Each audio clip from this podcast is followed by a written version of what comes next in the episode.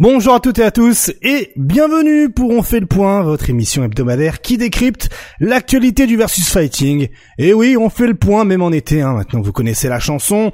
J'espère avant tout que vous allez très très bien, que les choses se passent bien, que vous profitez du soleil, que vous profitez de vos vacances, que vous profitez eh bien de la climatisation au boulot ou dans les dans le métro, dans, dans les transports.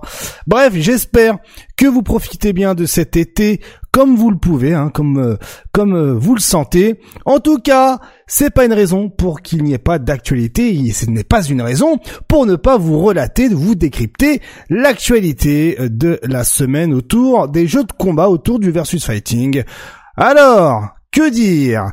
Eh bien, le programme est plutôt chargé. Hein, à quelques jours de l'Evo, hein, on est à une semaine et quelques jours de l'Evo, donc autant vous dire que la tension monte, hein, premier Evo sur Street Fighter 6, etc., etc. Donc, eh bien, l'actualité est, bien chargée, hein, on va pas, je vais pas vous mentir, elle est chargée de ouf. Voilà, bon, euh, comme d'habitude, on va commencer par les résultats, voilà, après on aura l'agenda, et puis, bon ben, il y aura un petit segment euh, Evo, genre un, un, euh, voilà, un pré-segment Evo, parce que bon, bah la, semaine prochaine, euh, j'y reviendrai un peu plus en détail hein, sur sur l'Evo. J'essaierai eh bien d'être accompagné pour le coup, et il y aura aussi eh bien du Grand Blue Fantasy versus Rising hein, qui a fait exploser les réseaux sociaux avec une décision qui est assez euh, assez intéressante euh, à analyser. On va aussi parler euh, eh bien de Tekken 8 et on va débriefer Tekken 8 avec Nodno hein, qui grâce à la magie du montage va me rejoindre pour eh bien décrypter ça pendant une petite heure. Hein. Je vous annonce, hein, ça a déjà été enregistré au moment où je parle et ça dure une heure. Voilà, hein, donc on va vraiment décortiquer euh, euh, ben, ce qui se passe euh, autour de la bêta de Tekken 8, hein, sachant que eh bien au moment où vous écoutez cette vidéo là, à ce moment où vous regardez cette vidéo, eh bien c'est la bêta Tekken à partir de vendredi mais en cross platform donc donc ce sera ben voilà si vous faites partie de de la populace qui n'a pas pu avoir accès à la bêta, eh bien au moins vous aurez le débrief en détail parce qu'il y a pas mal de, points sur lesquels eh bien on a on a un peu tardé, euh, on a un peu traîné et, et, c'est normal. En tout cas, voilà donc Nodno me rejoindra tout à l'heure avec euh, Tekken 8 et ensuite, euh, il y a également euh, Arctal qui va me rejoindre à la fois pour Mortal Kombat 1 et aussi pour Street Fighter 6, euh, car on, il y a Rachid qui est sorti et on va en parler. Il y a des choses à dire également et puis aussi, hein, il y a quelques, voilà, il y a quelques, voilà, quelques petits débats hein, sur Street 6, hein, notamment sur euh, encore sur cette histoire de plateforme, hein, de grands joueurs hein, de renom ont pris la parole pour s'exprimer sur euh, ce choix de plateforme. Donc on va essayer avec Arctal également de décrypter cela. Et puis bon bah voilà, on aura comme d'habitude le point matos, euh, voilà, et puis d'autres, voilà, le retour de licence qu'on n'attendait pas. Bon bah voilà, ok, ça promet. Franchement, il promet. Ce, on fait le point là de cette de cette semaine du du ben du on est le combien? On est le vendredi 28 vu que là je parle un peu dans le futur, j'enregistre le jeudi, voilà, hein, je vous raconte ma vie. Donc jeudi 27, euh, mercredi 26, euh, mardi 25, lundi 24, donc la semaine du 24. Voilà, tout ça pour ça. Franchement, des fois euh, je me fatigue. Allez, sans plus tarder, let's go pour eh bien les résultats de la semaine.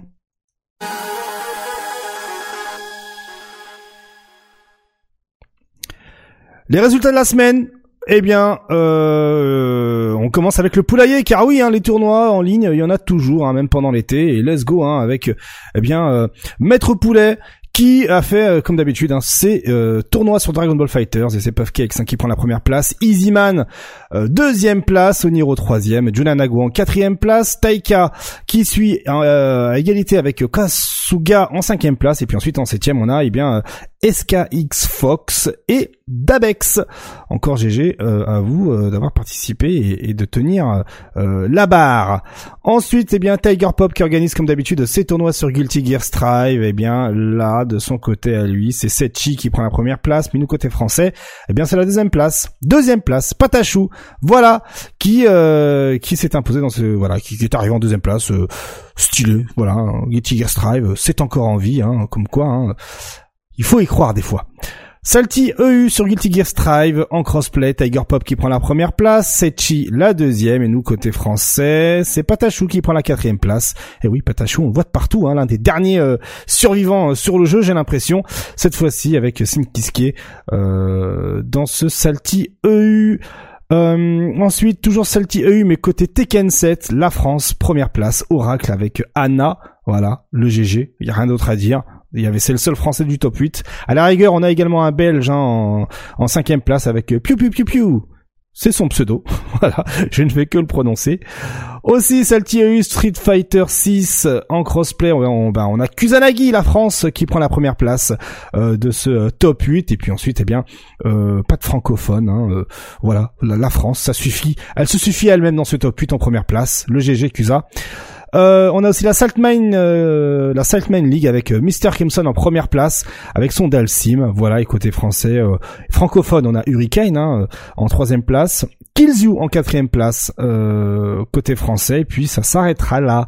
Voilà, donc GG à vous, hein, et GG à Mr. Crimson pour sa première place. On a aussi les Galaxian Explosions, la version online avec Ozeden qui prend la première place, Gifter qui prend la deuxième, enfin Zifter, je pense que c'est comme ça qu'il faut le dire, Zifter en deuxième, Albla en troisième place, Shakuen en quatrième, Centurip en cinquième place, ex avec Mukaz, et en septième place, on a Dedge et Lanike.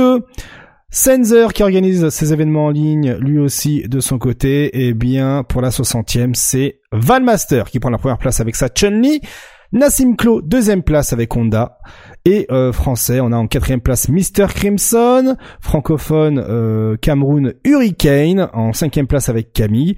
TKR en neuvième place, Execo avec Mal Dominant et Kusanagi.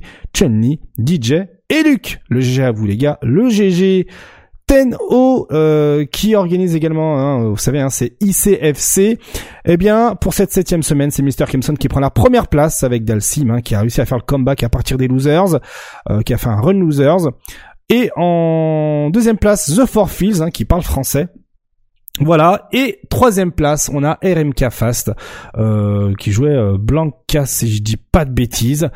Et en septième place, on remarquera qu'il y a Lukiara et son Ken. Voilà, donc la France est bien représentée. Aussi, il y a eu un événement présentiel à Clermont-Ferrand, vous en avez parlé dans l'émission, et finalement, effectivement, Link Excello était présent. Voilà, donc première place Freya et son JP, deuxième place Link Excello et son Luc, Dat Mamo-chan en troisième place avec Ryu, Nestalim en quatrième avec Konda, Drunk euh, Master en cinquième avec euh, Manon, Gabit en cinquième place ex avec euh, Marissa. Et septième place on a Aerot DJ et Prima Manon. Voilà pour les résultats de la semaine. Encore GG à vous, hein, continuez à participer. Je vous le rappelle, hein, si vous le souhaitez, euh, savoir ce qui se passe euh, côté euh, tournoi francophone et international, enfin plus francophone, européen, online, tout ça. N'oubliez pas que vous avez l'agenda FGC à disposition sur mon sur ma bio Twitter ou vous allez sur le, Twitch de, de, de, enfin sur, ma chaîne Twitch pardon, Kaikusu. Vous tapez exclamation agenda et vous aurez le lien de l'agenda à disposition. Et au pire au pire, demandez-moi sur YouTube et en commentaire, je vous mettrai le lien, bien évidemment. Voilà, voilà, voilà. Hein, c'est comme ça que ça se passe. Hein, à votre service, évidemment. Allez, let's go pour l'agenda FGC.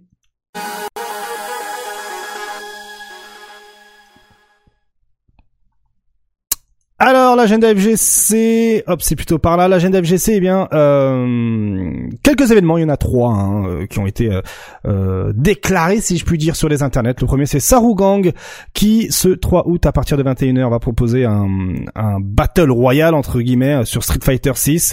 Si cela vous intéresse, les inscriptions sont encore disponibles. Le nom de son tournoi, c'est La Rue.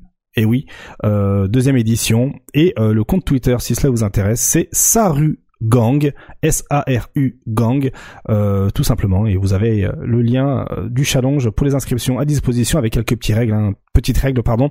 Par exemple, vous inscrire, enfin, aller sur son Discord, etc. Tout ça, tout ça, tout ça. Et c'est un tweet qui date du 27 juillet à midi 49.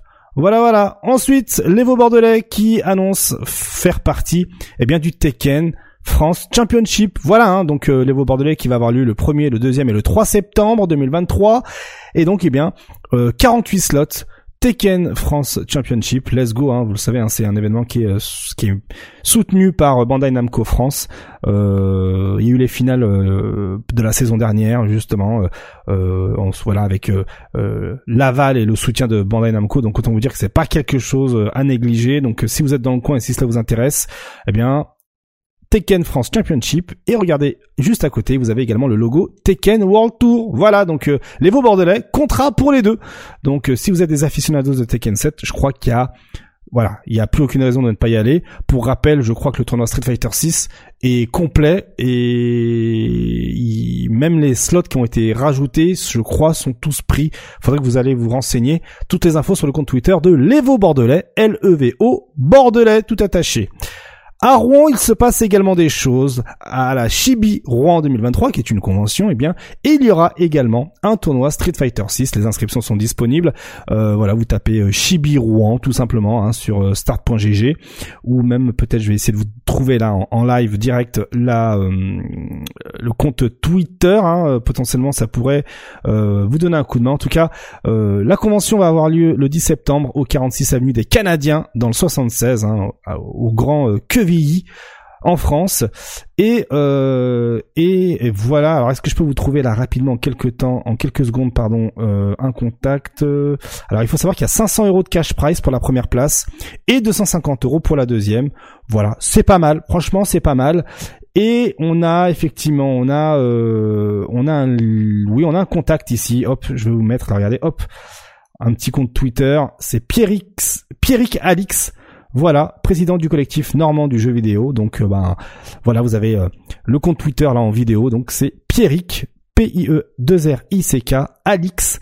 Et euh, allez sur son compte Twitter pour avoir le lien qui va bien pour vous inscrire, tout ça, tout ça, tout ça. Et sinon, au pire, vous avez l'agenda FGC. Ce sera à disposition dans l'agenda FGC avec le lien du Start GG et, et, tout ça, tout ça, tout ça.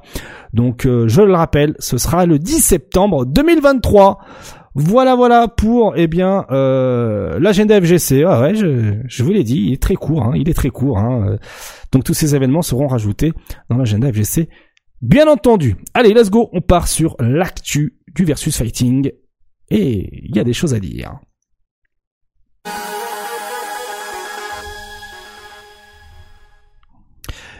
Et on va commencer avec l'Evo. Oui, l'Evo euh, a donné pas mal d'informations là ces euh, derniers temps, là, ces derniers jours, ces dernières semaines, c'est ce que vous voulez, ces dernières heures. Bref, mettez ce que vous voulez comme adjectif, comme nom, ou voilà. Et on a voilà, on n'a pas été en reste hein, sur euh, toutes les euh, toutes les infos là. Euh, on va commencer tout simplement avec eh bien une mise à jour du cash price parce que bon vous êtes vous êtes au courant, hein, plus de 11 000 participants à l'Evo. Pour avoir un peu plus le lore, je vous invite à regarder l'émission. on fait le point de la semaine dernière ou il y a deux semaines où justement le titre c'est 11 000 plus de 11 000 participants à l'Evo. 11 000 participants, hein, pas 11 000 inscrits, parce que, euh, enfin, pas 11 000 inscriptions. Il y a plus de 11 000 inscriptions, mais il y a 11 000 participants. Voilà. Euh, donc, 7 000 joueurs sur Street Fighter 6. Bon, vous êtes d'accord avec moi, on n'allait pas rester sur ces 25 000 dollars. Euh, voilà. Les joueurs ne sont pas là pour se faire douiller. Eh ben, euh, 7000 joueurs, on prend à peu près 10 euros, enfin 10 dollars par joueur, et vous aurez le cash price, la mise à jour du cash price. Donc, c'est acté. On passe de 25 000 à 70 000 dollars pour Street Fighter 6. Voilà, bon, ça fait toujours un peu tiep à côté des 2 millions de, du, du, circuit à Street Fighter 6, mais c'est deux fois beaucoup, c'est trois fois plus quasiment que le cash price initial. Et donc, ce n'est plus le top 6 qui va être rincé, mais ce sera le top 16. Voilà, le top 16 sera rincé bien correctement. Et comme on peut le voir ici en image, La première place obtiendra 20 000 dollars, la deuxième 15 000 dollars, la troisième 10 000 dollars, la quatrième 7 000, les cinquièmes places 4 000, les septièmes places 2 000, les neuvièmes places 1000 et les treizièmes places 650 dollars. Donc autant vous dire que le top, honnêtement, euh, c'est pas mal. Franchement, c'est pas mal. Ça, ça, voilà, ça réchauffe un peu, ça, réchauffe un peu le cœur. Voilà, ça met un peu de baume au cœur hein, de se dire bon bah, euh, on finit pas dans le top 6, euh, mais on a quand même de la thune. Parce que souvenez-vous, avant c'était que le top 6 qui était rincé. Hein. Voilà, sous ordre de de la nouvelle direction, euh, fini les top 8, c'est les top 6, euh, uniquement streamer le top 6, le reste comme on peut. Bon, là c'est une bonne nouvelle, ça fait plaisir. Euh, on espère qu'un maximum de Français se, se, situera dans ce top 16, en espérant que un maximum de Français puissent remporter les différents Evo.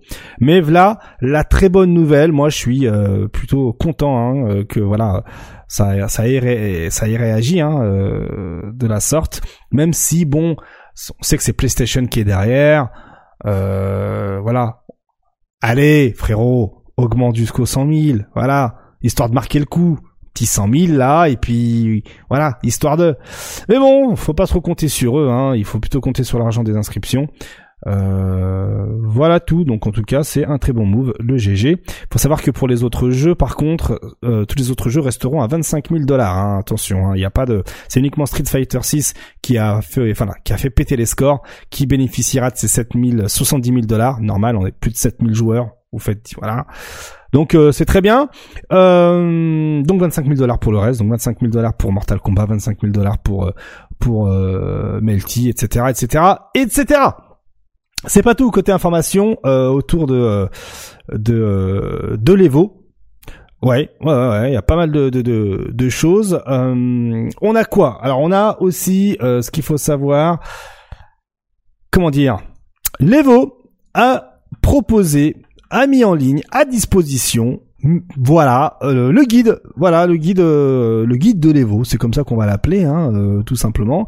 Et dans ce guide de l'Evo on apprend pas mal de choses. On apprend des choses plutôt intéressantes notamment un lien qui nous emmène vers les braquettes. Voilà, hein, les braquettes qui sont maintenant euh, euh, à la vue de tous. Donc euh, là, c'est un raccourci hein, de braquettes qui met directement sur Street Fighter 6 avec toutes les têtes de série, tout ça, tout ça, tout ça, tout ça. Et nous, ce qui nous intéresse, là, je vais, vraiment survoler un peu l'Evo, puisque la semaine prochaine, on va vraiment se focus sur tous les joueurs, sur les poules dans lesquelles ils sont, etc. Tout ça. Je vais essayer de regrouper un maximum de personnes avec moi pour justement discuter de ça et même essayer potentiellement de vous proposer, on fait le point sur YouTube, même le jeudi directement. Euh, et donc, eh bien côté français, on aura Kusanagi, on aura Kayane, on aura Luffy, on aura White Black, Will Tupac, Damascus, Solijin, Abu, Killzyu, Akainu, on aura également euh, Yasha, Kane, Wade, Jeremy Ray, et oui, éventuellement d'autres également euh, joueurs qui ne se sont pas encore euh, manifester. C'est une très bonne chose hein, de voir autant de Français et, en tout cas on sera tous derrière eux. Ça va de soi. Et puis pour la petite anecdote, euh, là vu qu'on est sur l'onglet Street Fighter 6, euh, il y avait une anecdote euh, qu'il fallait que je vous partage. dans cet Evo là, il y a des Japonais également. Mais tous ces Japonais ont un point commun. Ils ont un point commun.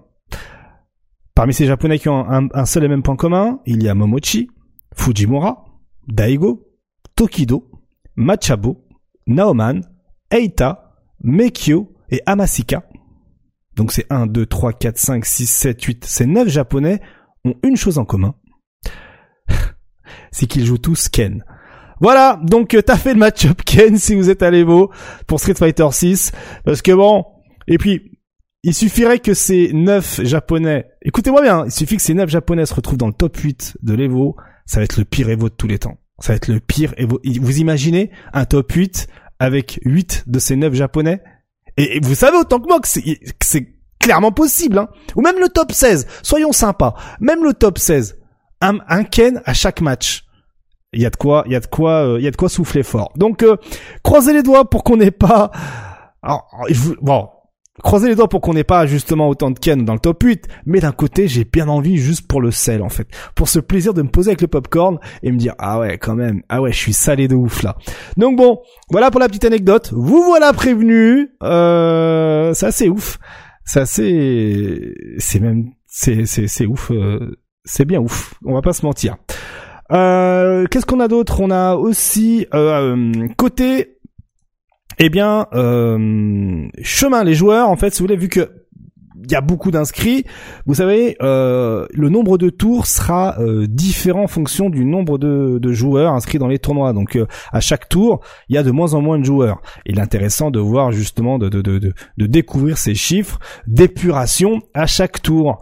Et on a trouvé ça sur les internets. Donc regardez, par exemple, là c'est écrit Street Fighter Street Fighter 5, mais en fait c'est Street Fighter 6. Street Fighter 6, vous le savez, on est plus de 7000 joueurs. Eh bien au deuxième round, on sera déjà 1536 joueurs. Au troisième round, on sera, enfin ils seront 384 joueurs. Au quatrième round, 96 joueurs. Cinquième round, 24 joueurs. Et enfin le sixième et dernier round sur Street Fighter 6, 6 joueurs alors que du côté de Guilty Gear Strive, au deuxième round, ils passeront directement à 512 joueurs pour passer ensuite 96, 24 et 6. Tekken 7, ce sera 384 au deuxième round, ensuite 96 et 24, alors que UMVC 3, euh, c'est 256 au deuxième round, Dragon Ball Fighters 192, KOF 128, Melty Blood et MK11 96, et ces jeux-là, ben, Melty Blood et euh, MK11 au troisième round, ils seront plus que 24 joueurs et le quatrième round 6 joueurs, donc autant vous dire que ça va aller très très vite. Et euh, UMVC 3, Dragon Ball Fighters et euh, KOF, au troisième round, tous les trois seront à 48 joueurs déjà, ça va vite également. Et au quatrième round, ils seront 6 joueurs. Là où ça va être la guerre, ça va être Street Fighter 6, ça c'est ça c'est sûr. Vous vous rendez compte? Il y a plus de 4000 joueurs qui vont disparaître de la surface du bracket au deuxième round. C'est assez fou. Hein. De toute façon, ces données-là, je vais les réutiliser la semaine prochaine pour voir justement la réaction des autres joueurs euh, qui seront avec nous pour euh, voilà euh, discuter un peu de l'Evo. Hein. Je vais essayer d'avoir Arctal, Pape, etc. Tout ça.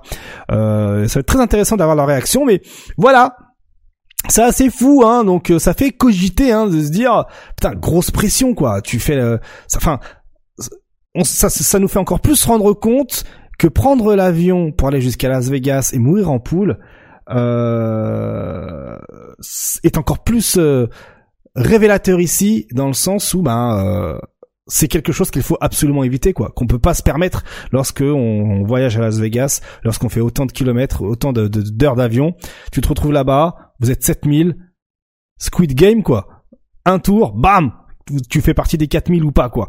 Donc euh, c'est euh, même moi qui participe à l'Evo, je sens la pression rien qu'avec ces chiffres là. Donc euh, euh la semaine prochaine on en rediscutera avec les autres mais voilà, au moins vous avez les chiffres, vous pourrez en discuter et puis et puis n'hésitez pas hein, en commentaire YouTube de me faire part de votre réaction par rapport à cela.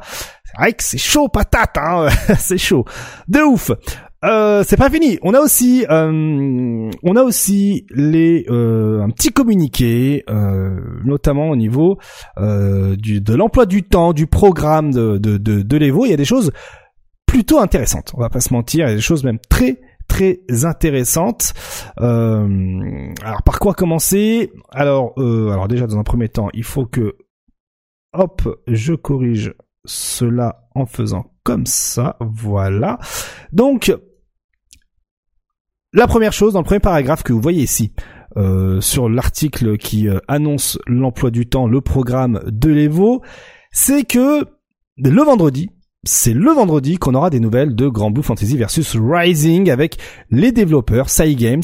Et cela commencera à 10h55 heure locale, c'est-à-dire à peu près 19h55 en France.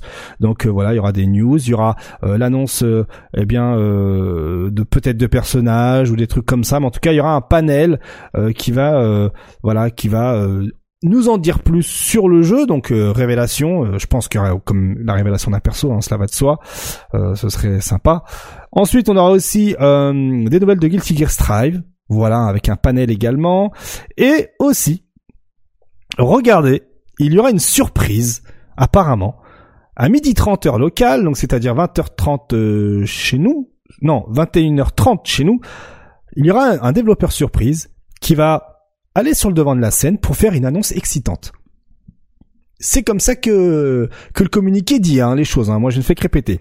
Et tout ce que l'on peut dire pour le moment, c'est que apparemment, on aura un premier aperçu d'une révélation spéciale venant d'eux. Je fais la traduction en live là.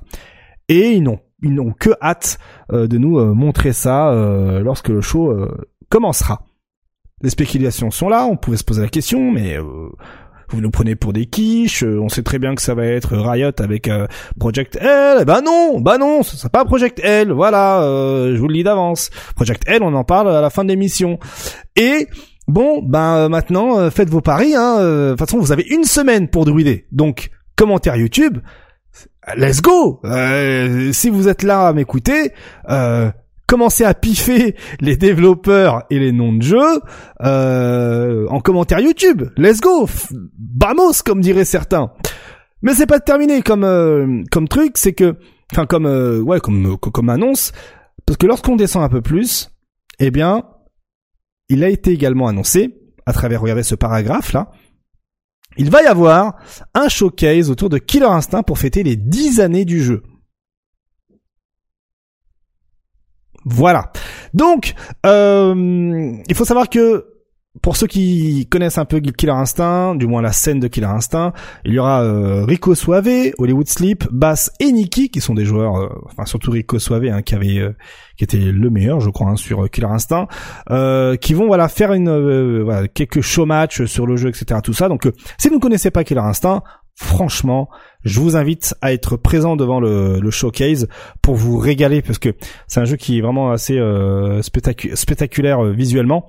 Euh, qui même aujourd'hui, hein, il est sorti en 2013, même aujourd'hui encore, il tient la route. Bon, ce qui lui fait défaut aujourd'hui, c'est les animations, voilà. Mais euh, si vous prenez le jeu tel quel et que vous mettez de la motion capture un peu comme dans Street 5, Street 6, honnêtement, ça fait le taf de ouf. Donc euh, moi personnellement, je vais mater ça avec plaisir. Donc je vous invite, vous également, à, à, découvrir Killer Instinct à travers ce showcase. Je, crois qu'il n'y aura pas mieux comme moment découverte du jeu. Voilà. On a de manière plus euh, conventionnelle, eh bien aussi les euh, le planning des trois jours de l'Evo. Donc là, pareil, hein, je vais survoler assez rapidement et on, s'attardera là-dessus la semaine prochaine avec euh, avec l'équipe. En gros, je vous ai fait un petit résumé. Ce qu'il faut retenir dans ce dans ce dans cet emploi du temps, dans ce programme, c'est comme que comme chaque année, il y aura un melting pot sur sur ce qu'il faut suivre. puis ensuite, avec un top 6 MK11 sur la chaîne de l'Evo. Voilà, il y a la chaîne Evo, comme on peut le voir ici, bim. Voilà ce qui vous attend. Ensuite, il faut savoir qu'après, dans le, au jour 3, on a déjà l'ordre du top 6 de chaque jeu. Et ouais, c'est dur, ça fait mal au cœur de dire top 6 et non pas top 8. Ah, j'ai envie de chialer, bordel. Donc, dans l'ordre, on va d'abord avoir Marvel vs Capcom 3, puis ensuite Tekken 7, ensuite Guilty Gear Strive, et enfin Street Fighter 6. Donc voilà l'ordre officiel du troisième jour euh, des top 6 qui auront lieu à l'Arena. Voilà. Euh, ensuite, côté de la chaîne Evo numéro 2, donc le stage A, en gros, ce qu'il faut retenir, c'est qu'on va avoir les poules R1 de Dragon Ball Fighters et Tekken. Puis ensuite, en jour 2, on aura que du Tekken 7 jusqu'au top 24. Euh, pour la chaîne Evo numéro 3, on va avoir le premier jour que du KOF et le deuxième jour que du Dragon Ball Fighters. Euh, Street Fighter 6 sera stream, sera en live euh, en jour 1 et jour 2 complètement sur la chaîne Evo numéro 4. Guilty Gear Strive sera en stream en jour 1 et 2 sur Evo numéro 5. UMVC 3 sera sur Evo 6 avec un petit peu de Mortal Kombat 11. Euh, en jour 1, on aura Melty Blood et en jour 2, Grand Blue Fantasy versus Rising. Oui, le l'exhibition, le, le, tournoi euh, fait sur place là, et des poules de Street Fighter 6, hein, les poules euh, Round 3, donc R3, et Round 4, donc R4 jusqu'au top 24, sur la chaîne Evo numéro 7. Voilà, donc euh, on sait déjà quoi regarder, où regarder et comment regarder les choses. C'est déjà pas mal, c'est plutôt stylé, c'est plutôt cool. Euh, et ce que vous remarquerez, c'est que autant sur la chaîne Evo numéro 4, on a le top 24 de Street Fighter 6, autant sur la chaîne numéro 7, on aura Street Fighter, Street Fighter 6 top 24 j'ai dit quoi? J'ai l'impression d'avoir dit Street Fighter 4. Je vais la refaire. Autant, autant sur les l'Evo numéro 4, on va voir le top 24 de Street Fighter 6. Autant sur l'Evo numéro 7, on aura le top 24 de Street Fighter 6. Qu'est-ce que cela veut dire? Eh bien, cela veut peut-être dire qu'on aura à la fois les winners et losers bracket en même temps. Et si c'est le cas, Dieu merci, enfin, ils ont réfléchi. Enfin, ils nous proposent quelque chose de complètement craqué. On va pouvoir ne rien louper et ça, c'est trop stylé. Ça se trouve, je dis ça, ça, je trouve, ça se trouve, ce sera juste une, euh, un, un restream de telle chaîne et je vais être dégoûté de ouf. Maintenant, croisons les doigts, hein, à la maison, croisez les doigts, pour qu'on puisse avoir le winners et losers bracket, comme ça, on fait un multicast et voilà, on est méga bien. Donc voilà pour euh, pour l'emploi du temps. Euh, on reviendra là-dessus la semaine prochaine plus en détail avec tout le monde. et enfin, aussi, il faut savoir que le troisième jour, hein, eh bien, est complet. Pour ceux qui ne sont pas au courant, vous prenez vos billets pour les veaux, jour 1, jour 2, inscription tournoi, etc. Mais si vous prenez pas le jour 3, qui a 100 balles et des brouettes, ben vous pouvez pas regarder les finales, euh, les, les top 6. Oh putain, ça fait tellement de mal de dire top 6. Les top 6 sur la, euh, sur les, dans, dans les gradins, machin, tout ça. Hein. Vous restez devant la porte, vous allez à l'hôtel et vous matez ça avec votre, vous, vous ça avec votre, avec votre téléphone. Et euh, et anecdote, anecdote, il faut savoir que ben euh, en 2018, si je dis pas de bêtises, euh, ben il y a une belle surprise, hein, euh, euh une belle surprise. C'est Olivier, hein, c'est Luffy qui, lors d'une conversation en 2022 avec les autres pendant pendant la période de l'Evo, annonce clairement que il faut que tu saches que si t'as pas pris ton ticket de top 8, ben tu vas être un peu dans la galère. Il s'explique, il dit en 2018, il a fait top 8 et un, staff de l'Evo lui a dit que euh, si euh, euh, s'il voulait jouer euh, dans son top 8, il fallait acheter un billet. Après avoir parlé 30 minutes avec l'ancien patron de l'Evo, ils lui ont fait une fleur, ils lui ont accordé cette voilà, ils lui ont accordé ce, ce privilège, euh, ils lui ont fait cette faveur de ne pas acheter de billets. Vous me croyez pas? Regardez, c'est devant vous en image. Je peux même vous traduire si vous voulez. Hein. Regardez. Hein. Euh, parce qu'en fait, ce qu'il faut savoir, c'est que Luffy n'achète, quand il va à l'Evo, n'achète jamais son billet pour le troisième jour, parce que pour lui, euh, l'objectif, c'est de ne pas avoir à payer le troisième jour en arrivant top 8. Mais maintenant, il va falloir finir top 6. Et ouais, donc ce qui rend la chose encore un peu plus dure. Voilà, donc euh, euh, c'est juste incroyable. C'est juste incroyable. Bon, depuis, euh, je pense que les choses ont changé. Hein. J'ai là pendant que je vous parle, j'avais envoyé un, message à Mr. Kimson juste avant de lancer l'enregistrement, et il vient de me répondre. Donc je vais vous lire sa réponse. Hein. D'abord, je vous lis la question. Question bête, mais quand t'as fait top 8 à l'Evo, t'as pu rester après parce que t'avais ton billet ou parce que on a toléré que tu puisses rester dans l'arena? Et il me répond, et je n'avais pas pris mon billet. J'ai pu aussi prendre une personne avec moi pour les coulisses. Voilà. Donc ils lui ont fait une euh, une fleur. Il a pu rester euh, dans l'arène euh, avec en plus une personne. Donc euh, les choses ont changé, la débilité est terminée et c'est tant mieux. Voilà, c'est tant mieux. Donc voilà pour la petite anecdote. après, on n'est pas à l'abri de, de dinguerie, hein, parce que vu que maintenant c'est le top 6, vous savez qu'il faut être top 6 pour aller sur l'arène maintenant, c'est fini le top 8. Donc euh, vous inquiétez pas, je vais scruter ça de ouf. Euh, après le troisième jour, voir sur le Twitter game euh, s'il n'y a pas quelqu'un qui s'est fait douiller. Et évidemment, je vous en parlerai dans le prochain. On fait le point. Voilà, voilà, voilà. Concernant eh bien le petit segment Evo 2023. Évidemment, je vous le rappelle, hein, je, je, reviendrai sur les vols la semaine prochaine avec un peu plus de monde, histoire de React, histoire de druider, histoire de faire euh, voilà une petite émission spéciale Evo où on va essayer de voilà de druider un peu sur les performances, tout ça, tout ça, tout ça. Et puis en plus, bon, on va pas se mentir, la semaine prochaine, peu de chance qu'on ait des news, de grosses news de jeux de baston parce que toutes les news vont arriver pendant les top 6 de l'Evo. Et oui, on aura tous les trailers de la Terre à ce moment-là. À la rigueur, comme on l'a vu vendredi, il y aura quelques petites révélations. Mais voilà, ce sera vendredi euh, le soir, quoi. Donc euh, euh, peu de chances qu'on ait beaucoup de, news autour des jeux de combat. Donc c'est l'occasion parfaite pour faire une émission spéciale Evo avec, euh, voilà, on va essayer de, si pendant qu'on enregistre l'émission, il y a des joueurs qui sont déjà à Las Vegas, on les appellera sur Discord pour parler avec eux, pour qu'ils nous fassent le tour du propriétaire, tout ça, tout ça, tout ça, vous connaissez la chanson et vous, vous savez comment tout ce genre de délire euh, me, font kiffer. Allez, euh, alors maintenant, grâce à la magie, alors maintenant qu'on a terminé hein, le segment de l'Evo, grâce à la magie euh, du montage, eh bien, on va passer au segment Mortal Kombat 1 avec Arctal. Let's go pour le segment Mortal Kombat et pour cette occasion, eh bien, je suis rejoint par Arctal. Bien, bien le bonjour mon cher Arctal, buongiorno, bonjour, hola, hola. Bonjour. Comment se passent les vacances? Bah écoute, elles se passent bien, on dose, on casse, on se pose aussi, ouais. ça fait du bien. Donc euh, tout tout ben, si on peut dire quoi, tout va bien. Ah, trop bien, trop bien, trop bien. T'as pu un peu tester euh, euh, la bêta de Tekken 8, tout ça, tu t'es fait plaisir? Pas encore, le week-end qui arrive. J'ai eu mon code ce matin. Ah, bah, bravo. Eh bien, eh nickel. Eh bien, on parlera du crossplay la semaine prochaine et j'espère que tu seras là pour ça. Alors du coup, eh bien, Mortal Kombat 1, c'est le segment qui nous intéresse ici. Et on a eu pas mal de nouvelles. Hein. Si euh, vous avez euh, regardé l'émission la semaine dernière, vous le saviez, il allait y avoir pas mal de petites nouvelles autour de la San Diego Comic Con. Hein. On a pu voir les communiqués de presse, tout ça, tout ça, tout ça. Bon, hormis, euh, voilà, hein, si vous avez, si vous avez loupé le, le train la semaine dernière, on a découvert ensemble à travers euh, mes talents d'enquêteur que eh bien euh, euh, NRS avait oublié quelques images de Mortal Kombat 1 sans caméo, voilà.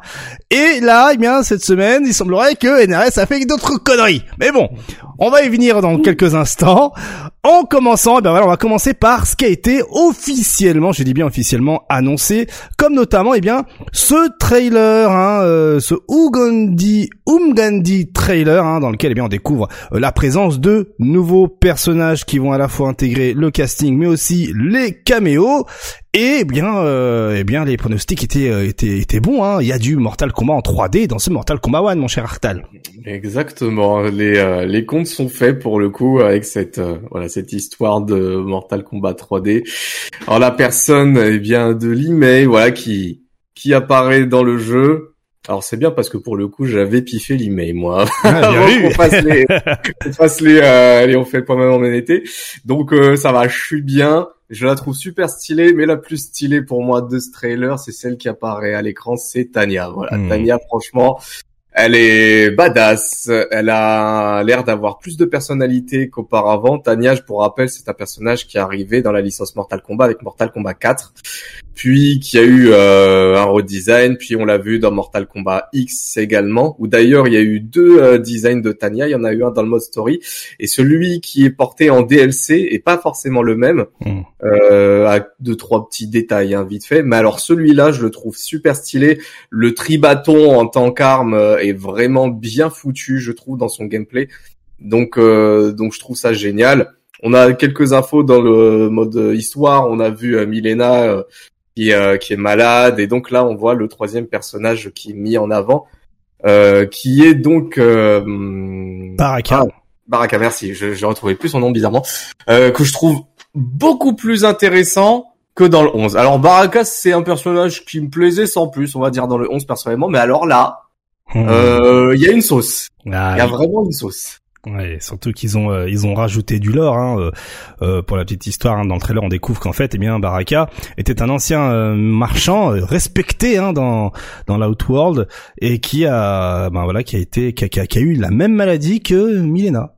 C'est ça, ouais, exactement. Et donc euh, il le dit, hein, le, le, la seule, euh, comment dire, la seule fin possible pour lui et pour ses euh, ceux qui ont chopé la maladie, bah c'est la mort en fait. Donc il se bat avec tout ce qu'il a sur sur comment sur le fait qu'il y a tout qu'à tout moment il peut clamser, mm. mais voilà il donne tout ce qu'il a et, et donc ça permet encore une fois comme on avait eu avec le trailer des Linkway, bah beaucoup d'informations concernant le, le mode histoire et en plus de ça, bah, je, trouve encore une fois, comme pour euh, le trailer Linkway, que le trailer qu'on a eu cette semaine concernant ces personnages-là, puisqu'il y a un autre trailer dont on va parler après, mhm. euh, franchement, c'est pareil, c'est totalement validé. J'ai pas fait le stress test, mais de ce que j'en ai vu et de ce que je vois des trailers, pour le moment, ça sent très bon pour ce Mortal Kombat 1. Stylé, stylé pareil. Hein, je, j'ai le même feeling. Hein, euh, on, voilà, on sent que voilà, il, y a ça step up bien correctement euh, en termes de, de, de, de, gameplay visuel, lore surtout, et euh, et, et euh, on sent que voilà, les développeurs ont un peu écouté aussi la communauté pour corriger quelques petits trucs. Et on avait fait le débrief avec avec le stress test, tout ça.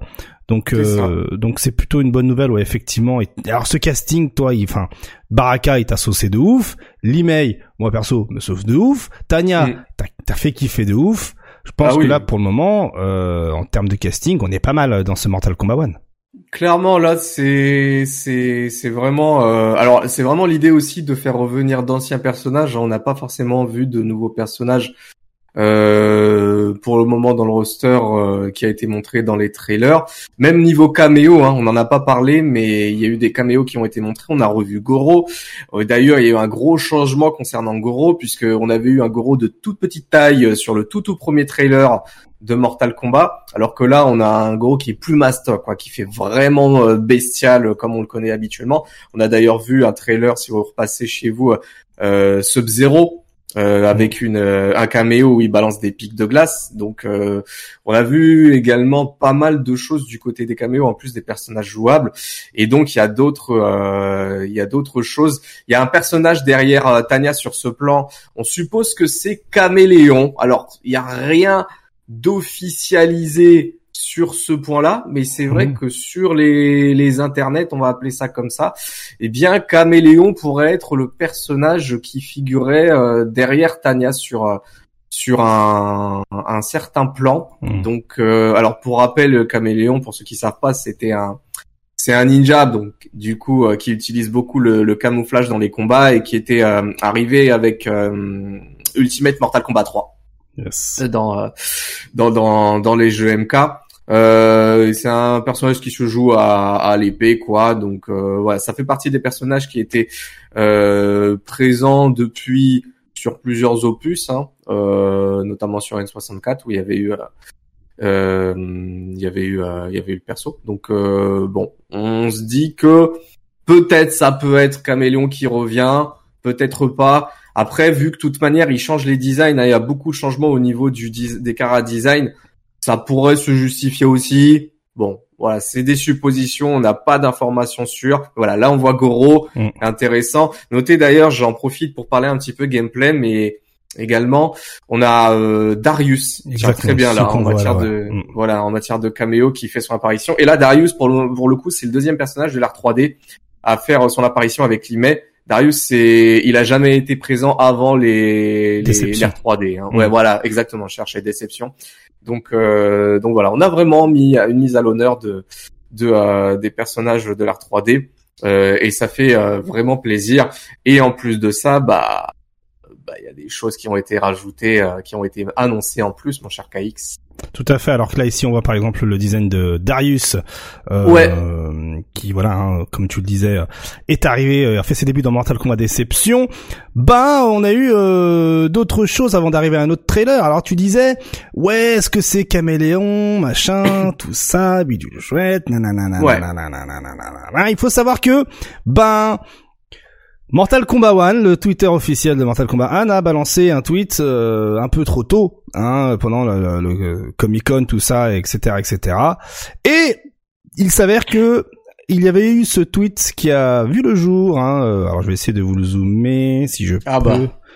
Hop, voilà. Tac, je vous le zoome bien correctement et qui stipule les nouveaux combattants, Limei, Tanya, Baraka et les nouveaux cameo fighters, Caméléon et Darius. Voilà. Euh, tu vois, je l'avais pas vu ce tweet. donc voilà, donc déjà effectivement, ceci recoupe cela et tu parlais du plan en particulier euh, de Caméléon, et eh bien c'est celui-ci, hein, voilà où on voit euh, Caméléon. c'est ce que les gens stipulent, comme tu le disais. C'est hein, ça. Voilà, donc potentiellement Caméléon, si, si si si le personnage voit le jour, ce serait un caméo. Voilà, au mieux, au mieux du pire, si je puis dire.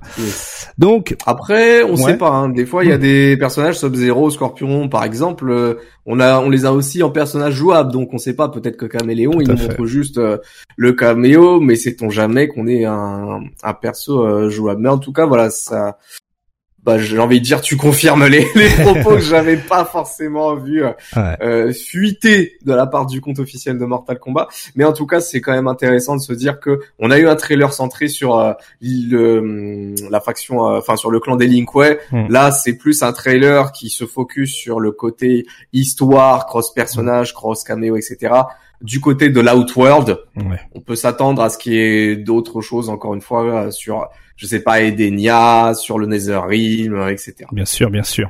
Alors que là, on voit justement le Twitter qui a été effacé. Ben, ce Twitter effacé a été remplacé par celui-là. Voilà, hein, donc Goro et Darius en, en Ah bah tiens, ouais. Voilà, ça c'est le tweet, euh, le, tweet euh, qui a été remis. Hein, donc ça s'est joué à que dalle en termes de, de, de, temps. Et en parlant de, on va rester rapidement sur l'email. Hein, l'email, tu disais, euh, voilà, elle a fait son, apparition dans le Mortal Kombat en 3D. Les références sont clairement là avec le personnage hein, au niveau du gameplay. Voilà, hein, les poses, les combos, tout ça, tout ça font vraiment, vraiment, vraiment référence. Il y a même euh, une petite euh, vidéo hein, qui illustre tout ça euh, de, de, quelques dizaines de secondes où, où il y a des fans qui justement ont montré la panoplie de coups qui était vraiment similaire avec celle du Mortal Kombat dans lequel elle a vu le jour. Donc donc voilà et puis eh ben il faut savoir que ça, c'était ce qu'on a vu, le trailer qui a été diffusé sur les réseaux. Mais il y a aussi le trailer qui n'a pas été diffusé sur les réseaux, mais le, trailer qui a été diffusé euh, sur place au San Diego Comic Con. Et dans ce trailer-là, dont voici bah, justement euh, le, le, le, contenu, eh bien tout change au début. Euh, et dans celui-ci, je pense, tu, tu, tu, tu, je pense que tu vas le découvrir. Eh bien, là, on reconnaît le début du trailer, tout ça, tout ça. Hein. Le mhm. changement se fait vraiment au début, et vous allez voir, eh bien, un petit changement de personnages impliqués dans ce trailer-là, qui ont été, eh bien, euh, intentionnellement euh, coupés euh, au montage de la. Ah. De la de, de, la version euh, YouTube, donc je vous avance parce que là on ça papote au début et hop, regardez ce que l'on n'a pas vu dans ce trailer là. Et là, vous allez reconnaître Reiko et ah oui, bah oui. Voilà. Eh oui, oui, oui, oui, c'est vrai, oui. Ouais, je comprends maintenant parce que c'est vrai que alors moi j'étais en stream avec Reza, Diego, Juge, Daloul, plein de gars de la commu mm. et c'est vrai que on nous avait dit qu'il y avait des choses qui avaient fuité. Alors moi j'avais juste vu un screen de Motaro et de et de Reiko, mais là du coup les voir euh, carrément affichés, animés euh, bah, ça permet d'avoir un visuel beaucoup plus intéressant sur le Karat design et je trouve que c'est plutôt réussi d'ailleurs du côté de Rico. clairement avec euh, Motaro qui a des jambes euh, presque en métal. Il y a des petits détails par-ci par-là qui sont plutôt stylés. Donc voilà, hein, donc Reiko et Motaro hein, feront partie également de l'aventure. l'un des deux sera jouable, l'un des deux sera caméo, selon Ed Boon, hein, à travers des, en recoupant quelques informations, ce serait plutôt Motaro en caméo et Reiko jouable. Ça se tient, sincèrement, j'ai envie de dire. Tout le monde voulait Reiko, que Reiko revienne. Hein. Reiko, mm. C'est pareil, c'est comme Tanya, c'est le début, c'est Mortal Kombat 4, et ça faisait un moment qu'on l'avait pas vu d'ailleurs dans les Mortal Kombat euh, depuis 10 ans. Hein, ouais, carrément, ouais, exactement. Donc, euh, donc ouais, forcément, il y avait une demande, et je me demande comment ça va être son gameplay, est-ce qu'il va complètement changer ou pas, parce que c'était un, un, mec qui se battait beaucoup avec des shurikens, je crois, de mémoire, mm. si je dis pas de bêtises. Donc euh, est-ce qu'on aura quelque chose de similaire ou pas? On verra. En tout cas, les fans vont être euh, bien satisfaits. Côté un petit peu lore et révélation, bon, vous le savez, toujours à travers ce trailer, ce trailer bon, voilà, Liu Kang, machin, tout ça, mais souvenez-vous du, trailer d'avant, euh, où il y avait justement Sub-Zero et Scorpion ensemble, euh, où ils se nomment frères, etc. Donc on se disait que Scorpion et Sub-Zero, du coup, étaient frères, mais à travers une interview en marche, toujours du San Diego Comic Con, où justement là on voit Ed Boon, euh, et bien dans les, dans, dans, dans, le spot créé par IGN, dans lequel justement ils ont lancé une petite interview, un petit débrief avec euh, Ed Boon, et eh bien celui-ci, Ed Boon, révèle que Scorpion, dans ce Mortal Kombat 1, n'est pas Hanzo, mais plutôt Kuai Liang, le frère cadet de, ah. le frère cadet de, de Bi-Han. Donc euh, si vous voulez en gros pour ceux qui connaissent pas trop le lore, dans Mortal Kombat 1, on a Bi-Han, le celui qu'on voit dans le film Mortal Kombat là, le tout dernier et euh, dans le Mortal Kombat 2 et Mortal Kombat 3, c'est son frère cadet qui vient prendre euh, le relais pour se venger de Scorpion, euh, qui a tué justement euh, Sub-Zero du 1, mm. qui devient ensuite j'allais dire son nom en, Ed Boon en, à l'envers Noob Saibot voilà. Noob Saibot oui c'est ça. Donc ressuscité par je crois que c'est ressuscité par Quan Chi je crois si je dis pas de bêtises. Exact. Donc euh, voilà, donc euh, surprenant de voir euh, Liang euh, maîtriser le feu, alors qu'à la base c'est un, euh, c'est un, c'est un, il fait partie des, de cette famille qui maîtrise la glace. Donc euh, voilà, donc pas de Hanzo. Peut-être qu'Hanzo apparaîtra différemment. Peut-être que Hanzo sera un méchant et plus un gentil comme dans les anciens Mortal Kombat. Mais voilà pour la petite révélation. et après tout ça, eh bien on a eu également le trailer du Combat Pass. Voilà Hein, bon, bah ça y est, hein. ça y est, l'officialisation de ce qu'on savait déjà grâce à Amazon Italie. Bon, Omniman que l'on voit ici, Peacemaker, Ermac, Quan Chi, Takeda Takahashi et enfin Homelander euh, qui vont euh, intégrer ce combat pass. Autant vous dire que ça va être le sbel de ouf. Est-ce que le pognon C'est le pognon. Mais mais ouais, OK, c'est le c'est le pognon. C'est le pognon, mais, ah mais c'est voilà, c'est plutôt pas mal. Bah euh, c'est sûr que ça va faire vendre hein. il y a il y a juste euh, trois bougs euh, qui qui sont clairement des personnages populaires dont un en plus de ça, c'est un catcheur, je vois très tellement un costume John, Cena, catcheur mm qui peut se pointer à tout moment avec un gun à la main certes mais ça peut se faire oui c'est en fait c'est c'est le euh, euh, c'est Peacemaker de de Suicide Squad Squad ouais ouais, c'est mm. ça euh, bon après oui c'est c'est juste un confirme une confirmation de ce qui avait été leaké bon pourquoi pas? C'est vrai que ça fait beaucoup de caméos mine de rien, mm. euh, présent pour euh, euh, de caméos pardon, de guests euh, présents pour euh, pour ce premier season pass.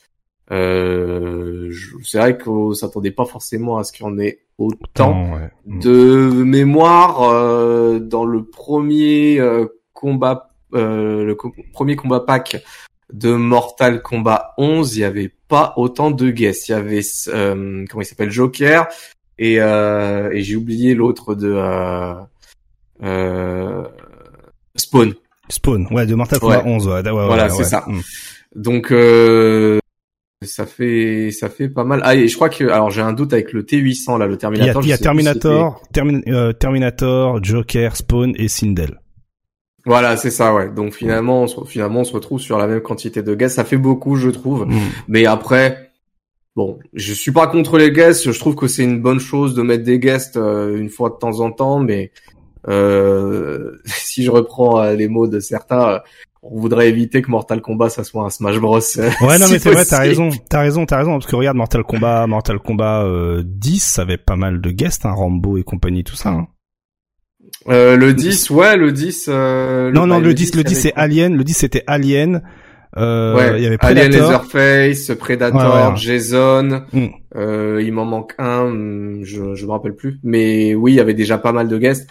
Mais en fait, ils étaient pas arrivés comme ça, euh, cheveux sous la soupe. Si, si si je peux, je puis dire, parce que là, mm. trois guests d'annoncer, alors qu'on n'a même pas le roster complet du jeu. Ouais, c'est de base. mettre la charrue avant les bœufs un peu quand même. Hein. C'est ça, ouais. On se dire, euh, ils sont capables de mettre combien de guests au final, quoi. C'est. Bah, ça a bien marché, hein. Mortal Kombat 11, on, voilà, c'est dans Mortal Kombat 11, on a eu Rambo, on a eu euh, bah, Schwarzy et, et, Stallone, donc voilà le, le, clash. Euh, là, on va avoir Van Damme. Hein. Oublie pas qu'il va y avoir Van Damme en caméo. Ouais, de ouf. De ouf.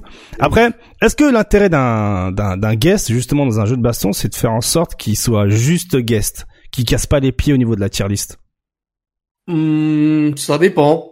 Parce que euh, j'ai envie de dire moi euh, Mortal Kombat 11 Robocop euh, Evo 2022 euh, voilà quoi. Je, je, je l'ai commenté ce match Mirror. je l'ai commenté en live. Des bisous MGG, des bisous Reza.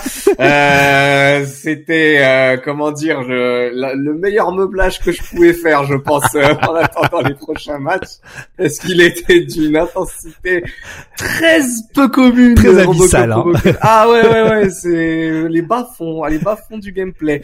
Mais euh, en fait, oui et non, c'est-à-dire que tu regardes Mortal Kombat X, Mortal Kombat X, Predator et, Alien quand ils sont sortis, ils cassaient, ils cassaient le jeu. C'est peut-être hmm. un peu forcé, mais ils étaient super balèzes quoi. Alien, je me souviens, c'était vraiment quelque chose. Euh, donc euh, c'est vrai que Mortal Kombat 11 au niveau des guests, si on parle de, de, tier list, c'est vrai que ça a moins marqué. C'est hmm. vrai que pour le coup Robocop ou même Rambo, a moins été présent. Joker a vraiment été, même Joker a été dans le top 5 euh, pendant très longtemps, si ce n'est encore, je sais pas, euh, parmi les personnages les plus forts de Mortal Kombat 11. Mais ça c'est moins ressenti avec Mortal Kombat 11 qu'avec Mortal Kombat X. Hmm. Donc à voir avec ce Mortal Kombat 1 si ça peut pas casser les tier list. D'une certaine manière, j'ai envie de te dire, si je fais mon druide, que ça peut, parce que au vu des guests actuels, euh, Homelander, s'il est pas en haut de la tier list, Hmm.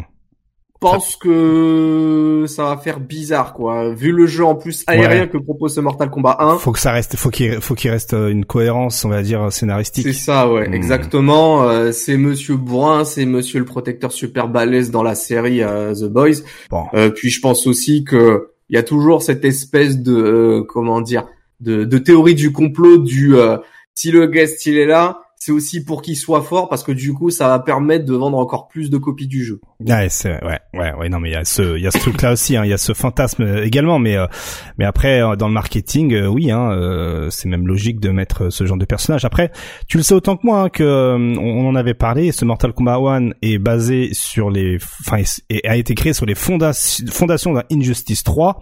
Donc Omni-Man et Homelander vont clairement avoir des move lists de Superman, hein, de Injustice euh, et oui, de bah, Supergirl ou de Wonder Ouais, Woman ouais. ou de ce que tu veux, de En Green fait, Lantern. c'est ça. que- Alors, ce que je disais moi quand j'étais en stream la dernière fois, c'est qu'autant les séries je les ai pas vues, autant quand on m'a dit il y en a un il a un laser, il y en a un il vole tout le temps.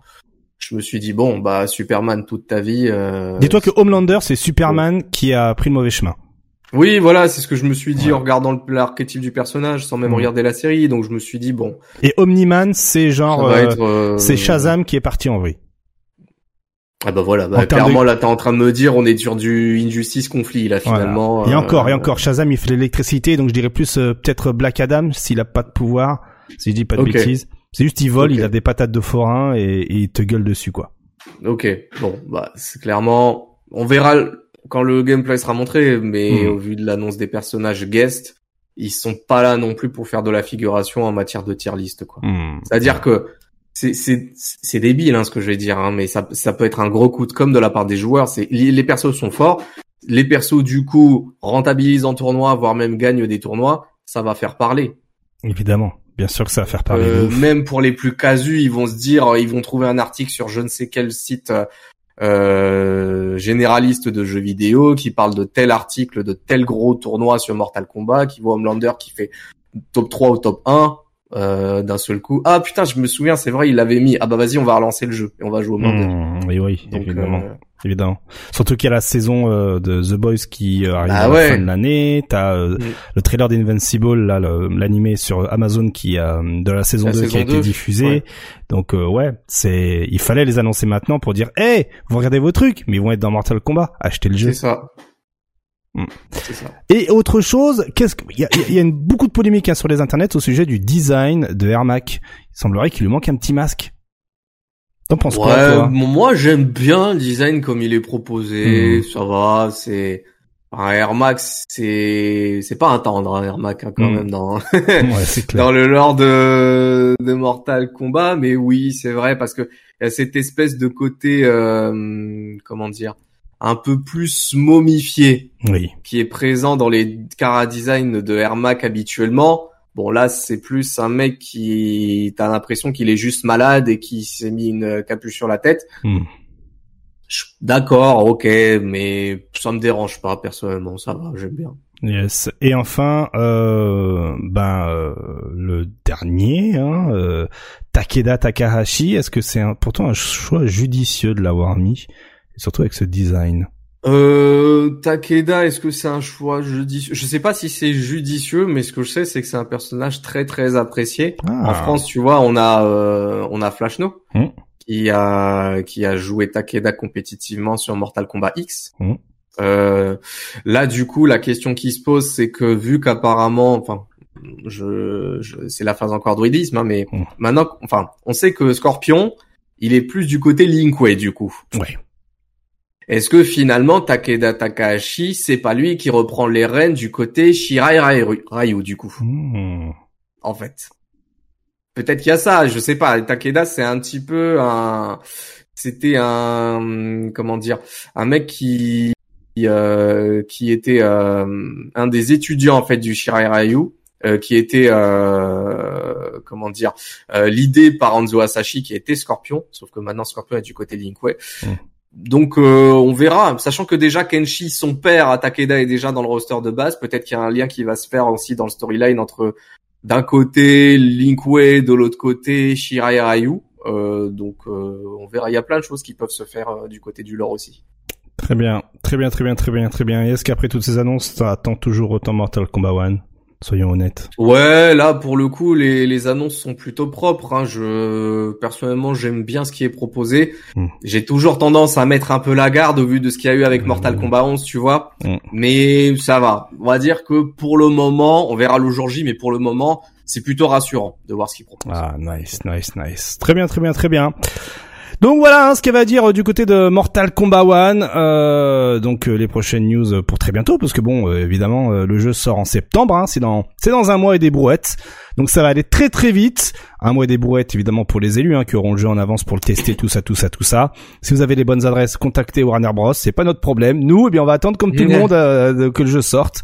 Et, euh, et si vous faites partie de ces druides là et testez le jeu, n'hésitez pas à nous contacter et pourquoi pas venir nous rejoindre pour en parler. Encore merci mon cher Arctal, que les vacances soient avec toi et on te retrouve euh, eh bien euh, très rapidement pour parler d'autres trucs. toujours dans on fait le point même en été quand même. Oui, monsieur.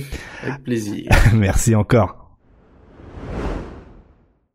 Et attention, Warner Bros a tout juste communiqué les dates de la bêta pour Mortal Kombat 1 et eh bien ce sera sur PS5, Xbox Series X et S du 18 août au 21 août pour ceux qui ont précommandé le jeu ou évidemment pour ceux qui font partie des élus. Voilà. Si vous avez précommandé le jeu Mortal Kombat 1, eh bien vous aurez accès à la bêta du 18 au 21 août. Voilà. Si c'est pas beau la vie. Merci mon cher Arctal, on se retrouve euh, tout à l'heure pour le segment Street Fighter 6.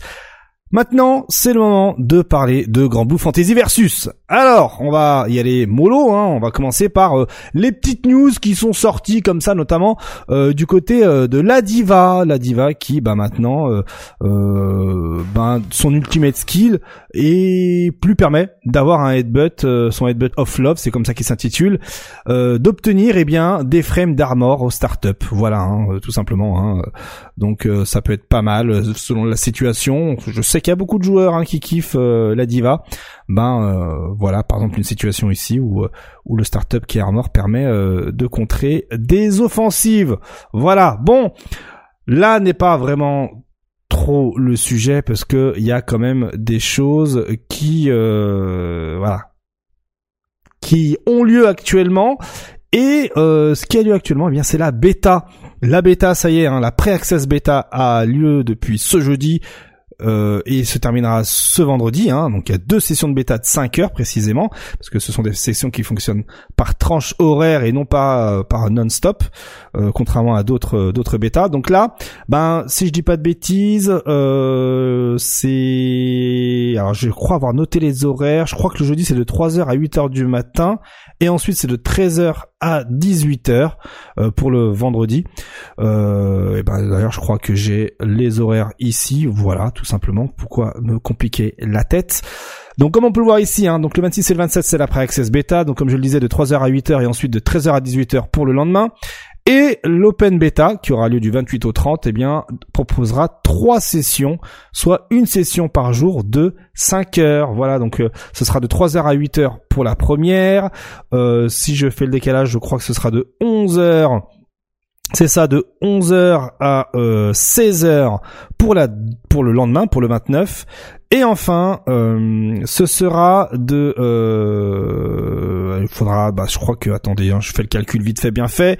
Euh, vu que je les ai pas notés comme un idiot. Ce sera 13 13 et 13 et 3, donc de 16h à 21h euh, pour le troisième jour. Euh, voilà, si je dis pas de bêtises, c'est les mêmes horaires. Ouais, non, ouais, si c'est ça, exactement. Ouais, bien joué KX, tu gères la fougère.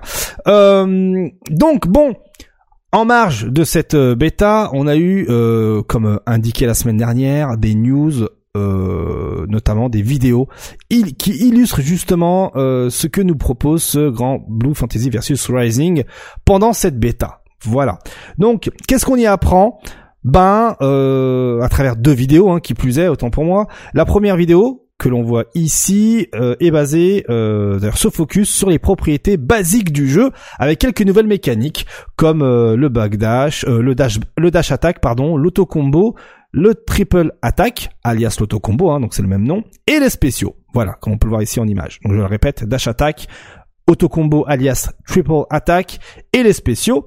Et ensuite on a une deuxième vidéo qui elle se concentre sur les coups en lien avec la jauge de Skybound, euh, comme les euh, Ultimate Skill, euh, les Skybound Arts, le Raging Strike, le Waging Chain, le Brave Counter, etc., etc.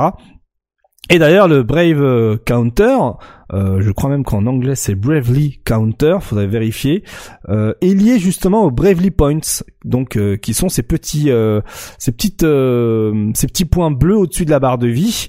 et il faut savoir que lorsqu'on commence le round, on a trois Bravely Points d'entrée. Voilà.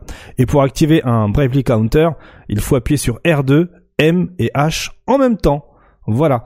Et d'ailleurs, hein, euh, pour que ce soit un peu plus clair, hop, il y a le site qui illustre tout ça également. Donc comme on peut le voir ici, hein, euh, en numéro 4, vous allez en numéro 4, c'est les Bravely, Bravery, Bravely. Ah oui, parce que je le dis avec le, en prononçant à la jatte, parce qu'en japonais les R c'est des L, donc Bravely Point. Ok, donc en fait les tweets japonais, quand c'était écrit Bravely Point, c'est parce que en fait, ils, ils mettaient le R en version prononciation. Donc finalement, je me suis fait bait depuis le début. Donc on, donc c'est bien Bravery Point. Oh flemme. Ok d'accord. Ok. Bon bah voilà. KX qui s'est fait mind game par les tweets japonais de Grand Blue Fantasy versus Rising en direct. Bravo. Donc euh, tout est inscrit sur le site officiel. Hein. Vous allez sur le site officiel de la bêta en anglais, vous allez sur le Play Guide et vous tombez sur euh, tout ce qu'il faut, notamment eh bien euh, l'interface de combat. Donc donc tout simplement. mais Hormis toutes ces informations qui peuvent vous être très utiles, notamment pour l'open beta qui va avoir lieu uniquement sur console, hein, je le précise, pas de version PC ben euh, il y a eu un, un boom sur les internets, notamment pour les joueurs de Grand Blue Fantasy Versus, et y compris les joueurs qui ne s'intéressent pas vraiment au jeu. Il faut savoir, euh, hop, à travers ce tweet, en premier lieu, eh ben, comment dire ça? En simple, sans euh, tomber immédiatement dans le sujet. En gros, Grand Blue Fantasy Versus propose deux styles de jeu.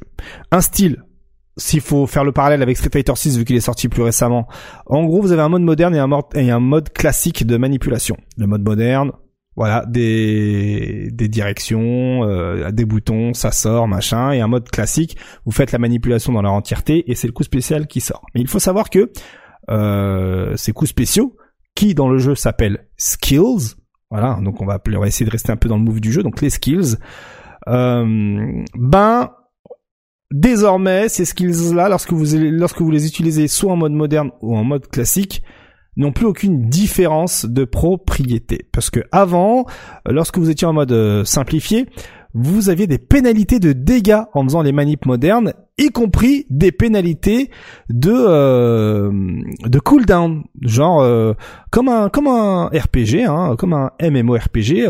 Vous avez l'icône de votre coup spécial qui se rechargeait doucement, plus lentement, lorsque vous aviez la manipulation simplifiée.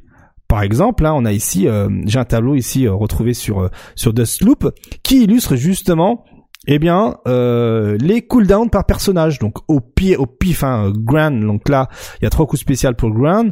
Lorsque vous prenez, ben, par exemple, la version technical, donc la version normale euh, d'un coup spéciaux, eh bien le cooldown d'un de ces coups spéciaux, hein, le Regin Lave, pour ceux qui connaissent la chanson, eh bien le cooldown est entre 516 et 575 frames en version technical, en version classique. Mais lorsque vous allez en mode en, version shortcut, en version euh, euh, simplifiée, eh bien le cooldown est plus grand. Il passe donc de 516 à 575 à 536 jusqu'à 595 en fonction de comment voilà tout ça vous l'utilisez. Par exemple, l'un un autre exemple un peu plus euh, euh probant, euh, c'est également au hasard.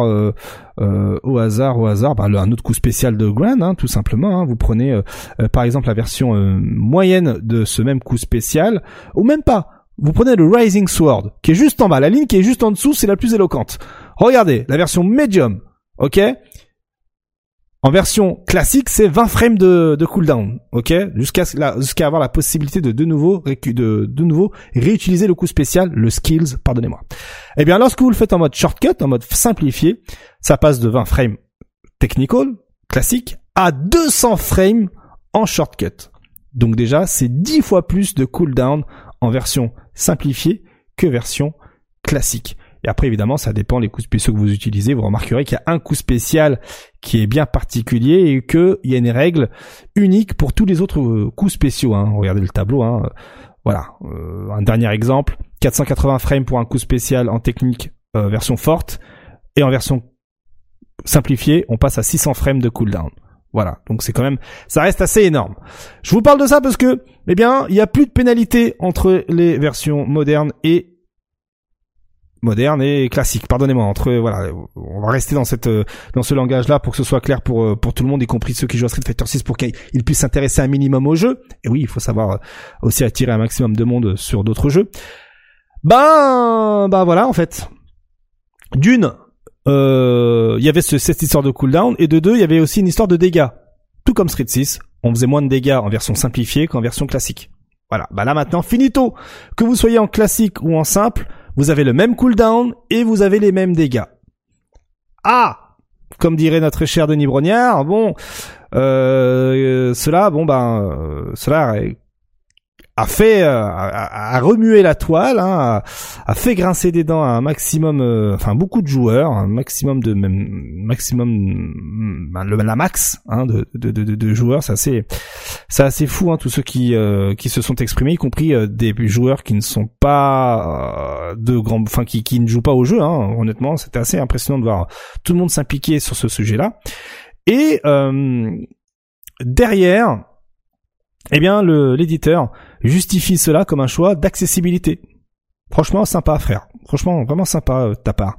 C'est même très très gentil. Hein. Euh, mais maintenant, euh, qu'il n'y a plus d'avantages et de désavantages à faire des quarts de cercle, bah en fait, il n'y a plus aucune raison de rester en manipulation traditionnelle. Hein, on va pas se mentir. Euh, pourquoi se prendre la tête hein. À la rigueur, s'ils avaient laissé le cooldown, ça aurait pu être, il aurait pu encore avoir un effet pénalisant, machin, etc. Mais en fait, non, tout est identique hein, maintenant. Il n'y a plus aucune différence. Donc, euh, c'est comme pour vous imaginer, pour vous imaginer tout ça, c'est comme jouer en mode moderne sur Street 6, mais que pour les spéciaux. C'est-à-dire que l'entièreté de la palette de coups normaux est conservée, mais vos coups spéciaux sont en mode moderne, mais c'est tout. C'est-à-dire que vous avez les mêmes dégâts, euh, vous avez les mêmes recovery, il n'y a plus aucun souci à ce niveau-là. D'un côté, on peut se dire, allez à la rigueur, euh, allez, le jeu va désormais se concentrer sur les footsies et le man game. Voilà, les joueurs, les nouveaux joueurs vont auront une barrière à l'entrée en moins à gérer. D'un certain point de vue, allez, c'est pas mal du tout. À la limite, même en, restant sur ce point de vue, c'est plutôt malin. Euh, voilà, le jeu pourrait être à jour avec l'arrivée de Project L, qui lui n'a aucune euh, motion input, euh, input, aucun quart de cercle. Euh, voilà.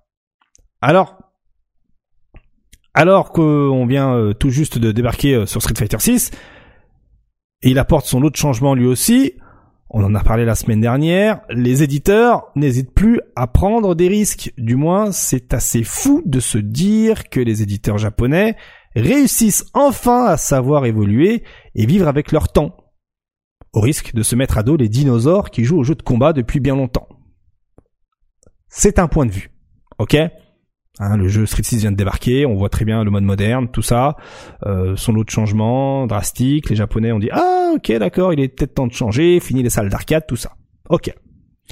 Alors, effectivement, il n'y a pas que ce point de vue à prendre en compte, il y en a aussi d'autres. Effectivement, mettre des manips simplifiées, en fait, d'un autre point de vue, ne feront qu'exclure les nouveaux venus en leur ôtant cette satisfaction d'exécuter des coups spéciaux. La satisfaction d'établir une stratégie à travers son exécution. Hein, t'as fait le training, tac tac tac, et puis tu, ah ouais, il y a ça, ça, machin, euh, et avoir oui, surtout cette satisfaction de de grind en fait et de faire le coup spécial et, et de tout ce que cela englobe. Euh, mais déjà, en fait, de base, ce qu'il faut savoir, c'est que Grand Blue est l'un des jeux les plus accessibles du moment. Quatre boutons, quatre spéciaux de manière générale, hein, avec quelques exceptions, un système d'input euh, plutôt bien équilibré. Et en fait, la porte d'entrée euh, des nouveaux venus est déjà là, hein, euh, le mode simplifié, voilà, comme le mode moderne dans Street Fighter 6. Après, il y a eu un communiqué officiel pour essayer de rebondir et essayer de calmer justement euh, l'ardeur des, euh, des joueurs à travers les internets. Et en fait, les, les développeurs, à travers ce communiqué, donc se justifient une deuxième fois. Ils justifient ce changement une deuxième fois en stipulant ben, qu'il y a trop de jeux, en fait, trop de jeux de combat. Et donc en simplifiant, ils espèrent en fait rameuter euh, plus de monde c'est louable hein, comme euh, comme choix, hein, bien sûr. Euh, grâce à eux, les nouveaux joueurs euh, vont avoir moins de mal à s'investir dans les jeux de combat. On comprend tout à fait le, délire. Mais de base, en fait, Grand Blue Fantasy Versus n'est pas dur. Les combos se résument en fait à des spéciales euh, ça se résume. Alors si je fais euh, le, le, le, le, chemin d'un, d'un de, de, Grand Blue Fantasy versus pour euh, attaquer, etc. Et, et lorsqu'on ouvre la garde, ça se résume à un coup, ensuite spécial EX, un autre coup, puis ensuite la super. Voilà. En gros, hein, pour schématiser plus ou moins le, la route de combo lorsque tu débutes Grand Blue Fantasy versus. Et en fait, comme dirait Pape, hein, d'ailleurs, à qui je fais des bisous, en fait, le jeu est simple, mais il n'est pas simpliste. Voilà. Il est facile à, facile à jouer, mais difficile à maîtriser. Je vous ferai pas la traduction anglaise, bien sûr. Et puis, finalement, en y réfléchissant, hein, euh, en y réfléchissant euh, assez, euh, assez, assez rapidement, hein, sans trop se prendre la tête, et en fait, on se rend compte que de toute façon, Guilty Gear Strive nous a montré qu'en premier lieu, vous n'avez pas besoin de, manipulation simple, mais plutôt d'une bonne promotion du jeu, d'un bon netcode et de personnages cool qui font des trucs cool. Voilà. Et là, euh, ouais, ça peut attirer du monde et ça peut donner aux gens envie de jouer. Voilà. Donc, euh, donc voilà, tout simplement. Donc, euh, on peut comprendre le point de vue de l'éditeur, de sa peur de, ne pas réitérer euh, un peu ce qui s'est passé avec le premier épisode de Grand Blue Fantasy Versus. On comprend le point de vue des joueurs également qui voient ça comme euh, comme quelque chose d'assez fou de simplifier à ce point-là version euh, comme bah en fait ça, ça, devient du Rising Thunder pour ceux qui ont la ref hein, je vous invite à aller sur YouTube taper Rising Thunder c'est un jeu de combat avec des robots fait par ceux qui font Project L actuellement mais en fait ça se, ça se résume à ça quoi. Et euh, donc euh, on a ces points de vue on, à vous de voir quel team vous êtes. Est-ce que vous êtes team ça vous dérange pas d'avoir des manipulations qui sont simples? Est-ce que vous êtes team plutôt old school? Après effectivement ouais effectivement ça ça porte à, questionnement.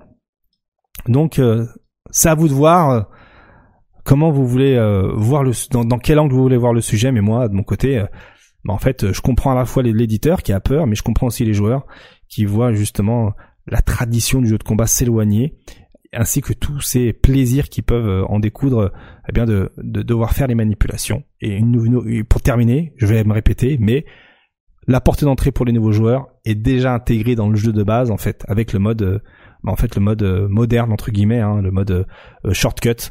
Et ensuite derrière ben voilà c'est tout. Si ça te plaît et tu veux devenir plus fort ben et avoir moins de cooldown joue en mode classique et tu feras plus mal et tu moins de cooldown. C'est normal c'est normal.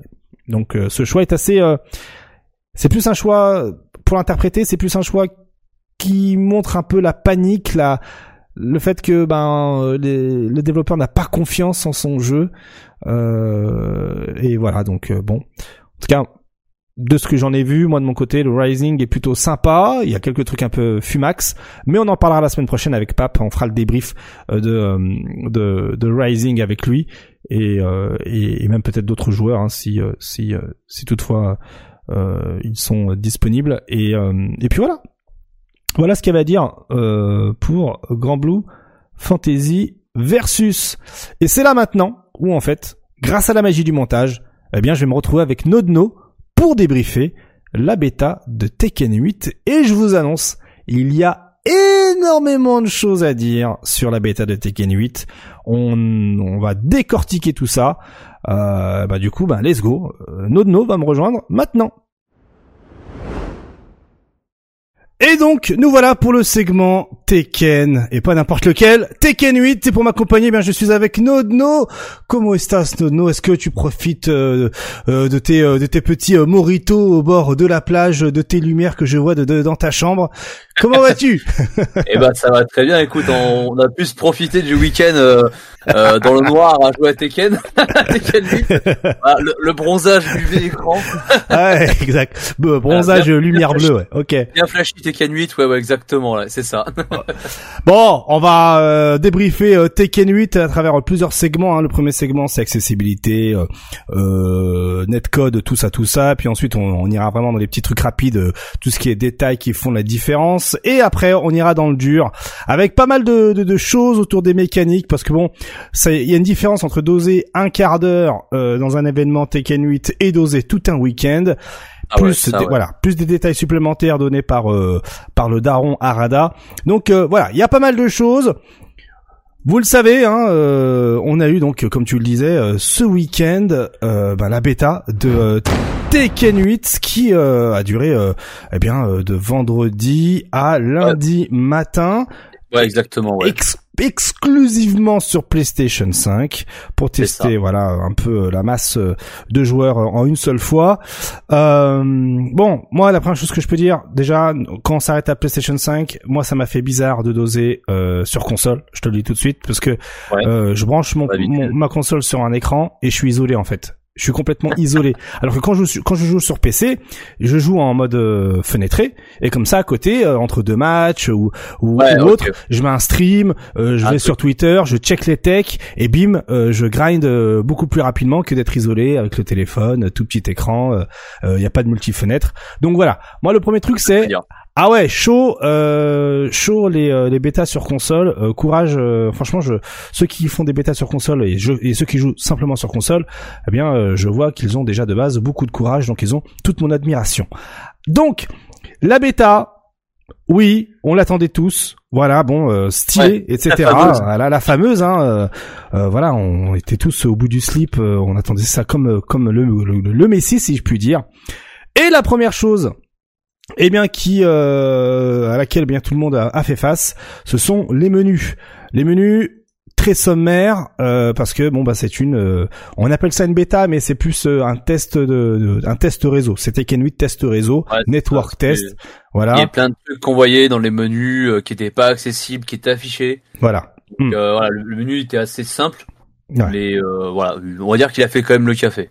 Il a fait le café et surtout pour une option en particulier, c'est l'option qui concerne eh bien le rollback netcode. Et en fait, il suffisait d'aller dans les euh, options, dans les game mode options, euh, tout simplement, et d'y découvrir tout simplement cette option que l'on voit ici euh, en image, qui est une option qui en fait vous permet de configurer à votre guise le rollback netcode, à quelle intensité vous le voulez en fait ce rollback netcode?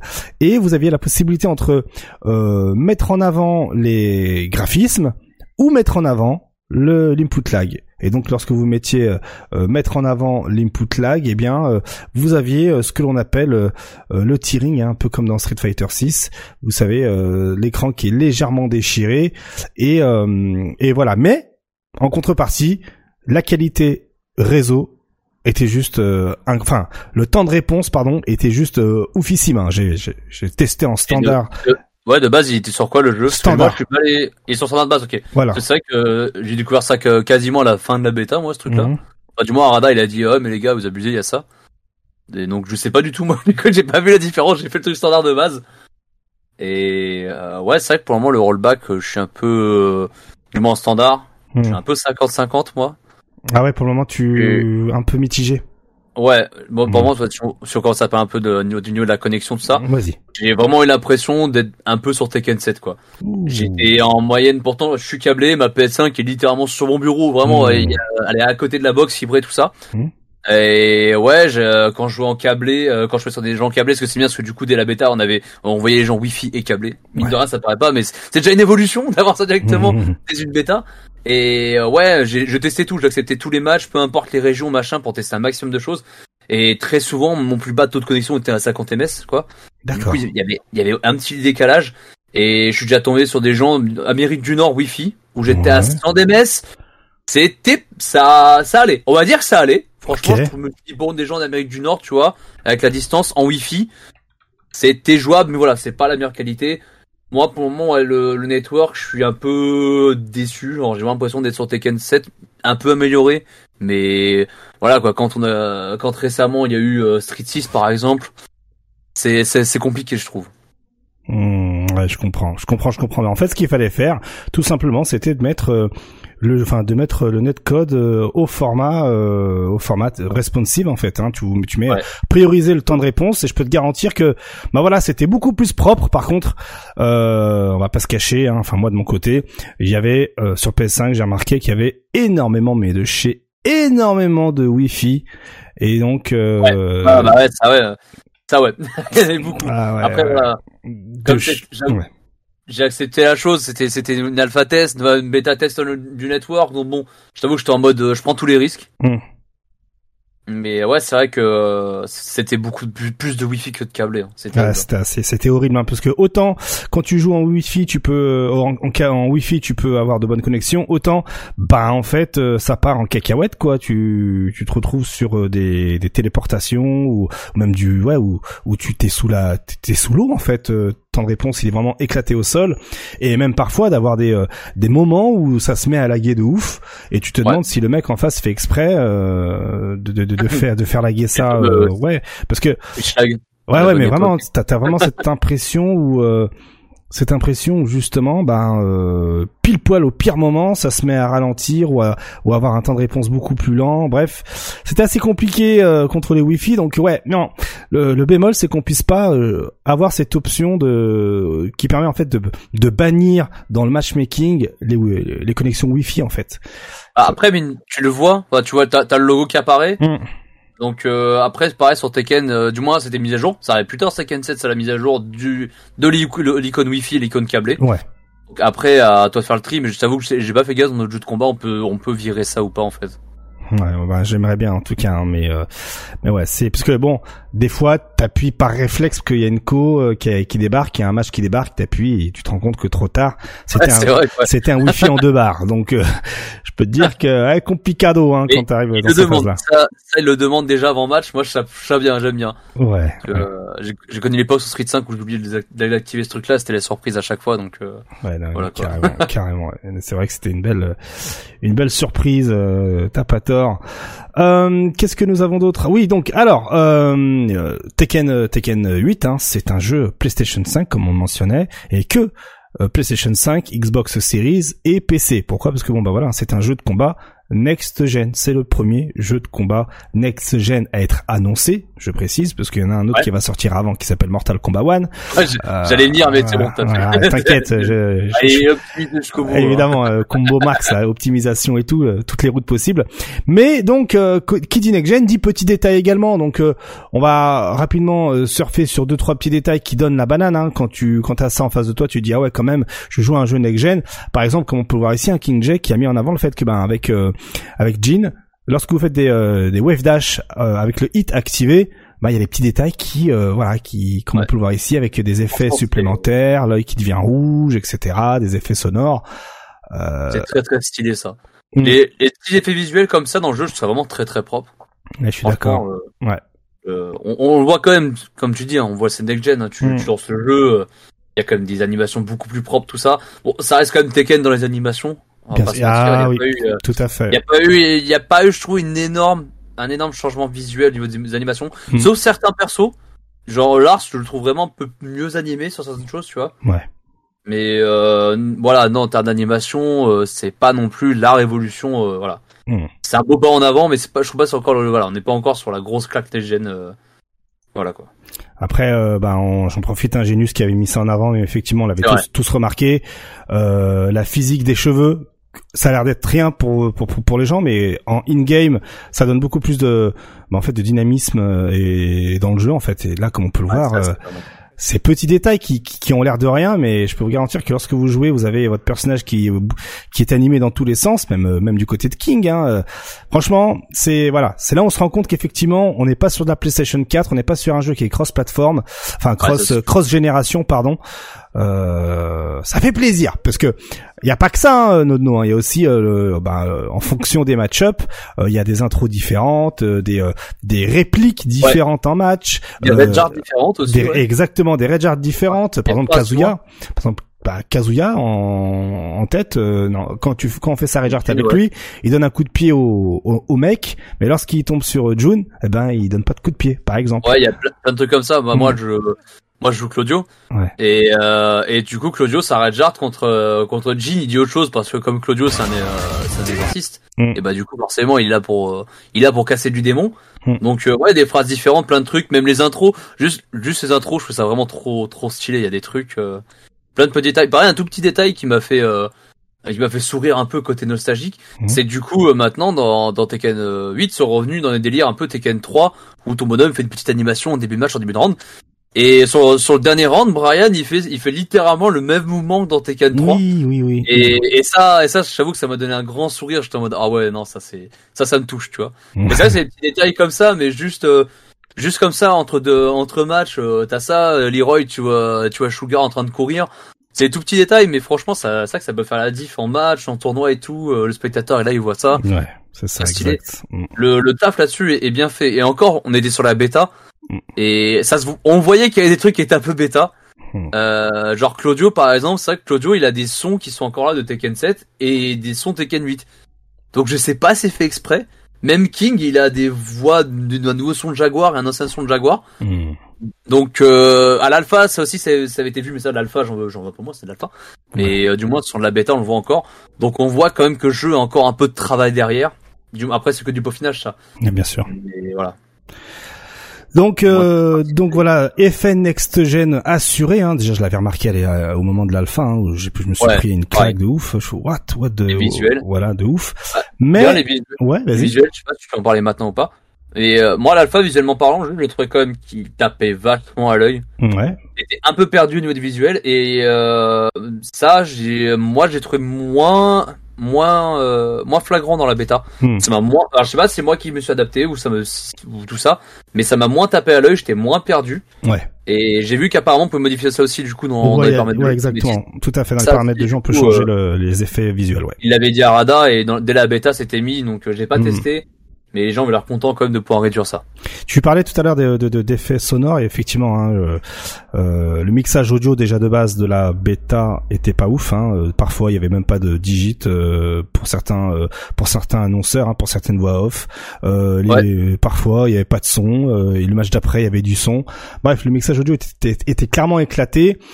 Euh, donc, euh, si vous regardez des vidéos YouTube et que le son est chelou, dites-vous bien que voilà, c'est c'est pré- enfin, il est prévu que, on l'espère, que ce soit Oui, arrangé. oui. euh, voilà, amie. parce que ce après voilà, c'est peut-être pas on va pas se mentir, c'est pas non plus du détail ultra Mm. important à l'heure actuelle, tu vois, dans Ouais. la bêta, on veut Mm. vraiment que le, le jeu il soit pas buggé, tout ça, machin. Tout à fait. Donc voilà. Mm. Mais c'est sûr quoi, ça doit faire une petite différence euh, au Day One et sur des vidéos de l'alpha quoi. Exactement.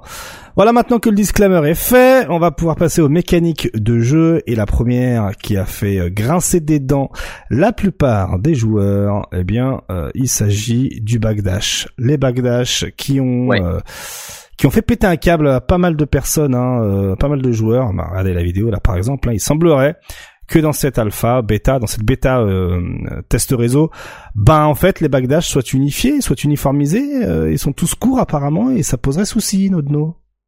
Bah ouais, c'est clair qu'on est plus sur Tekken 7. Hein. Après, ah, voilà, c'était c'était un peu une volonté d'Arada parce que lui les matchs où ça faisait backdash backdash et euh, et le gars cherchait à poke, il aimait pas trop ça. Mm. Donc euh, voilà, c'est clair. euh, même, même l'animation, ça me fait- ça fait marrer parce que du coup, bon, voilà quoi. Mais euh, ouais, ouais, c'est sûr, c'était fallait un peu s'y attendre parce que Arada il voulait retirer ça. Même si euh, c'est vrai que c'est un peu chiant parce que des fois, bon, un petit, un bon backdash, ça te fait sortir de bonnes situations. Hmm. Là, c'est un peu plus compliqué. Donc euh, ouais, ouais, on va voir, on va, on va voir pour le moment. Est-ce qu'ils vont nous écouter? Parce qu'ils ont dit qu'ils allaient écouter les joueurs tout ça. Mm. Donc euh, est-ce que le backdash va être retouché ou euh, comme c'était volonté du- d'Arada euh, ne sera pas retouché? C'est le plus gros mystère. Est-ce qu'il peut exister un compromis du genre le premier, le premier ou les deux premiers backdash que, que l'on fait sont normaux et dès qu'on dépasse une valeur, ils, ils deviennent petits? Ça peut être pas mal, ouais, un peu comme Smash Bros avec les roulades. C'est vrai que ça peut être intéressant parce que euh, du moins juste faire un petit backdash euh, au corps à corps pour esquiver, un- pour sortir d'une situation d'un coup, Ouais. ça peut être pas mal. Mais euh, pourquoi pas? C'est vrai que c'est une bonne idée. J'ai pas pensé à ça. Bien vu. par exemple. bien vu. Et puis euh, et puis au pire si ça change pas, ben euh, les sway euh, deviendront plus intéressants. Ouais, c'est vrai que le sway, parce que bah on a vu notamment dans la vidéo de, de Genius, c'est vrai que le sway de Paul, euh, même moi, ça m'arrive dans l'alpha de manger des sway euh, de, de Paul un peu énervé. Mm. Donc euh, à voir. C'est vrai que du coup le sway sera peut-être plus avantageux que le backdash. Mais dans l'idée, euh, est-ce que tu penses que justement uniformiser la backdash euh, est une soit une bonne chose pour toi? En termes d'équilibrage, en termes d'accessibilité, tout ça, où il faut vraiment Mm. retourner aux Oui. anciens backdash. Bah ouais, moi je suis quand même un peu pour les anciens backdash et tout. Hmm. Et D'autant plus que là, bah, ça a l'air vraiment d'être le même backdash pour tout le monde, ce qui fait que Jack il va pouvoir aller va pouvoir aller plus vite que les autres alors que c'est un gros et qui va en plus il va moins step. Hmm. Donc du coup euh, les, les personnages qui type qui backdash bien genre euh, bah, genre Eddie, tu vois par exemple Mm. typiquement. Eddie hein, il step il step mal mais il a un bon backdash, tu vois. Ouais. Donc ça lui donnait un bon équilibre. Là le fait de le fait de mettre ça ça ça casse un peu l'équilibre des personnages et tout ça euh, et même en, en run, ça casse un peu l'identité. Ce qui était un peu aussi le but de Tekken 8 en mode là vraiment les personnes ont plus d'identité. Oui, qui ce qui est déjà ce qui est ce qui est un bon point parce que là on le ressent vraiment un peu plus dans le gameplay avec le hit et tout ça. Hmm. mais là du coup c'est vrai que euh, mine de rien les déplacements ça fait l'identité des personnages aussi Ouais, c'est vrai, c'est vrai, c'est vrai, c'est vrai. pas spécialement pour moi je, je me dis j'aime bien quand chaque personnage Et à son backdash. à son, backdash, ouais. Voilà. C'est ce qui le définit un petit peu, quoi. exactement ouais Euh, Est-ce que t'as pu un peu plus explorer cette mécanique de hit, toi, dans le jeu? Euh, alors ouais alors oui j'ai exploré un peu pas sur tous les personnages Hmm. parce que moment je me suis focus en mode je vais essayer de tester tous les persos mais euh, je t'avoue que j'ai juste envie de jouer Claudio donc en vrai voilà quoi mais ouais plus qu'à l'alpha c'est sûr parce qu'à l'alpha bah, mine de rien, j'avais pas le réflexe d'activer le hit tout ça Ouais. et mine de rien il y, a eu des- il y a eu quelques changements par rapport à l'alpha Hmm. au niveau du hit déjà les euh, les hit engager quand on est en hit system c'est vraiment le pire nom je trouve hein, Ouais, ouais, vas-y, euh, euh, ma- maintenant, on peut les activer manuellement. Avant, on faisait la manipulation du coup. Ouais. C'était automatique, ça faisait automatiquement une dash. Là, maintenant, c'est à toi de décider. Dash, je trouve ça vachement bien. Parce que euh, avant, en fait, tu rentrais en hit, mais t'étais obligé de euh, de pas utiliser les 5 coups euh, qui étaient proposés en, pour faire du, du, du hit dash. Mhm. Donc ça, c'est pas mal. Et, euh, et aussi le fait d'avoir retiré une, euh, une barre de dash, parce que maintenant, ça avait été aussi ça, euh, ce qu'ils avaient montré, c'est qu'avant, il y avait un délire de deux niveaux où le, le hit burst utilisait les deux barres et avant on avait deux on avait euh, chaque barre utilisait un hit dash et quand on voit un peu ce qu'on fait comme dinguerie déjà avec Mhm. une barre de dash c'est pas c'est pas mal d'en avoir tiré un. Exact, ouais. Tout à fait, et euh, après ouais le hit euh, j'ai un peu j'ai un peu vu au niveau de, de Claudio et quelques autres personnages. Je trouve ça vraiment pas mal parce que bah du coup c'est vrai que ça offre plein de trucs ça offre plein plein d'idées. Mm. c'est vachement intéressant. Et pour moi l'utilisation des hits moi j'étais curieux de voir un peu euh, ce que j'utilisais vraiment un peu dans le pif et j'ai regardé un peu des matchs et c'est vrai que chaque personne a sa façon d'utiliser le hit chaque perso aussi pour le moment d'autres vont utiliser en début de combo d'autres en fin de combo Hmm. D'autres vont le faire en combo juste pour faire un hit dash ou un hit burst. Donc euh, pour le moment j'aime bien parce que c'est très varié, chacun va utiliser le hit à sa façon de jouer. Et pareil, je vais voir au niveau des pers ça va dépendre aussi des personnages hein, vraiment. Euh, parce que je pense à qui? Je pense maintenant tu vois à Leroy. Hmm. Leroy sa particularité en hit, c'est que quand il parie, il va regagner du hit. Hmm. Ça c'est quand même très fort parce que C'est du pas coup, mal. voilà, du coup Leroy c'est vraiment il est en mode il agresse, il agresse, il va regarder sa barre de hit, tu vas taper, il va parier, il va reprendre du hit. Donc euh, par exemple lui Leroy il faudra peut-être plus jouer dans le neutral que dans ses combos euh, pour extendre tout Ah ça. oui. Donc euh, voilà, grosso modo c'est ça. On va- Je sais pas si on s'étend plus sur le sujet parce que c'est vraiment ultra long surtout sur tous les personnages. Mais, euh, voilà. ce qu'il faut retenir en tout cas, c'est que euh, lorsque l'on commence euh, le round, on démarre avec sa jauge de hit hein, remplie au max. Ça, ouais. Euh, donc ça, ça peut être vraiment euh, d'entrée euh, être décisif pour l'entame du match. Comme tu le disais, on Mm. peut l'activer en neutral. Enfin, on peut l'activer nature et découverte. Ouais, ou voilà, le- comme ça, en combo ou en hit engager. voilà, Voilà. tout à fait. Hit engager qui se fait automatiquement quand on n'a pas la barre de hit activée, quand Mm. on touche un gars en situation de hit qui n'a pas de garde. Et il faut savoir que une fois que le hit est activé, il y a certains coups spéciaux qui profitent euh, justement d'un d'un d'un buff euh, de la barre de hit, par exemple avec euh, euh, avec certains persos. Ouais, vous verrez une, une aura un peu différente, ce qui indiquera que votre coup spécial est légèrement buffé avec votre votre jauge de hit. Euh, Par exemple, ouais. par exemple, tu veux Claudio, lui, euh, son son délire en hit, c'est qu'il rentre dans sa scène Starburst. En fait, le délire normalement le Starburst, c'est une scène qui s'active uniquement quand il tape avec son point droit, Ouais. qui lui donne un buff où les, les coups changent. Et là, Mm. en fait, en, en hit, il l'a à volonté jusqu'à que la barre Oh, de hit ouais, bah voilà. Euh, Donc, il fait qu'il a, il a un launcher mid mid safe. Euh, Mon la touche Dieu. pas, c'est pas grave, je le remettrai derrière. C'est super. C'est vraiment pas mal. Voilà, Ah moi j'ai ouais. j'ai beaucoup rigolé sur ça. Et, et pareil, le, donc le hit gratte, donc le- ça on l'avait déjà dit, mais le hit Mm. utilise des coups en gratte. Et pareil, certains coups quand ils n'ont pas hit activent de la gratte. Et Claudio il a ça notamment sur son Superman Punch qui gratte un peu beaucoup Ouais, trop. on va voir ça dans deux Voilà, secondes. voilà, voilà, ouais. effectivement. T'inquiète. Parce que Mon dieu, je transpire rien qu'en y pensant déjà, tu vois. Moi, je sais ce qui se passe. Je- Ça a fait rire que moi pour celui qui joue Claudio. Mais vraiment, euh, je me suis fait un peu enchaîner de la part de quelques joueurs. C'est équilibré, t'inquiète. Mais on va en parler Oui, dans deux secondes. On va en parler dans deux secondes. Du coup, là, on a parlé, on a parlé du hit, très bien. Le hit qui amène justement derrière, c'est voilà, on est obligé d'en parler, qui amène à d'autres possibilités, notamment, eh bien, les dégâts. Hein, euh, les dégâts, on a un premier exemple. euh, Enfin, on a des exemples de partout. Hein. Ouais, Qu'est-ce que c'est toi, qu'est-ce que toi t'as pensé des dégâts de manière générale dans Tekken 8 Il y avait des trucs un peu abusés quand même. Ouais, oui, bah oui. Il y a, y a pas mal de coups très abusés et euh, en- encore je trouve qu'il y a, je trouve que les dégâts sont quand même moins violents que dans l'alpha. Hmm. Elles sont encore un peu trop violents, on va pas se mentir. hein. Mais après, euh, le, le truc c'est, je sais, ça a l'air d'être une volonté aussi du jeu d'être très agressif. Hmm. Alors autant il y a eu des moments où je me suis retrouvé à faire des phases de neutral à base de poke et tout ça. Hmm.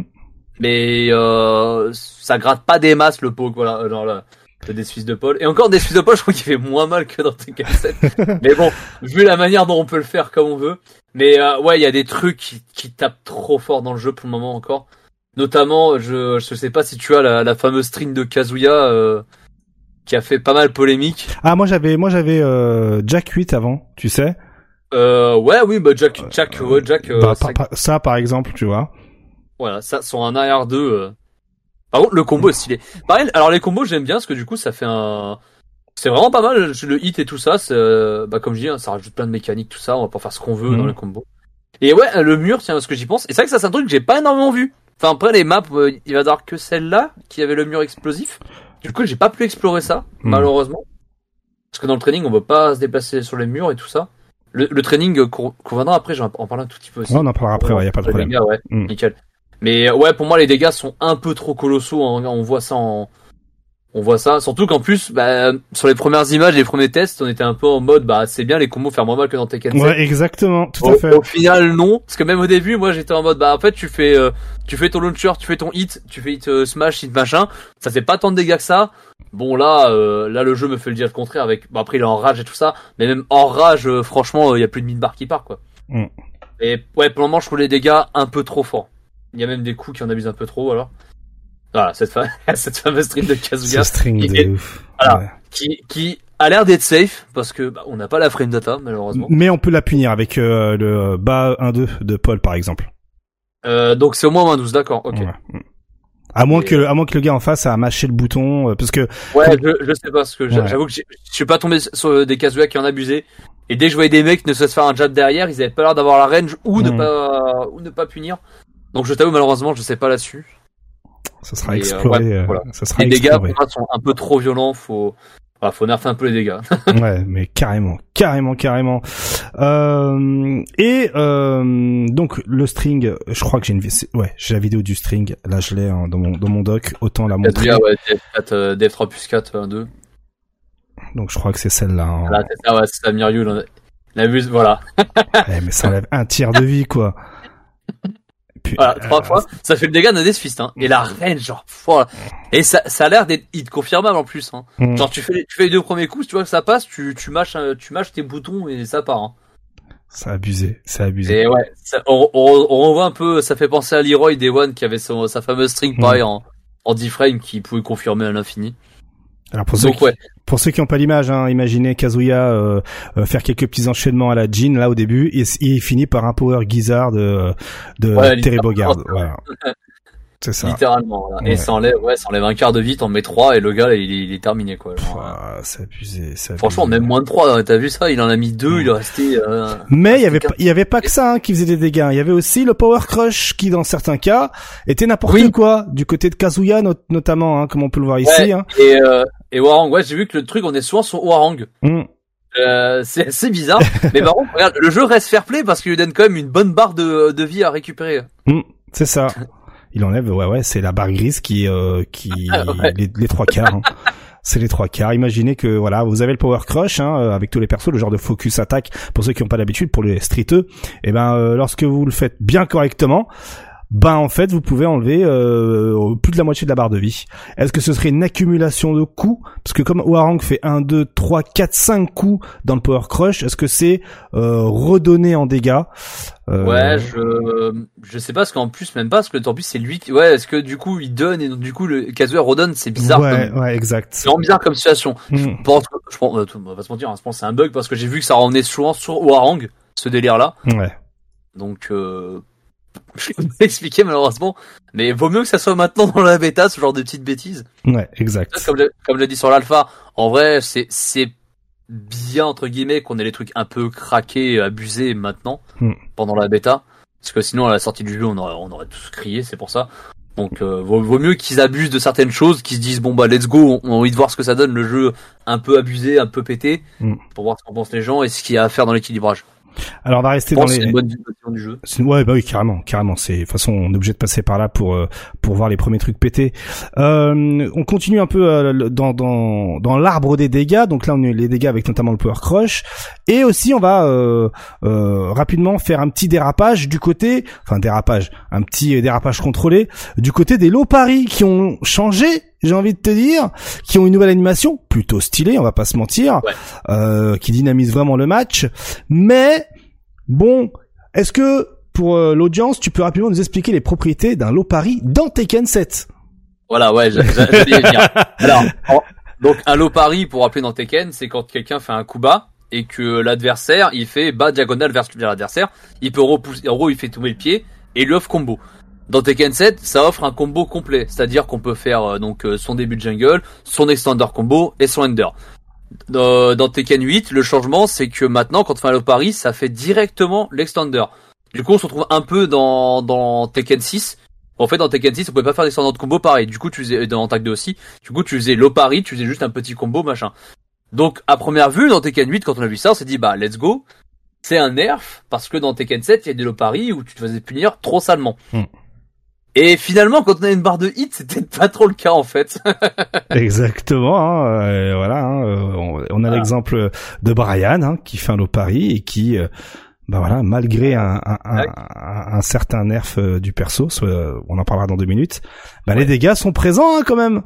Ah, un bon, un bon mid-bar. ap- Après, il est en rage et il claque son hit system. Mm. Donc après, c'est vrai que finalement tu te dis bon, il est en rage, il claque son hit, un petit beat bar est-il si mérité?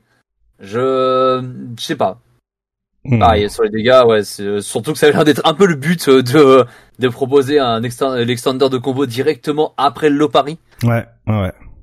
exact. Euh, ouais, en plus, il est- comme tu dis, il est en hit. Euh, Ouais, là il active le hit, là il Mm. fait FF2 pour euh, hit dash. Et encore, il a pas le mur. hein. On voit qu'il veut l'amener au il mur. veut, il veut, il veut, mais ouais, Ah. effectivement, il, y- il y est pas, mais il a les, quand même, quand même. pareil, du coup, cla- claquer un hit, euh, parce qu'on va dire ça, du coup, Mm. euh, le fait de faire un hit en combo, en- au milieu du combo, là on le voit en plus, il est assez loin, du coup, ben ça, mine de rien, j'ai l'impression ça reset un peu la, la distance de l'adversaire. Parce que normalement, dans. Tekken, quand tu tapes, tu tapes, plus tu vas mettre de coups, plus le personnage va aller loin. Ouais. Là, j'ai l'impression que ça le, ça le reset un peu, du coup, tu peux rajouter pas mal de trucs derrière. Donc c'est vrai que sur un low Paris, c'est une bonne idée, je pense. Ouais. Là, Puis- je pense que, ouais, par exemple, le, le FF2 est peut-être un peu trop tôt, il faut mettre un truc avant pour aller plus loin au mur. Et puis, et puis surtout avoir cette jauge de hit permet d'avoir également une situation de comeback qui est non négligeable. Et ça, c'est cool. Mm, ouais, parce que c'est vrai, bah, comme je disais, euh, mine de rien, le hit, les gens jouent un peu à leur façon. Mm. Et j'ai vu pas mal de gens utiliser le hit en guise de comeback. Bah, même moi, parce que notamment parce que le, le hit burst de Claudio étant une balayette. Donc, euh, bah, c'est gratos, hein, on l'utilise, quoi. Et c'est vrai qu'en comeback, c'est pas mal. C'est pas mal aussi. Yes, carrément. Je, je valide. Alors, il y a euh, aussi, euh, on parlait il y a deux minutes, hein, on reste toujours dans les dégâts. On va, on a la gratte. La gratte, il faut en parler quand même, la gratte, hein, Voilà, parce que bon, il faut en euh, parler. il La gratte de Claudio, tu vas en parler, c'est ça Ouais, un petit peu quand même. euh, Je vais Voilà, pas, on je, en je vais pas, parler. je vais, je vais pas te mentir, elle est assez euh, euh, particulière. Voilà, hop. Elle régale bien, régale bien, ouais. Donc là, Voilà. Ah. trois. Ah, il y a Voilà. trois fois. Alors, est-ce que tu Alors. peux réexpliquer un peu ce qui se passe là en, en image pour pas que les gens puissent euh, Ouais. trop péter un câble? Donc en gros, donc là, le délire, c'est donc du coup, là, Claudio, il est en, donc il est en hit, euh, il est en burst, euh, en hit. Il est en hit, ouais, avec la barre bleue qui, Voilà, enfin la barre est- qui, qui diminue juste en dessous de la barre de vie. Ah, voilà. Et euh, donc comme j'avais dit, il est donc du coup il a sa stand Starboss activé, activé tout le temps sur ce mode-là. Ils lui ont donné un changement, c'est que Claudio normalement il a running 2 donc le Superman Punch, euh, le coup classique de Claudio qui a un high qui le laisse positif. Et ben maintenant il peut utiliser son Starboss pour le buffer encore plus.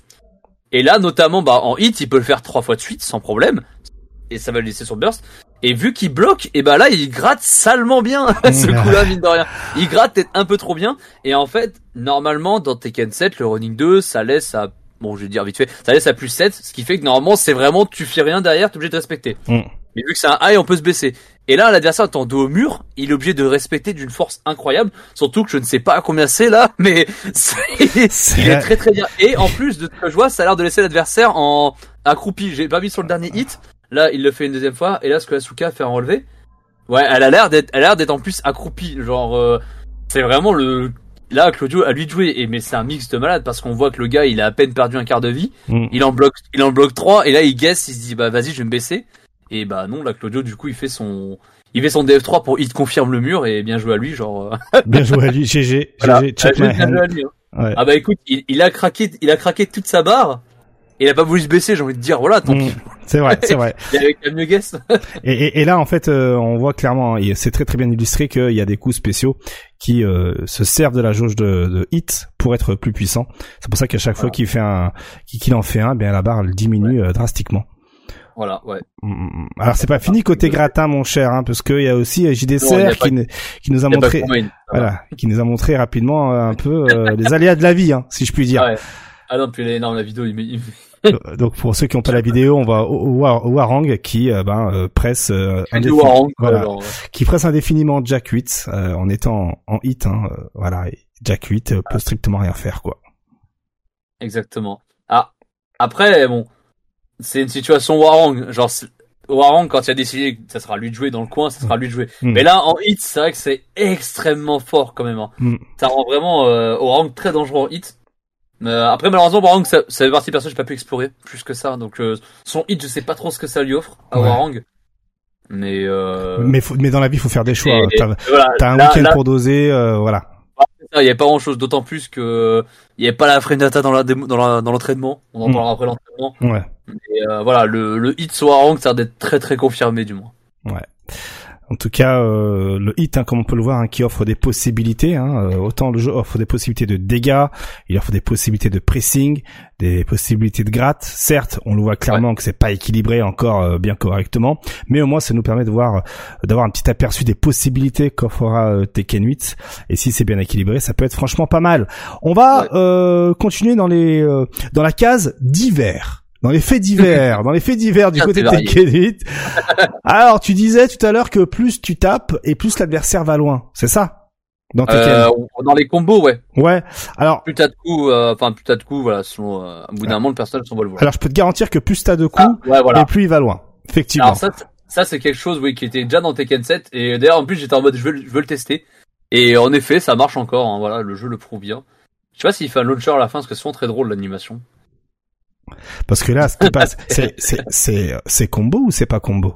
Non, non, non, c'est Ouais, pas combo. mettre la garde, hein, non, voilà. C'est pas juste. euh, ouais, c'est pas ouais. naturel. C'est Mm. juste l'effet, ça marche dans, dans Tekken 7 en training, tout ça. Mm. C'est juste, bah, du coup, euh, ouais, le nombre de hits, euh, je sais, je sais pas vraiment pourquoi il réagit comme ça, le perso.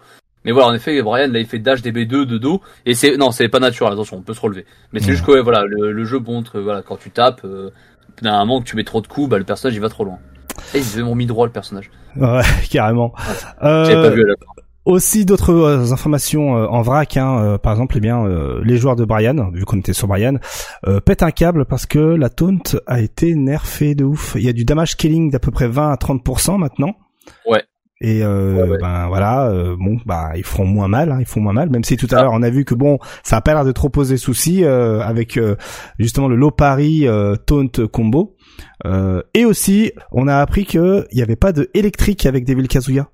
Non, ouais, ça, ça était déjà dans la, la fin du jeu. Ouais. C'est que euh, Jin et Kazuya, les deux, quand ils sont en hit, il n'y a plus besoin de faire euh, l'électrique with Goldfist, c'est-à-dire être dans la frame précise quand on veut faire le euh, l'électrique. Ouais.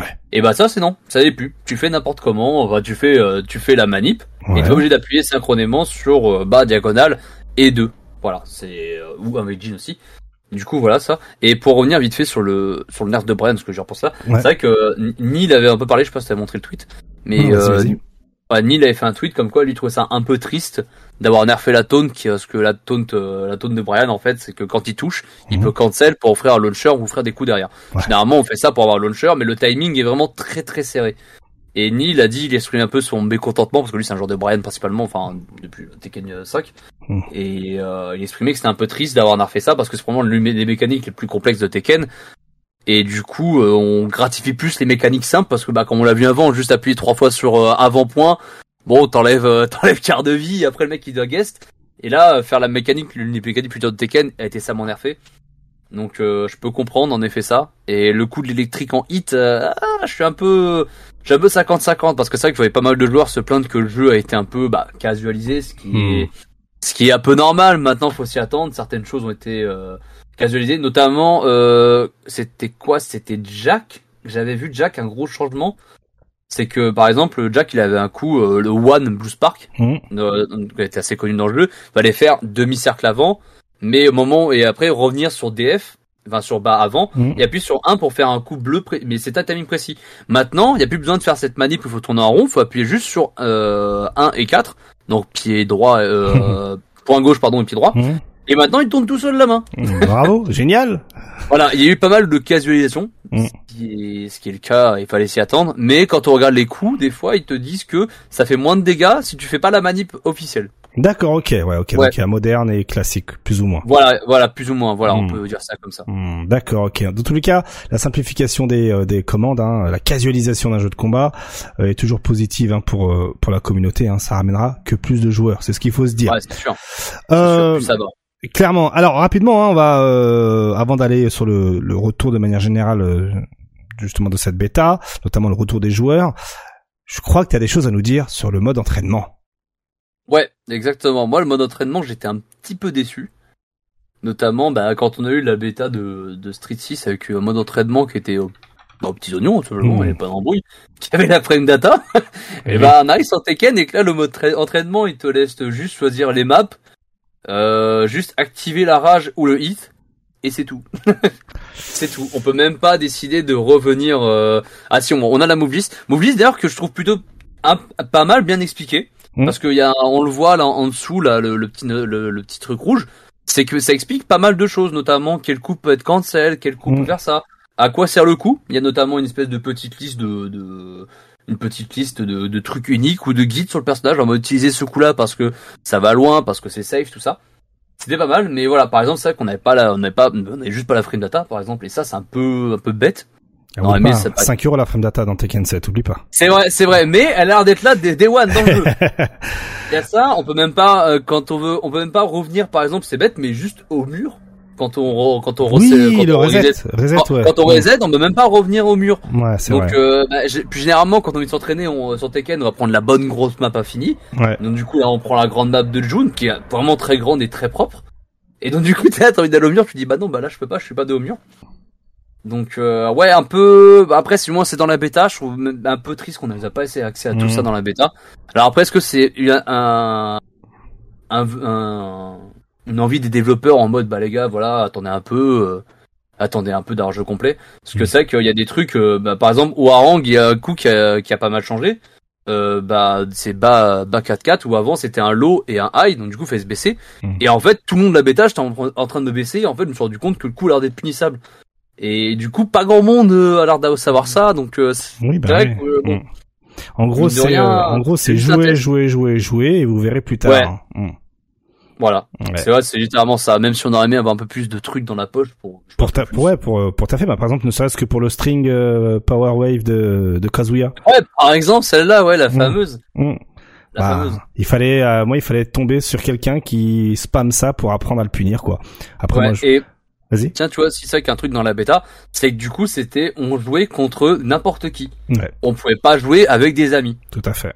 Et ça, c'était euh, parce que bah, bah Street 6, mine ça qui était trop bien sur la bêta, c'est que dès la bêta, tu dis à ton pote viens dans l'hôtel hall Mm. et tu te faisais à l'infini avec lui. Ouais, et puis tu Là, peux même, juste- euh, tu peux organiser des tournois, euh, etc., comme pour Street 6, Ouais, par ça. exemple. Ouais, c'est ça. Et là, là, c'est littéralement FT2 online. Euh, voilà.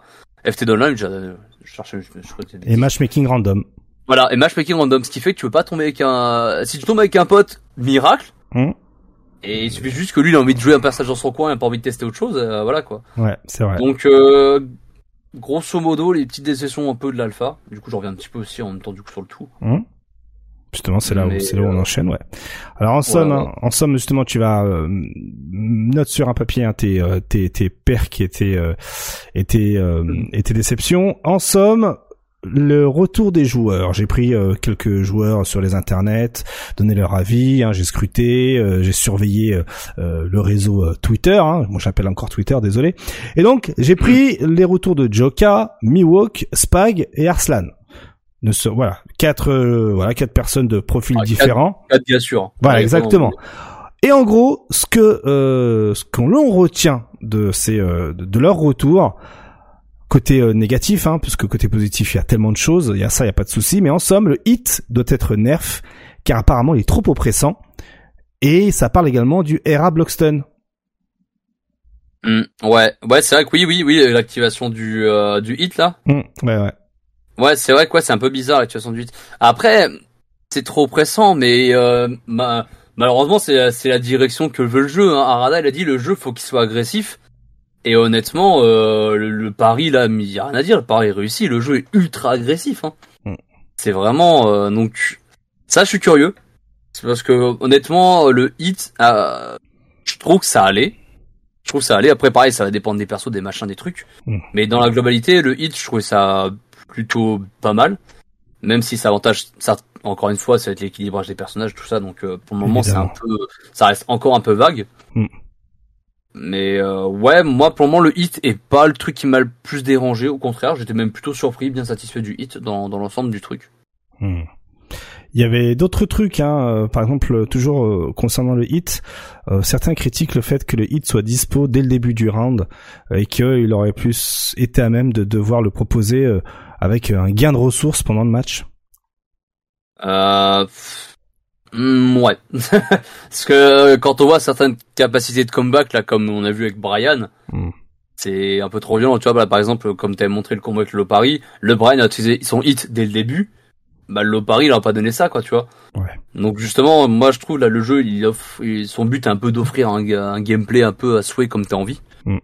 Donc, euh, non, je sais pas, justement, je trouve, le, mettre le, mettre une jauge qui monte, tu vois, de, de hit, ça serait justement peut-être un peu trop trop classifié, tu vois, entre Mhm. guillemets, euh, trop rendre la chose euh, normale parmi les autres jeux de combat, tu vois, comme une barre Mhm. dex et tout ça. Mhm. Chose que techniquement on veut pas spécialement dans Tekken une barre dex, Ouais, oui. mais là le fait une jauge qui monte, ça va rappeler ça.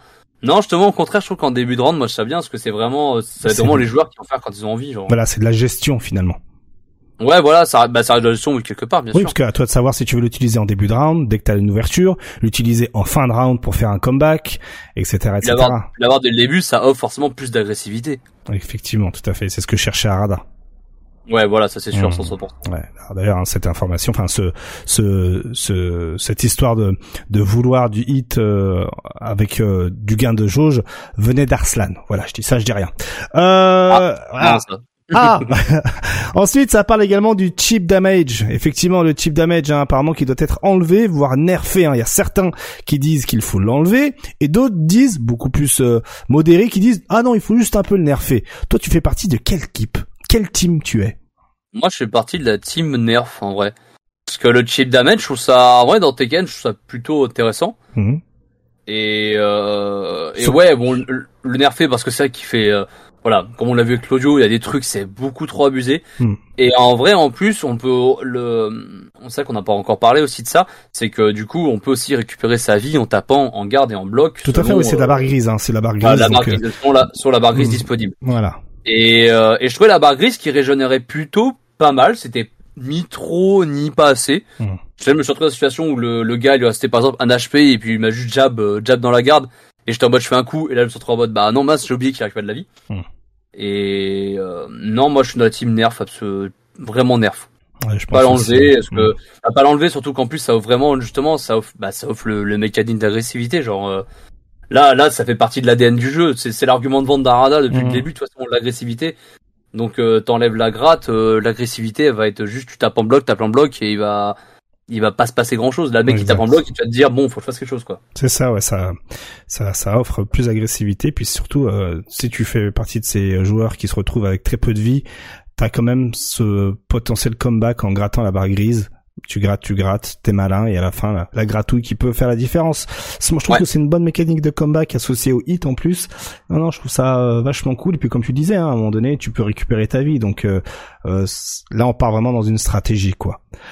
Ouais c'est ça Euh, il y avait autre chose aussi au sujet des projections. Apparemment, euh, pour certains joueurs, ce serait cool si les shops pouvaient être euh, break en counter hit.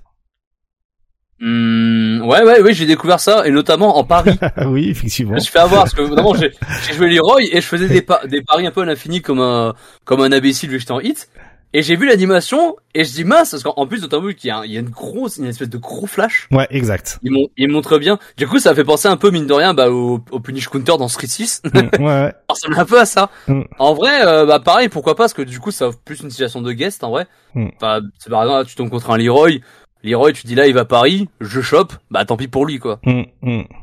Ouais, c'est euh, non, moi, moi je, va- je valide plutôt ça. Ça m'a surpris au début, Ouais. mais euh, c'est pas voilà, c'est Voilà. euh, ça peut valider. je.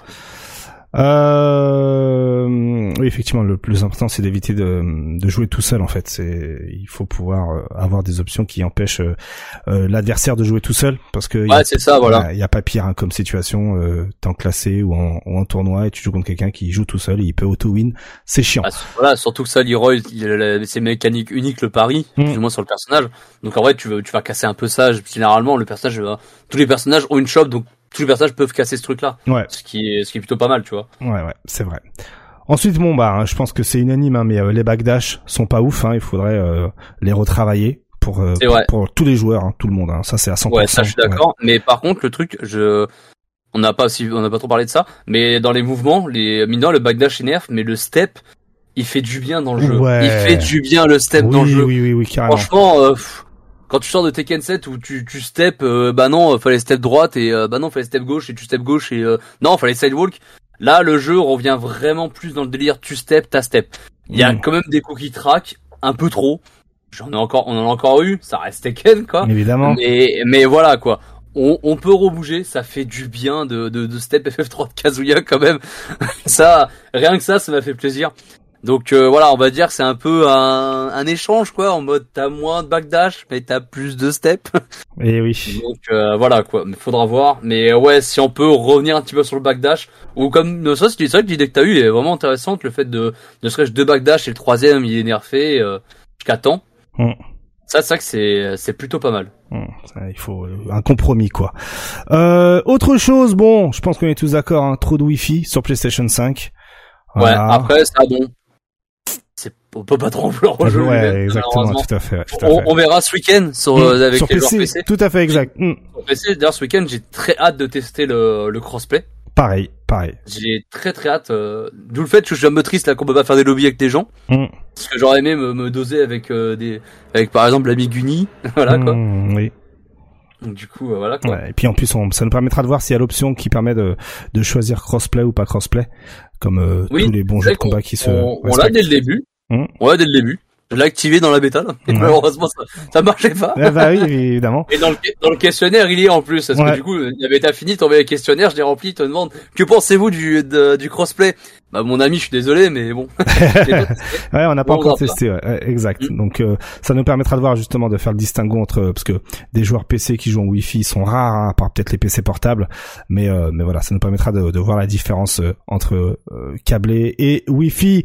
Et enfin, autre remarque, les persos qui peuvent utiliser leur hit pour créer de la pression et de bons 50-50 se démarquent direct et sont même en haut du panier.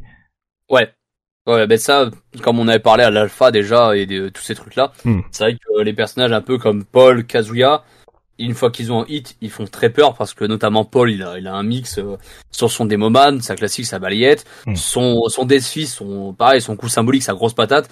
C'est ça lui offre en plus un combo derrière s'il décide de de de, de hit dasher avec.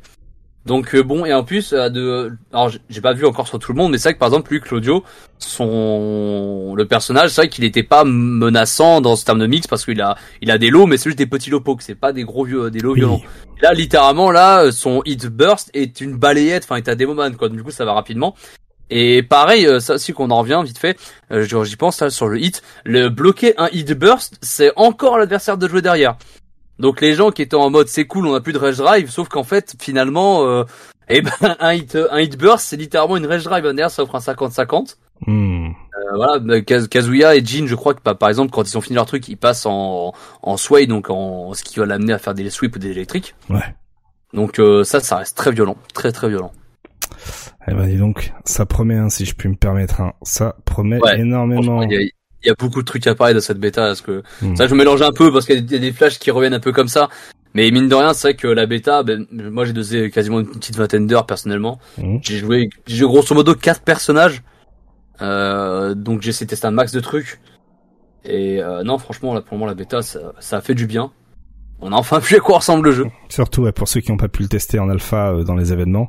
D'ailleurs, euh, vas-y, vas-y, je te laisse finir avant de passer à, la suite. Euh, Ouais, non, juste d'ailleurs, ouais, c'est vrai que ça fait du bien parce que bon, l'alpha, euh, on va pas se mentir, c'était vraiment 30 minutes de te refermer. Ouais. Mm. Euh, tu savais pas qu'est-ce que tu voulais essayer dans le jeu. Hein. ouais, c'est clair. T'avais, ouais, t'avais vraiment pas le temps de te poser. c'était assez, assez frustrant, mais assez jouissif à la, à la fois. Hein, tester le jeu, mais te dire, voilà, quand tu finissais cet alpha test, t'avais encore faim.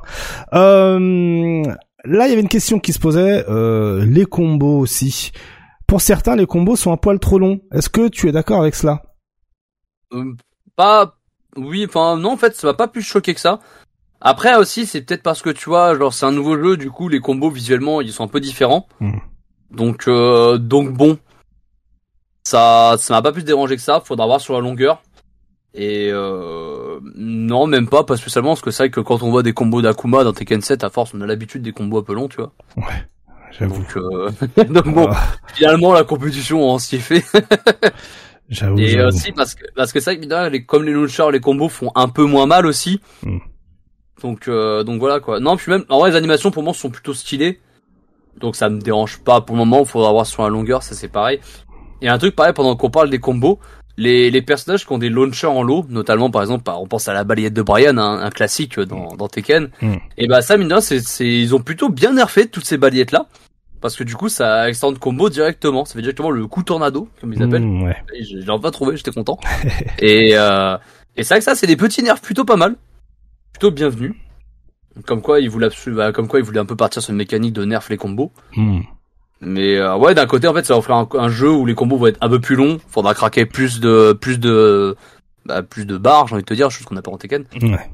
donc d'un côté ça va pas plus déranger que ça non alors, ce qu'il faut savoir par rapport à ça, euh, ben justement, euh, Arada a, a, échangé à ce sujet-là, hein, parce que bon, euh, pour résumer un peu la chose, il y a un grand nombre de, de, de joueurs hein, qui font état de combos un peu trop long, même trop long tout court.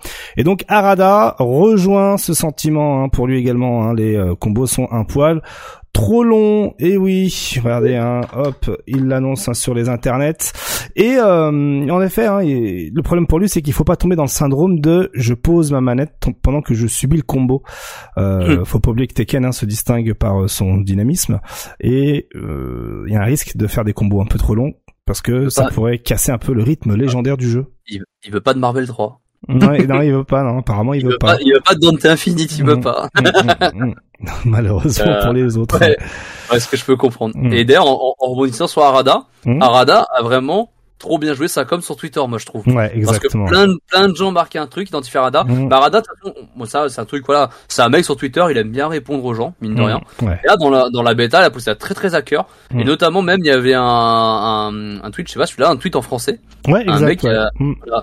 Qui euh, le, le mec a tweet en français et puis littéralement le gars il avait juste quelques likes comme ça ça devait juste être euh, pas pas une grande personne. Mm. et Arada a répondu en français dans le texte. Mm, mm. c'était vraiment bien joué de sa part. Donc euh, non Arada c'est cool il a répondu il a donné son avis son pour son contre. C'était vraiment très très bien. Ça par contre ça fait plaisir de se dire bah voilà le gars il est derrière. Et puis quand moi quand je vois un petit peu la différence qu'il y a eu avec l'alpha et la bêta je trouve qu'il y a quand même eu quelque chose il y a eu quelques changements.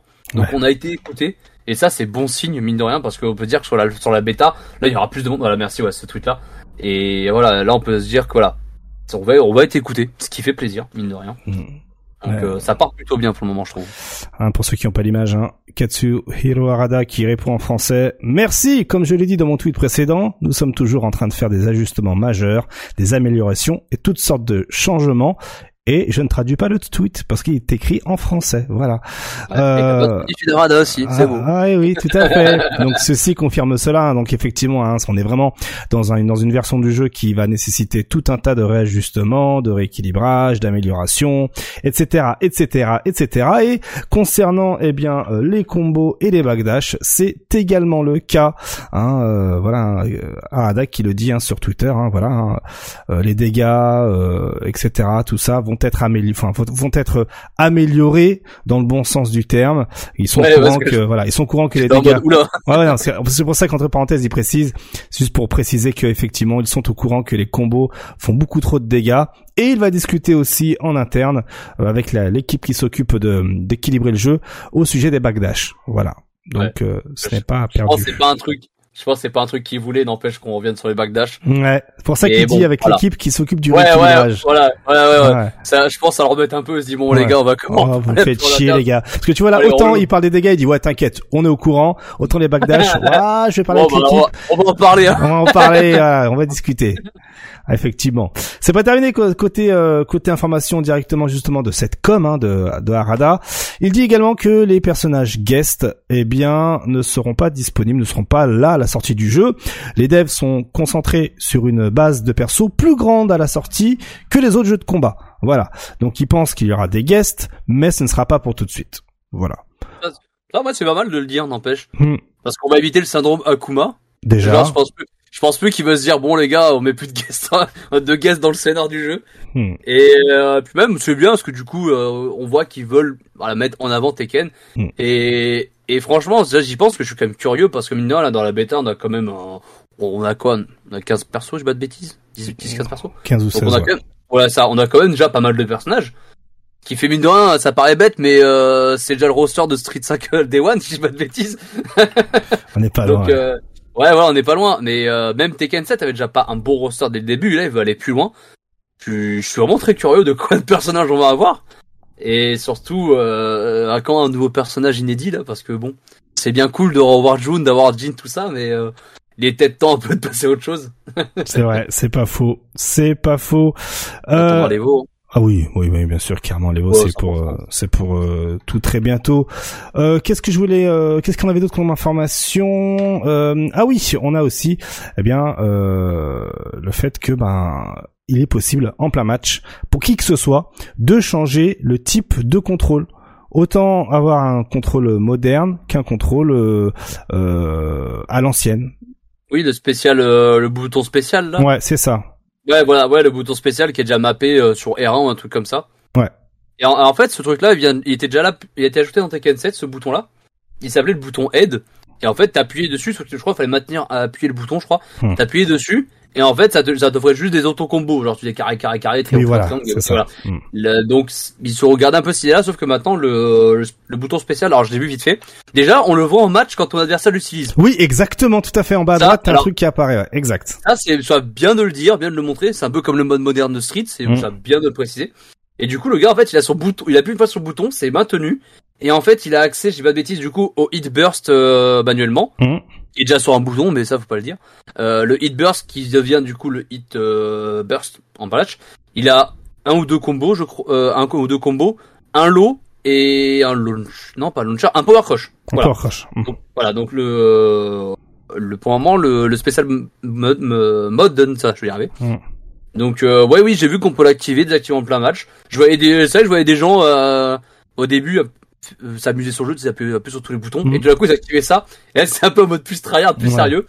Faudra voir euh, ce que ça donne sur la durée. Bah C'est un l'idée, peu, l'idée donne un peu c'est comme les débats du mode moderne de toute façon, je pense. voilà ouais l'idée c'est surtout de, de donner un coup de main à ceux qui découvrent les personnages Ouais. pour voir un peu les possibilités. Pourquoi pas. c'est parce qu'en plus dans le questionnaire, c'est vrai qu'ils en parlent beaucoup de ça. Il y a une page dédiée justement au euh, au spécial bouton en mode euh, bouton spécial là, en mode en mode euh, est-ce que c'est bien, est-ce que Mhm. ça vous aiderait, est-ce que vous personnellement ça vous donne envie de jouer un autre personnage avec ça? Donc euh, ils y tiennent à ce mode-là. Je suis Mhm. curieux de voir ce que ça donne parce que autant le mode moderne de Street, je trouve vraiment vraiment intéressant pour des gens qui jouent pas trop à Street. Moi, dans mon entourage par exemple, c'est vrai que j'ai un pote qui a acheté le jeu de. Street qui aime pas les jeux de combat, qui a fait le mode Mhm. aventure et qui a joué un peu comme ça online, mais je jouais juste en mode moderne parce que bah flemme de faire des gardes de cercle. Ouais, ouais, Donc euh, je pense, je pense pas que ça va être aussi bien que dans, va bien dans ce- que par rapport à Street. Faudra voir ce que ça va donner. C'est un autre délire, hein, parce que oublie pas, c'est un jeu 3D, donc euh, Ouais, c'est vrai quoi, tu peux pas, voilà, tu peux pas, tu peux pas mapper aussi facilement que ça. tout à fait, exactement. Ouais, ouais, t'as pas de couilles euh, tout ça. Non, non, c'est, euh, c'est, c'est, ouais, c'est un jeu 3D, c'est différent, et puis, euh, et puis, je pense que les devs savent, euh, savent ce qu'ils font surtout. Et, Oui, oui, ça, sûr. Alors, on parlait des dégâts, tout ça, tout ça, des chip damage, mais euh, voilà, il- Arada a préféré rappeler qu'effectivement cette euh, bêta n'est pas vraiment une bêta, mais c'est surtout, bah en fait, euh, le squelette du, du jeu. En fait, on joue au squelette du jeu, grosso modo, si je dois vraiment euh, essayer de trouver une métaphore, et que, bah, euh, avec le temps. On aura des nouveaux éléments dans le jeu, le jeu sera amélioré, sera peaufiné. Là, on est vraiment euh, avec les 16 persos de base, aucun équilibrage, vraiment juste euh, les options, euh, enfin les, les, les mécaniques euh, mis dans le jeu. Et pour preuve, hein, euh, on a eu ce rééquilibrage entre guillemets, cette modification du, du, du, du- de la mécanique Ah, du hit, hit, ouais. voilà. Et quelques jours plus tard, bim, il y a la bêta. Donc euh, euh, pas d'inquiétude, hein, ça bosse dur dessus. Euh, donc ce week-end, hein, lorsque vous nous écoutez, hein, normalement vous nous écoutez le vendredi, hein, c'est le vendredi que cette vidéo est disponible sur YouTube. Eh bien, la bêta version crossplay va être disponible là dans les heures qui arrivent. Eh bien, pas d'inquiétude. Si vous tombez sur une, une chaîne Twitch ou des vidéos YouTube où c'est des dégâts as- astronomiques, alors que la semaine dernière il y a eu la bêta PS5, il faut savoir que c'est exactement la même version, donc il y aura les mêmes abus et le même non-équilibrage du jeu. Ah, Voilà. Surtout moment, ça. ouais. Mm. Mais ouais, non, c'est bien ce qu'ils font. Non, c'est juste que c'est très bien ce qu'ils font, parce que, comme on l'a dit tout à l'heure, ils Mm. réécoutent. Et notamment, ça, juste, rien que le changement, moi, je trouve ça assez énorme, le changement du hit. Le fait qu'on avait deux chaînes au début. Et en plus, ils avaient donné un terme et tout. Ce que je me rappelle dans la vidéo de présentation, ils avaient pris ça très au sérieux en mode, il y aura deux chaînes, le, le hit burst en constamment à deux, et le hit dash en constamment à un. Ce qui est une mécanique intéressante et bien trouvée. Mm. Et finalement, ils se sont rendus compte du truc en mode, moi, les gars, ça va trop loin. On part littéralement sur supprimer ce truc-là. Donc euh, c'est qu'ils écoutent vraiment les joueurs et qu'ils font vraiment très attention à tout ça. Donc euh, c'est très cool, très cool. Très cool, effectivement. Euh, et aussi, découverte. Révélation, si je puis dire. C'est ça- qu'on aime. Ah là là, l'Amérique du Nord. Ça y est, a énormément de joueurs Wi-Fi. C'est la, euh, c'est voilà la conclusion de Harada. hein. D'ailleurs, les gars, on a remarqué que euh, effectivement, il y a une grande qualité de, de- de différence de qualité entre le Wi-Fi le- et, le câblé. Ça, y a pas de souci. Mais on a remarqué qu'effectivement, euh, en Amérique du Nord, euh, vous étiez un peu trop nombreux à jouer en Wi-Fi. Des bisous. Ça, c'est moi qui le rajoute. Mais euh, mais voilà quoi, c'est assez drôle. C'est assez drôle, hein. Regardez, hein, c'est ici. Hein. Mais les statistiques euh, actuelles montrent que l'Amérique du Nord a un nombre assez particulier, enfin un nombre, un très large nombre euh, de, joueurs Wi-Fi. Voilà. ouais. Bah, comme je te disais, moi quand je quand je voyais des gens en Amérique du Nord, c'était Wi-Fi constamment. hein. Putain, ça, c'est ouf, c'est ouf, c'est Ouais. ouf, c'est ouf. Ouf. Mais bon, pour la science, on essaye. Hein. Pour la science, évidemment. On- Pour la science, on est là, on teste. voilà, on s'est sacrifié, voilà. Hein, on s'est, on s'est donné de notre personne. C'est ça. Je sais que demain, grâce à moi, Tekken sera mieux. c'est ce qu'il faut se dire. Bien joué, ouais, effectivement. grâce au surveil là que t'as rempli là, au Ouais. formulaire. Donc euh, c'est grâce à toi si on va avoir un bon Tekken 8. Euh, autre chose aussi concernant le son, hein, on disait tout à l'heure que le mixage sonore, euh, tout ça, tout ça n'était pas terminé. Effectivement, Arada qui euh, confirme hein, qu'ils sont en train de répertorier un peu toutes les euh, toutes les euh, remarques afin de de voir en interne comment modifier tout ça parce qu'il y a un gars qui a dit oh je trouve que la musique du euh, Cara Select Screen était pas ouf hein faudrait la changer. Bon bah bon après les de couleur. Moi, je la trouve ok. ça. Moi, je la trouve ok, hein. Moi, je la trouve ok de ouf, hein. Dans l'ensemble, la bande son, moi, je la trouve plutôt ok. Clairement. Franchement, quand on sort Tekken 7, euh, on peut pas se plaindre, hein, franchement. Ah oui, tout à fait. Ah non, la bande son, je la trouve vachement cool. Elle me fait beaucoup penser pour certains stages à, à Nier Automata, pour ceux qui ont la ref. Ou... Ouais, oui, oui, celle de, euh, Ah, ah. celle avec le mur, là, le temple, là. Ouais, avec les voix, tout ça, là. Ouais, exact, ouais. Et enfin, et enfin, pour rappel, selon Arada, hop, tout n'est pas définitif. Euh, cette bêta de Tekken 8 est principalement pour tester le mode en ligne. C'est tout. Et Ouais, rien bah, de plus. Fallait s'y attendre, hein. Fallait s'y Ouais, attendre. ouais. Mm. De toute façon, il est marqué en gros, c'est marqué, euh, CNT, donc, euh, Mm. voilà. D'où le fait, pas que le training mode, il est pas non plus ultra poussé. Mm. Parce à voulait pas que les gens, il voulait pas que les gens restent dans leur coin, forcément, c'était, c'était sûr. Mm. Mais, voilà. On a testé le online.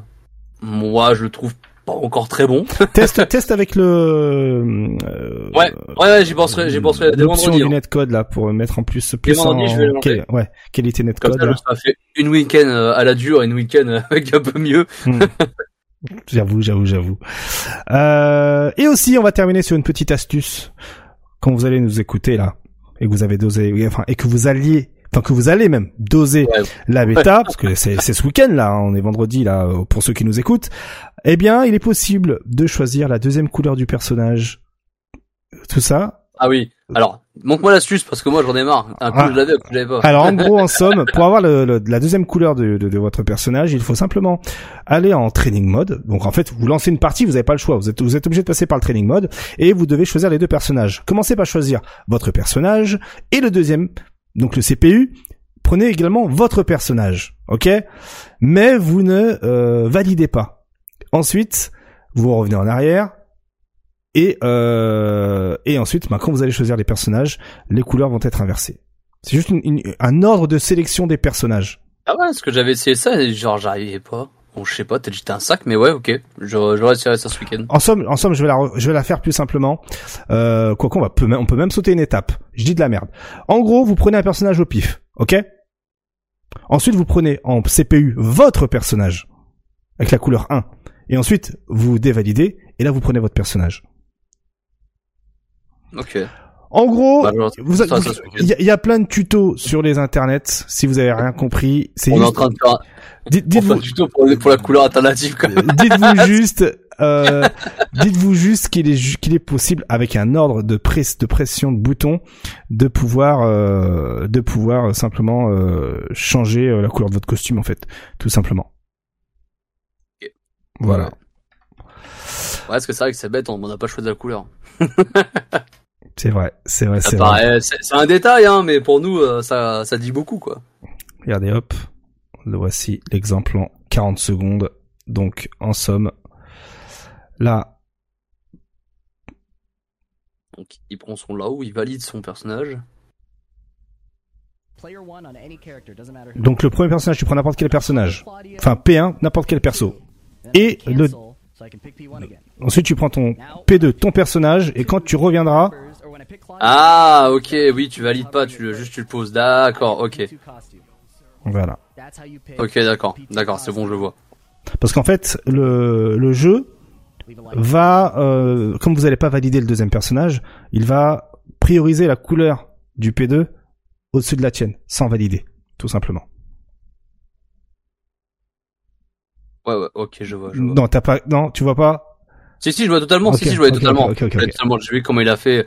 Je vois le délire. C'est juste quoi, du coup. Tu prends n'importe quel perso au début, ensuite tu vas sur le P2, tu choisis ton perso en P2 sans sélectionner, tu Ouais. cancel, et quand tu vas aller sur ton personnage, comme le P2 a déjà la couleur 1, même sans valider, Ouais, du coup, ouais, ouais, parce que du coup, il reprend la couleur 1, lui. et ouais, parce que non, mais pas, il a la couleur 1 de base, du coup. ouais, la couleur 1 de base, dès, voilà.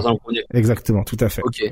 Bah, c'était la petite astuce importante de ce week-end, les gars, pour avoir la bonne couleur de votre personnage. Voilà, voilà. En tout Voilà. cas, merci Nodno. Euh, Merci hein. beaucoup, hein, merci beaucoup pour euh, ce hein. débrief euh, de la bêta. Donc voilà, hein, pour ceux qui n'ont pas accès à la bêta, bien voilà, vous êtes euh, documentés pour tout le week-end et vous pourrez un peu euh, aller sur les chaînes Twitch et dire, eh, moi je connais connaît un peu le jeu. Profitez-en. Encore merci Nodno. Euh, bon jeu à ceux qui vont doser la bêta euh, ce week-end euh, Tekken 8. Hein, bon jeu. Et qui sait peut-être qu'on se croisera sur sur le net, sur les parties, sur le matchmaking de Tekken 8. Encore merci Nodno. Et à très bientôt. Salut, salut. Merci Nodno, merci beaucoup pour euh, ce débrief de la bêta Tekken 8.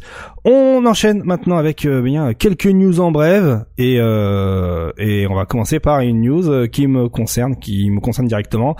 Vous avez peut-être remarqué sur ma chaîne YouTube, mais depuis ce mardi, je vous ai mis en ligne eh bien la Street Fighter League Pro Japan 2023 en français. Voilà, donc euh, eh bien désormais, je vais vous proposer chaque semaine la Street Fighter League Japan hein, euh, sur Street Fighter 6. Euh, voilà, j'irai directement à l'essentiel. Hein, voilà, il y aura quoi? Il y aura les matchs commentés en français, les résultats et les classements au fil des semaines, hein, au fil des journées.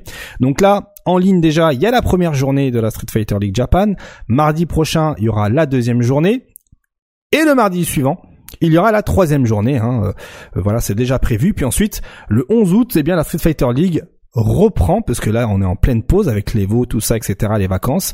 Et à partir de ce moment-là eh bien euh, vous aurez une double dose de euh, Street Fighter League Japan. Je ferai en sorte hein, j'essaierai de vous proposer ça le mercredi et le lundi. Donc le mercredi pour la journée du mardi et le lundi pour la journée du vendredi. Comme ça eh bien sur YouTube vous aurez une vidéo le lundi avec euh, la journée de la Street Fighter League, le mercredi avec une autre journée de la Street Fighter League et le vendredi avec le replay de On fait le point. Voilà. Donc euh, donc euh, voilà, l'objectif c'est de vous proposer au moins cette Street Fighter League. personnellement, je me suis éclaté comme jamais hein, à commenter tout ça. Les deux autres journées, je les ai commentées et pareil, je me suis éclaté de fou. Donc voilà. Hein, n'hésitez pas à acheter un petit coup d'œil si euh, toutefois cela vous intéresse. Euh, voilà, au lieu que ça puisse durer 5 heures hein, de live, hein, parce que ça dure 5 heures normalement de live, eh bien tout tout regroupé, eh bien ça ne dure plus que 1h20. Voilà, donc tout est chapitré, vous pouvez très bien picorer ça au fur et à mesure. vous ne louperez rien du tout, vous ne serez pas perdu dans la pampa. Je vous explique les règles en début de, de vidéo. enfin voilà quoi, vous pouvez voilà, vous pouvez vous faire plaisir c'est moi qui régale. Let's go. Voilà, l'information est passée. Puis n'hésitez pas hein, à lâcher un pouce bleu et, à vous abonner à la chaîne YouTube. Euh, voilà, comme disent euh, les influenceurs. La suite, c'est Nickelodeon. C'est un congé. Nickelodeon All Star Brawl numéro 2. Fra, qui a été annoncé. Et oui, personne ne l'attendait. Et donc, eh bien, rappelons-le, euh, ça a été un flop international. Hein. Le jeu était sorti beaucoup trop tôt à la hâte. Euh, avec pas mal de petits défauts. Regardez, hein, il y a même euh, quelques mèmes, c'est plutôt drôle. Euh, et finalement, bah voilà, il a été annoncé eh bien la suite de Nickelodeon All Star Brawl. En gros, qu'est-ce qu'il faut retenir? Eh bien, qu'il va sortir cette année sur toutes les consoles de la Terre. que les développeurs hein, Game Mill promet en gros hein, plus de persos, de meilleurs personnages, plus de stages, plus de modes de jeu, une nouvelle campagne, le full crossplay pour toutes les plateformes, tous les persos directement doublés en anglais, de nouveaux mini-jeux, des graphismes améliorés, etc., etc., etc. Et pour annoncer tout ça, eh bien, il y a un trailer. Et effectivement, on espère pour eux que euh, ils corrigent le tir par rapport au premier jet qui a pas du tout été convaincant. Donc euh, là, on voit justement les changements de graphisme, hein, les améliorations de graphisme. Il y a quand même un effort qui est fait, on va pas se mentir. Donc, ben, aux amateurs de brawl, ben voilà votre votre opium. Let's go, vous pouvez vous faire plaisir euh, en attendant le retour de Multiversus. Hashtag lol. Voilà. Euh, ensuite, euh, on va parler rapidement euh, du, on va faire le point matos, hein, le point matos avec notamment le euh, stick euh, de la semaine et le stick de la semaine, c'est celui-ci, voilà, hein, vendu par IST Mall, hein, le fameux revendeur coréen de matos arcade, avec un lever Seimitsu, comme on peut voir un, un, un, un levier Seimitsu et un nombre incalculable de boutons. Il y en a 8, 9, 10, 11, 12, mince un bouton de trop pour participer à la au Capcom Pro Tour. Voilà, bon bah tant pis, le Capcom Pro Tour ce sera pas avec ce stick là. On va aussi rester dans le matos avec, euh, on va vraiment euh, très très rapidement parler de la PlayStation 5. Euh, bon, la semaine dernière, je vous avais parlé des consoles qui cramaient. Ben là, cette semaine, c'est Kassim Kefti, hein, l'un des rédacteurs de Frandroid, qui annonce être tombé sur un petit problème avec sa console en voulant eh bien euh, brancher un dongle sur le port USB. Ça, son port USB s'est déconnecté, s'est débranché. Il lui est resté dans les mains. Moi, je vous le dis, j'ai une PS5. Je suis pas serein. Euh, c'est d'ailleurs une des raisons pour lesquelles euh, moi je joue avec la PS5 uniquement aux jeux d'aventure, etc. et avec la manette sans fil. Donc euh, si vous pouvez jouer avec une manette sans fil, faites-le. Parce que 500 balles, j'ai tout comme vous, hein, j'ai mis 500 balles dans la console et moi je vois ça, ça me fait flipper de ouf. Donc voilà, je préfère vous prévenir. allez-y mollo. Hein, on sait pas peut-être qu'il allait qu'il allait fort de qu'il allait fort de café, pardon. Donc allez-y mollo lorsque vous branchez votre port USB, euh, parce que ceci peut arriver. Et bon courage pour le remettre. Et on reste dans la PlayStation 5 avec une petite news, une petite euh, rumeur. Eh bien, souvenez-vous, hein, il y a des mois en arrière, je vous avais parlé de ce problème de métal liquide sur les PS5 qui était debout. Eh bien, il semblerait que le nouveau modèle de la PlayStation 5 ne soit plus doté de métal liquide. Voilà, hein, et qu'en plus de cela, son euh, APU euh, serait en 5 nanomètres. Voilà, donc euh, pour ceux qui se posent la question, hein, euh, l'APU c'est l'Accelerated Processing Unit. en gros, c'est ça a été créé par la marque AMD et ça désigne le GPU qui est intégré dans le CPU. Et donc 5 nanomètres, c'est la gravure du, de ce processeur-là. En gros, 5, nanomètres, c'est ce qui se faisait en 2020. Voilà. en 2022, on table plus sur du 3 nanomètres. Euh, du moins du côté de TSMC. Euh, du côté d'Intel, ce serait plutôt cette année. Du moins, officiellement, ils ont annoncé être prêts à faire du 3 euh, nanomètres. Maintenant, il n'y a plus qu'à attendre. en gros, côté lore, hein, il faut savoir que IBM avait réussi à graver une puce en 2 nanomètres en 2021, mais ça coûtait une blinde. Donc voilà, c'était une première, mais voilà. Donc graver en petit nanomètre, certes pour les perfs, c'est plutôt cool mais ça coûte du ça coûte du fric. Voilà. Donc c'était vraiment juste pour vous donner une idée de temporalité sur le matos qu'on paye. Euh, voilà. Personnellement, hein, ça va pas empêcher Sony PlayStation de faire des dingueries hein, comme God of War ou Horizon 2. Visuellement, euh, c'était des claques. Euh, voilà. Donc il n'y a pas à s'inquiéter. Ce qu'il faut retenir, c'est que vraiment pas de liquide, pas de métal liquide dans la nouvelle dans le nouveau modèle de la PS5. Donc est-ce que ce serait un aveu du fait que effectivement les problèmes euh, de métal liquide étaient plus nombreux qu'on aurait pu l'imaginer? Ça, j'ai pas envie de m'aventurer là-dedans ni druider, mais c'est toujours bon de savoir que Sony corrige le tir lorsqu'il y a moyen de le corriger. Voilà, voilà, voilà. Maintenant qu'on a fait le point matos, c'est bien let's go avec la magie du montage pour le point Street Fighter 6 avec le retour d'Arctal maintenant.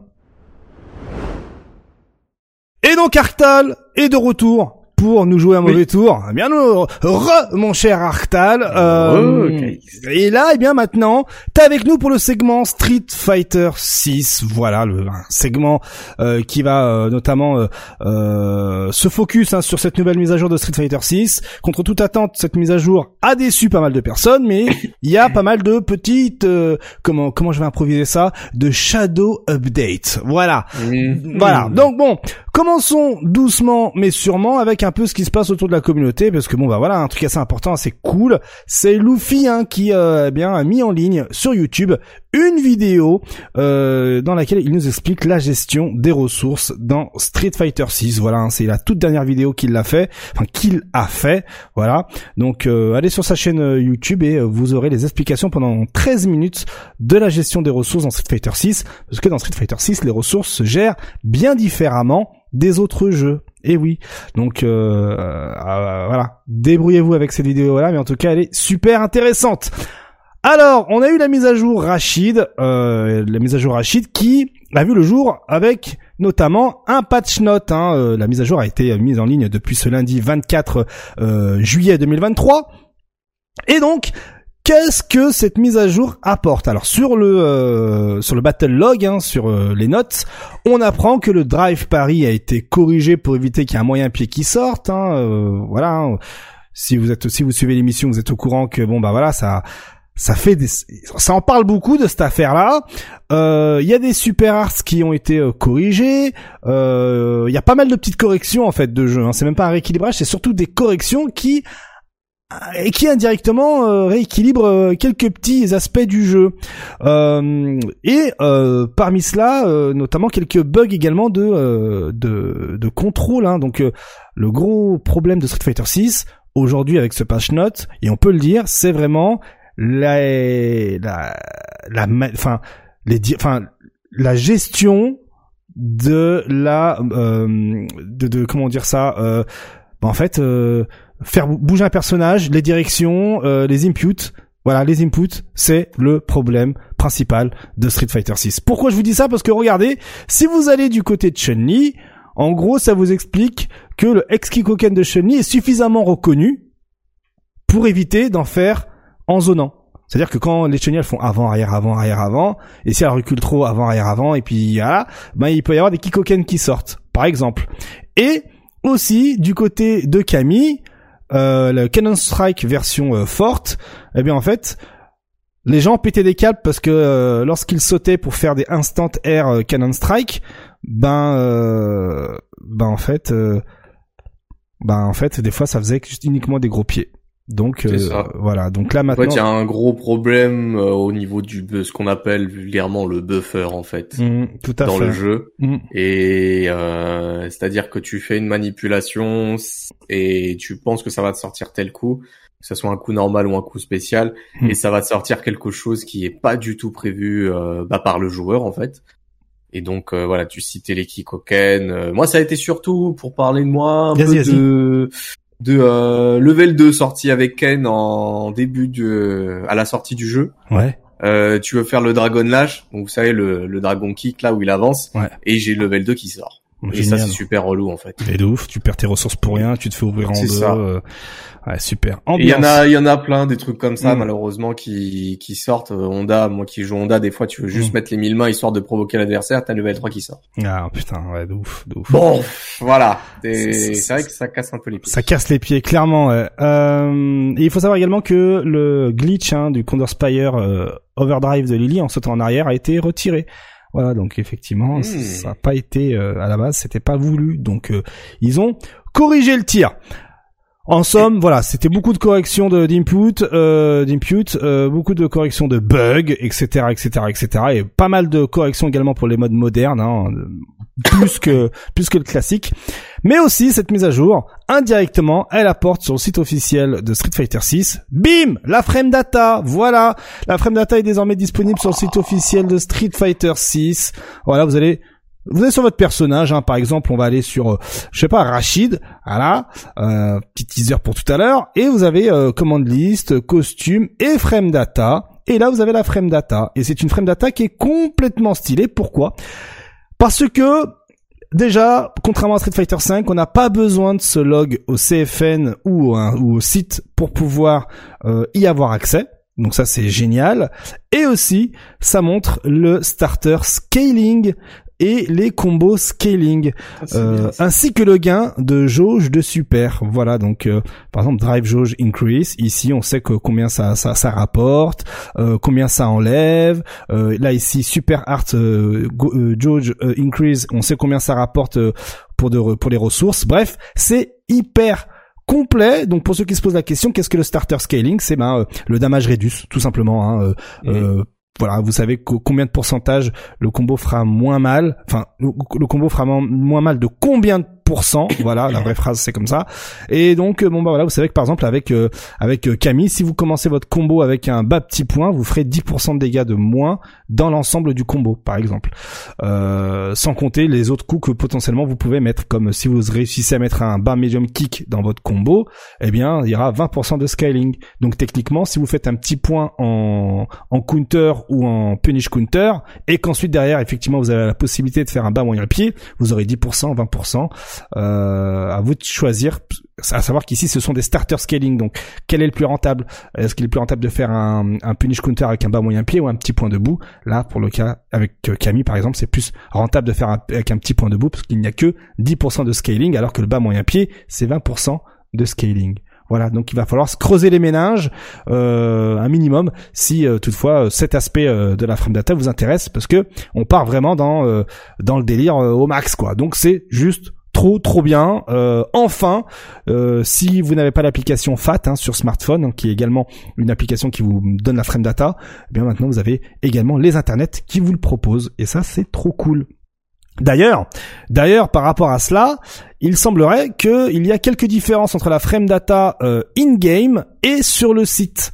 Ah. oui, exactement. C'était la question que j'allais poser. Ah, bah, bah voilà. Quand vous allez par exemple chez euh, Zangief euh, et que vous allez du côté de sa euh, super de son 720, tout simplement la super de niveau 3, qui est ici, c'est laquelle? Voilà, le Bolshoi Storm Basta. Vous voyez que le startup c'est 6 plus 0. Mais lorsque vous allez sur, eh bien, la, dans la frame data, dans le jeu, ça vous met un startup de 7 frames. Hmm. Là, là, du coup, on se dit, mais pourquoi? Eh bien, c'est très simple, mon cher Jamy, parce que, en fait, euh, dans le jeu, il y a écrit 7 frames de startup, mais sur le site, 6 frames, plus 0, parce que, en fait, pour rendre la Super Art, donc le 720 de Zangief, impossible à éviter en réflexe, vous voyez, dès qu'elle freeze, vous savez que c'est terminé, eh bien, euh, il faut qu'elle connecte pendant le freeze. Pour cela, il y a techniquement deux frames actives dans le, dans le 720. La première apparaît pendant le freeze, et donc ne peut pas apparaître correctement dans la frame data, et donc le startup, c'est bien 6. Voilà. Ah ouais, d'accord. Ouais, c'est le jeu qui la calcule cette frame en plus des 6. Euh. Tout à fait. Donc euh, c'est euh, freeze 6 frames. Voilà. Donc ça fait 7 pour le pour le jeu. voilà. Donc non, la frame data, elle est bien correcte.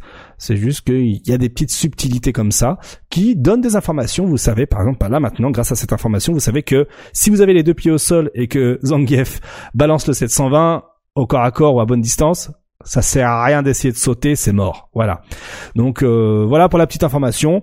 Euh, cette mise à jour aussi, elle apporte euh, eh bien des menus mis à jour, notamment du côté des reversal settings, avec eh bien des options qu'on n'avait pas, euh, qui étaient compliquées à trouver hein, précédemment. Donc, euh, elle regroupe beaucoup plus d'options, hein, comme on peut le voir ici. Hein. Vous avez Reversal After Damage, Wake Up Reversal. Vous avez plus d'options également dans le choix des, blocs Reversal, etc. Tout ça. Donc, tout a été centralisé pour les Reversal. Et ça, c'est plutôt cool pour euh, pour faire un, pour, pour, le training mode. Donc, euh, c'est un très très bon choix de la part des développeurs. Hein. une bonne initiative de leur part. Encore GG à vous. Hein on sait qu'ils nous regardent régulièrement. Hein. Encore merci à vous les développeurs évidemment. Euh, un jour, un jour, j'arrêterai de raconter des conneries. Euh, aussi, cette mise à jour donc RAM nous offre un nouveau Drive Rush. Un nouveau Drive Rush, c'est peu dire parce que en fait maintenant la manipulation pour le faire. Hein, si vous aviez euh, regardé l'émission la semaine dernière, on avait un peu druidé. On se disait nouveau Drive Rush avec Medium Kick et euh, Medium Punch en faisant neutral ou avant c'est ça, hein, en mettant un c'est ça. voilà. Eh bien, euh, ça pouvait, euh, voilà, on pouvait se poser des questions euh, là-dessus, notamment comme euh, buffer un petit pied, comme Luc le fait habituellement, buffer, tac, drive rush. Dès que ça touche, ça balance, ça balance le combo light kick drive rush confirme. Mm. Et si ça touche pas, il y a juste des petits pieds qui sortent dans le vent. C'est ça. Alors avant même d'avoir de, de, de, d'en parler, il faut déjà avoir une idée de ce à quoi ressemble le nouveau drive rush, notamment pour certains personnages comme Zangief. Là, la transition est toute faite, hein, parce que vous avez justement le en tête euh, comment fonctionne un 720 chez chez euh, Zangief. Et eh ben regardez comment fonctionne un 720 avec Zangief avec le nouveau Drive Rush. Situation. Vous voyez? Donc là, ça zone. Hop, et voilà.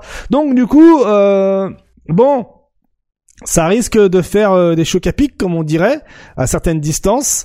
Euh, bon, ben ça rajoute effectivement euh, beaucoup de dynamisme hein, mhm. en, neutral justement grâce à ce drive rush nouveau drive rush mais ce qu'il faut savoir c'est que regardez bien la vidéo en haut à gauche ce sont les ressources de Zangief et eh bien même si on fait wi un light avec le drive rush eh bien il sera considéré comme un cancel voilà donc déjà ça nerf pas mal les euh, les neutrales euh, drive rush. Vous voulez zoner, hein, on pense à Camille, on pense à Luc, on pense à tout un tas de personnages qui aiment bien taper dans le vent en espérant que le POC est en leur faveur pour confirmer avec le drive rush via leur OS hein, de buffer là.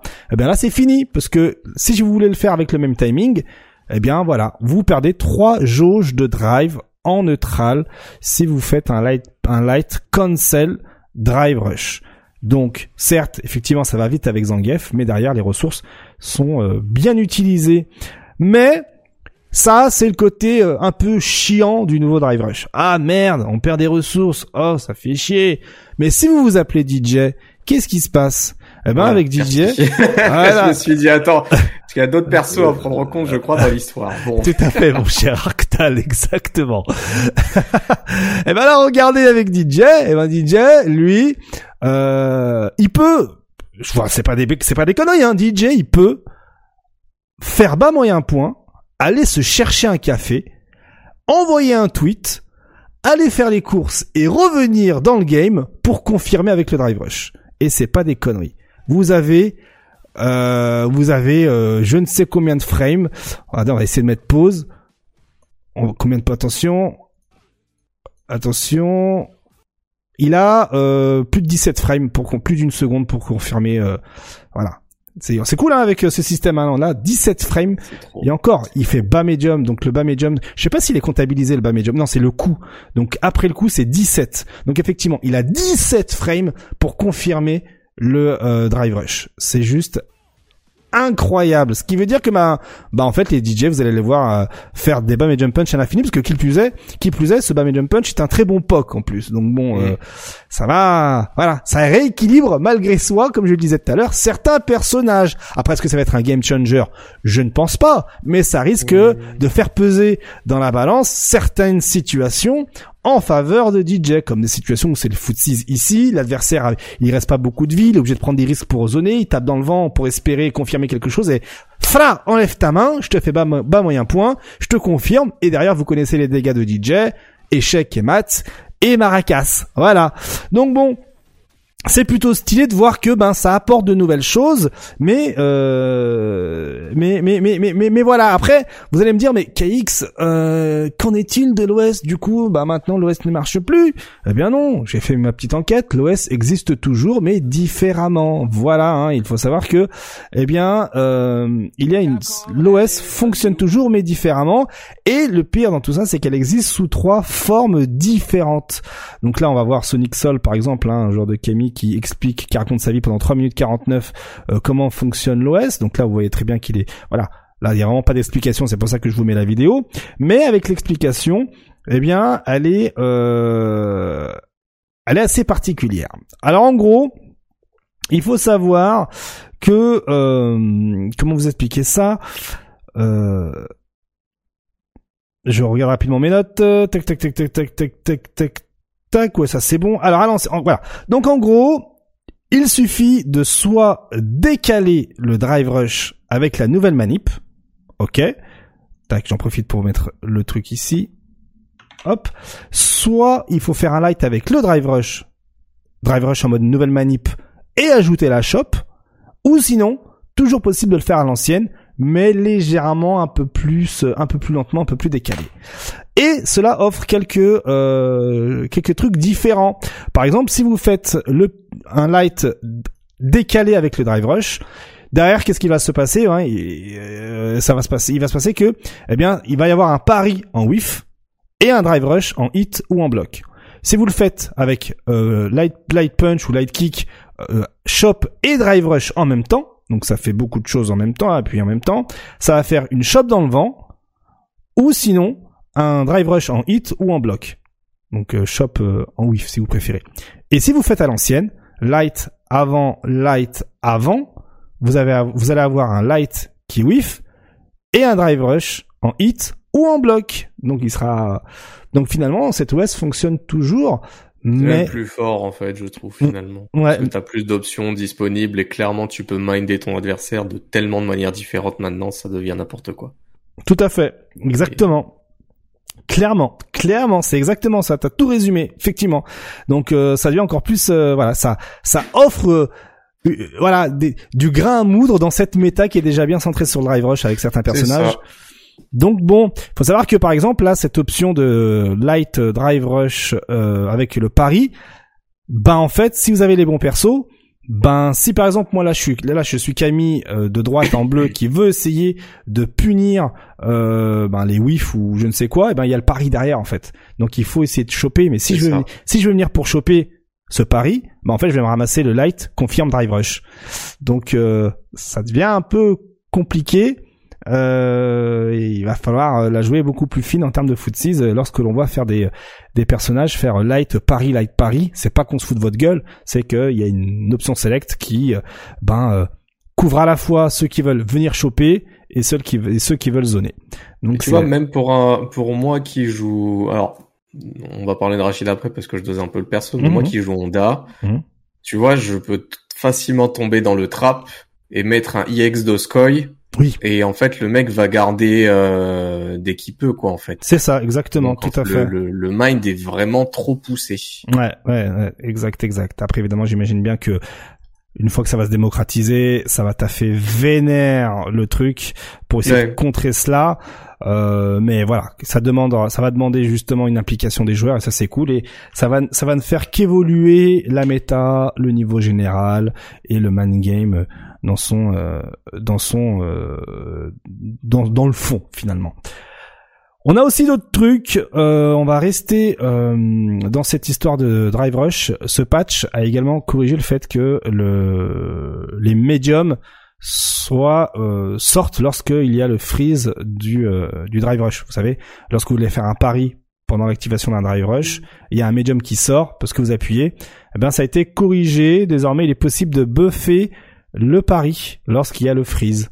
Et donc, c'est là, vous allez le voir en vidéo. Hop, en haut à gauche, vous avez vu, les coups spéciaux sont, euh, notamment ici le double lariat a été buffé, il sort, il n'y a pas de problème. Et là, dans cette deuxième tentative, il, il va buffer le pari, là on le voit déjà à l'avance, il est buffé, et est-ce qu'il va sortir? Suspense, et il sort. Donc ça a bien été corrigé. Par contre, il semblerait que le drive rush à partir d'un cancel normal, donc euh, le normal cancel ou light cancel drive rush, est identique à la version avant le patch. Et donc cela euh, implique euh, implique également euh, les griefs que cela provoquait auparavant. Voilà. Donc euh, bon courage à vous, bien sûr.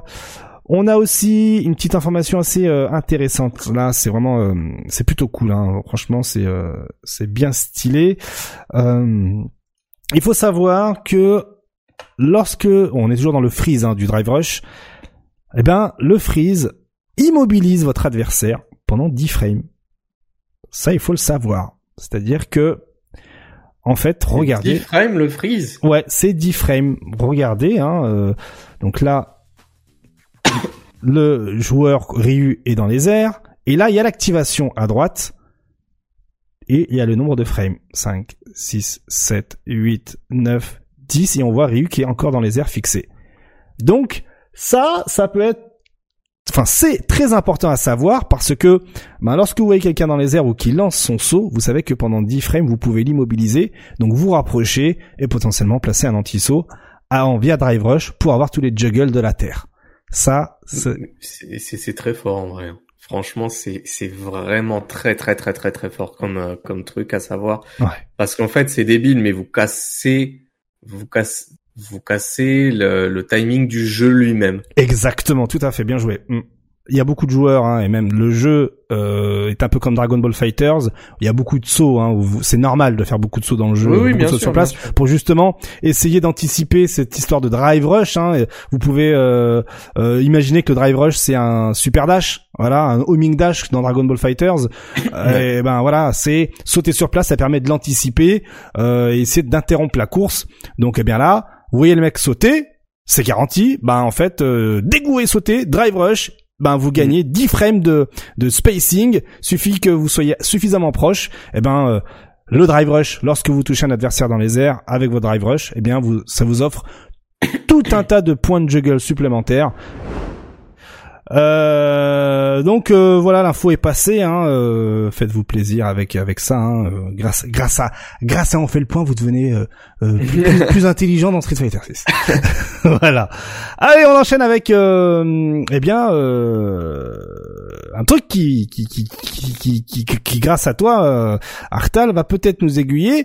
Il faut savoir que depuis cette mise à jour, on est toujours hein, dans, dans les ajouts de cette mise à jour, euh, hormis peut-être ce, ce, ce freeze de d'iframe, hein, parce qu'on était dans le contexte du drive rush, donc autant en parler. Mais cette mise à jour, elle rajoute également des petits trucs qui font tiquer, notamment dans les menus, hein, si vous avez remarqué, en, en lançant le jeu, et puis en allant dans le menu euh, euh, news du jeu, eh bien il y a un truc qui est apparu et qui dit euh, soyez prêts parce que on va bientôt commencer les, euh, les- une nouvelle phase des matchs classés avec l'ajout d'une Master League euh, tout très bientôt. Voilà, traduction 2.0. voilà, Master League. Alors on se pose tous la question, qu'est-ce que le Master League? La semaine dernière, on en- j'en parlais déjà hein, avec notamment euh, une interview euh, d'un des développeurs qui disait voilà, il va y avoir euh, une, une ligue euh, qui va permettre de bah voilà de de parier des points virtuels, Master League, machin entre entre joueurs Master, tout ça. Et là aujourd'hui, on a une, une information supplémentaire qui est Master League. Alors les internets se bouillonnent et s'accordent à, à imaginer que la Master League serait quelque chose qui serait plus ou moins comme Killer Instinct.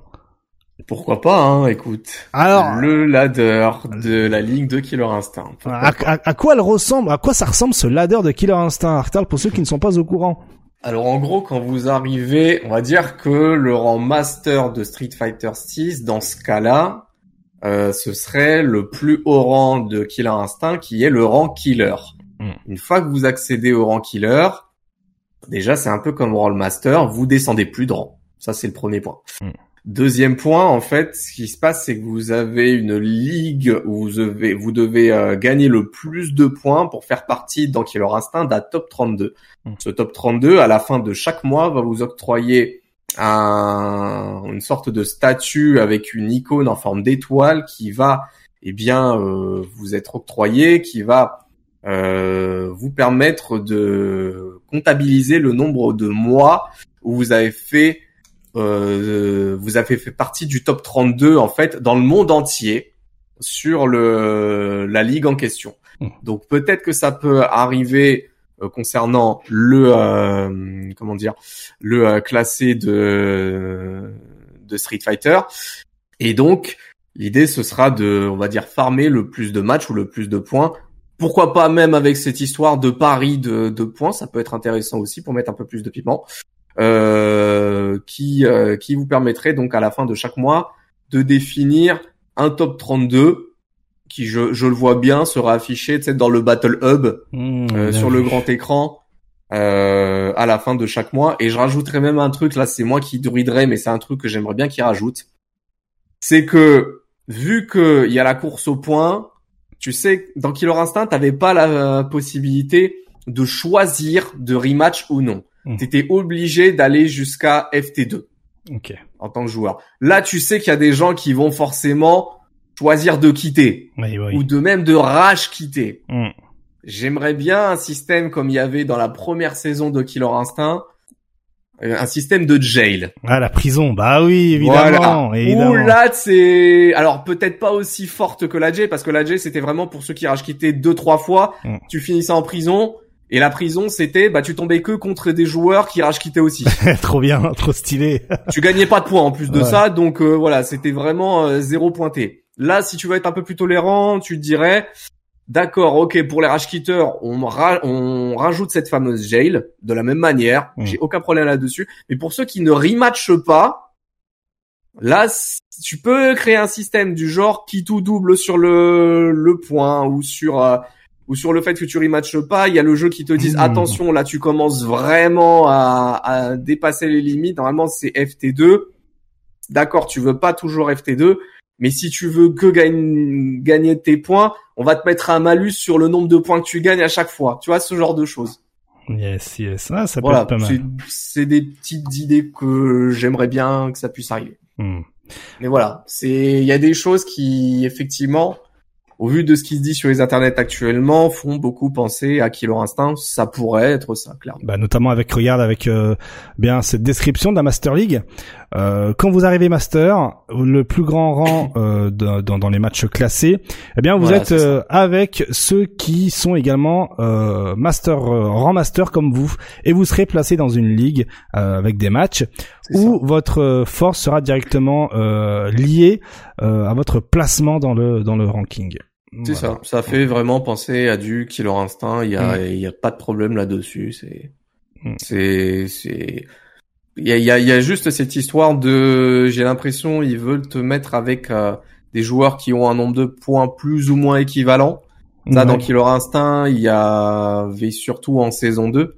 Après, bon, le jeu s'est essoufflé parce qu'il y a eu d'autres jeux de baston qui sont arrivés, mais mm. finalement, finalement, en fait, c'est quasiment le même système. C'est vraiment quasiment le même système. Carrément, c'est le même système, hein, de ouf. Ouais, ouais, c'est le même système. Bon, mm, mm, j'ai envie de dire, euh, bah c'est bien, mais si vous piquez à travers Killer Instinct, c'est peut-être que le jeu fallait y jouer avant. Euh, que, hein Faut que je repars sur ma sur ma euh, ma petite base propagandesque euh, ou pas sur le jeu.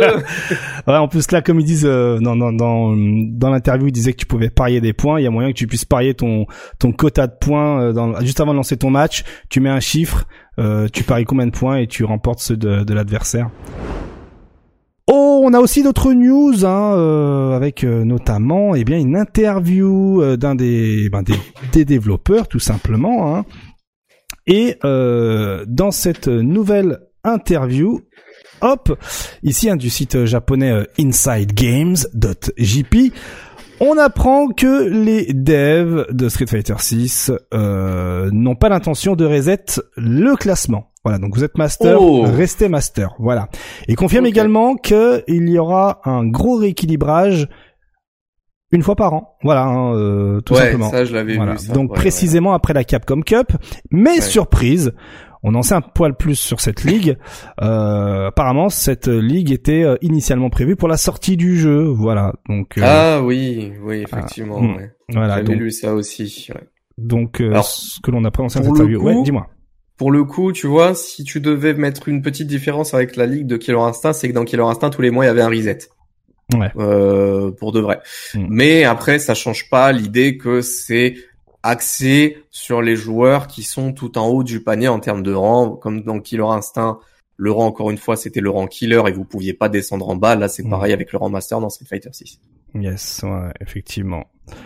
Donc, euh, patience, hein, le rang, de master va, enfin, la Master League, il faut que je m'habitue à le dire, la Master League arrive tout très bientôt. Moi, j'ai hâte de voir ce que ça va donner. Ça va, voilà. Hmm. après, après, il peut y avoir des planqués hein, qui se disent oh non, moi je parie pas mes points. Mais si, comme tu le dis, il y a un reset de, enfin, il y a tu chaque saison tu repars à un certain niveau de points. Ouais, peut-être à chaque saison. Ouais, c'est ça. Hein, je pense que ça peut être ça. Hmm. Après, euh, il y a un truc quand même qu'on, enfin, je discute beaucoup. Euh, enfin, avec, je discute beaucoup. Je discute avec certains joueurs qui disent que il manque des rangs dans le online de Street Fighter 6. Ouais, ouais c'est pas faux. Ouais. Donc, euh, est-ce que ça peut se, se, mêler tout ça en fait, sans mêler? Le fait de rajouter des rangs plus la ligue? Hmm. Est-ce que si t'arrives à, je sais pas, on va dire qu'il y a un rang Grand Master qui se pointe euh, dans une prochaine mise à jour, est-ce qu'il y a une ligue qui est fermée au Grand Master également en plus de celle des Masters, etc. Ça peut être sympa, ça. Ça peut être franchement sympa parce que déjà là, le rang Master euh, à 25 000, c'est pas ouf. Euh, c'est ça. C'est trop bas pour que ce soit master encore. Ouais, ouais. Euh, Là, tu, moi, master actuellement, je me dis 35-40 000, d'accord. Ouais, Là, considère master. Je suis, je suis d'accord. Moi aussi, je pense la même chose. Donc, on verra bien de toute façon avec euh, la suite. Hein. Bon, vous le savez, hein, y allez-vous la semaine prochaine. On risque d'avoir des nouvelles de Street Fighter 6. Cela va de soi. La suite, c'est euh, Bonchan qui s'exprime sur les internets. Aïe aïe aïe, sacré bonne chan. Hein. Regardez un ce beau tweet en japonais. Vous comprenez rien? C'est pas grave, je suis là, je vais vous traduire. Donc la semaine dernière, euh, si vous avez suivi l'émission, euh, je vous avais rapidement un peu, on avait, euh, j'avais fait un petit monologue, j'avais un peu essayé de, de, de voilà, j'avais parlé de cette euh, histoire de plateforme. Est-ce que la PS5 c'est la pire console pour l'e-sport? Donc on a voilà, j'avais un peu expliqué le concept, les pour, les contre, les complications, notamment pour un organisateur, les risques, notamment les risques hein, pour chacune des parties, hein, pour le joueur, pour l'organisateur et l'éditeur.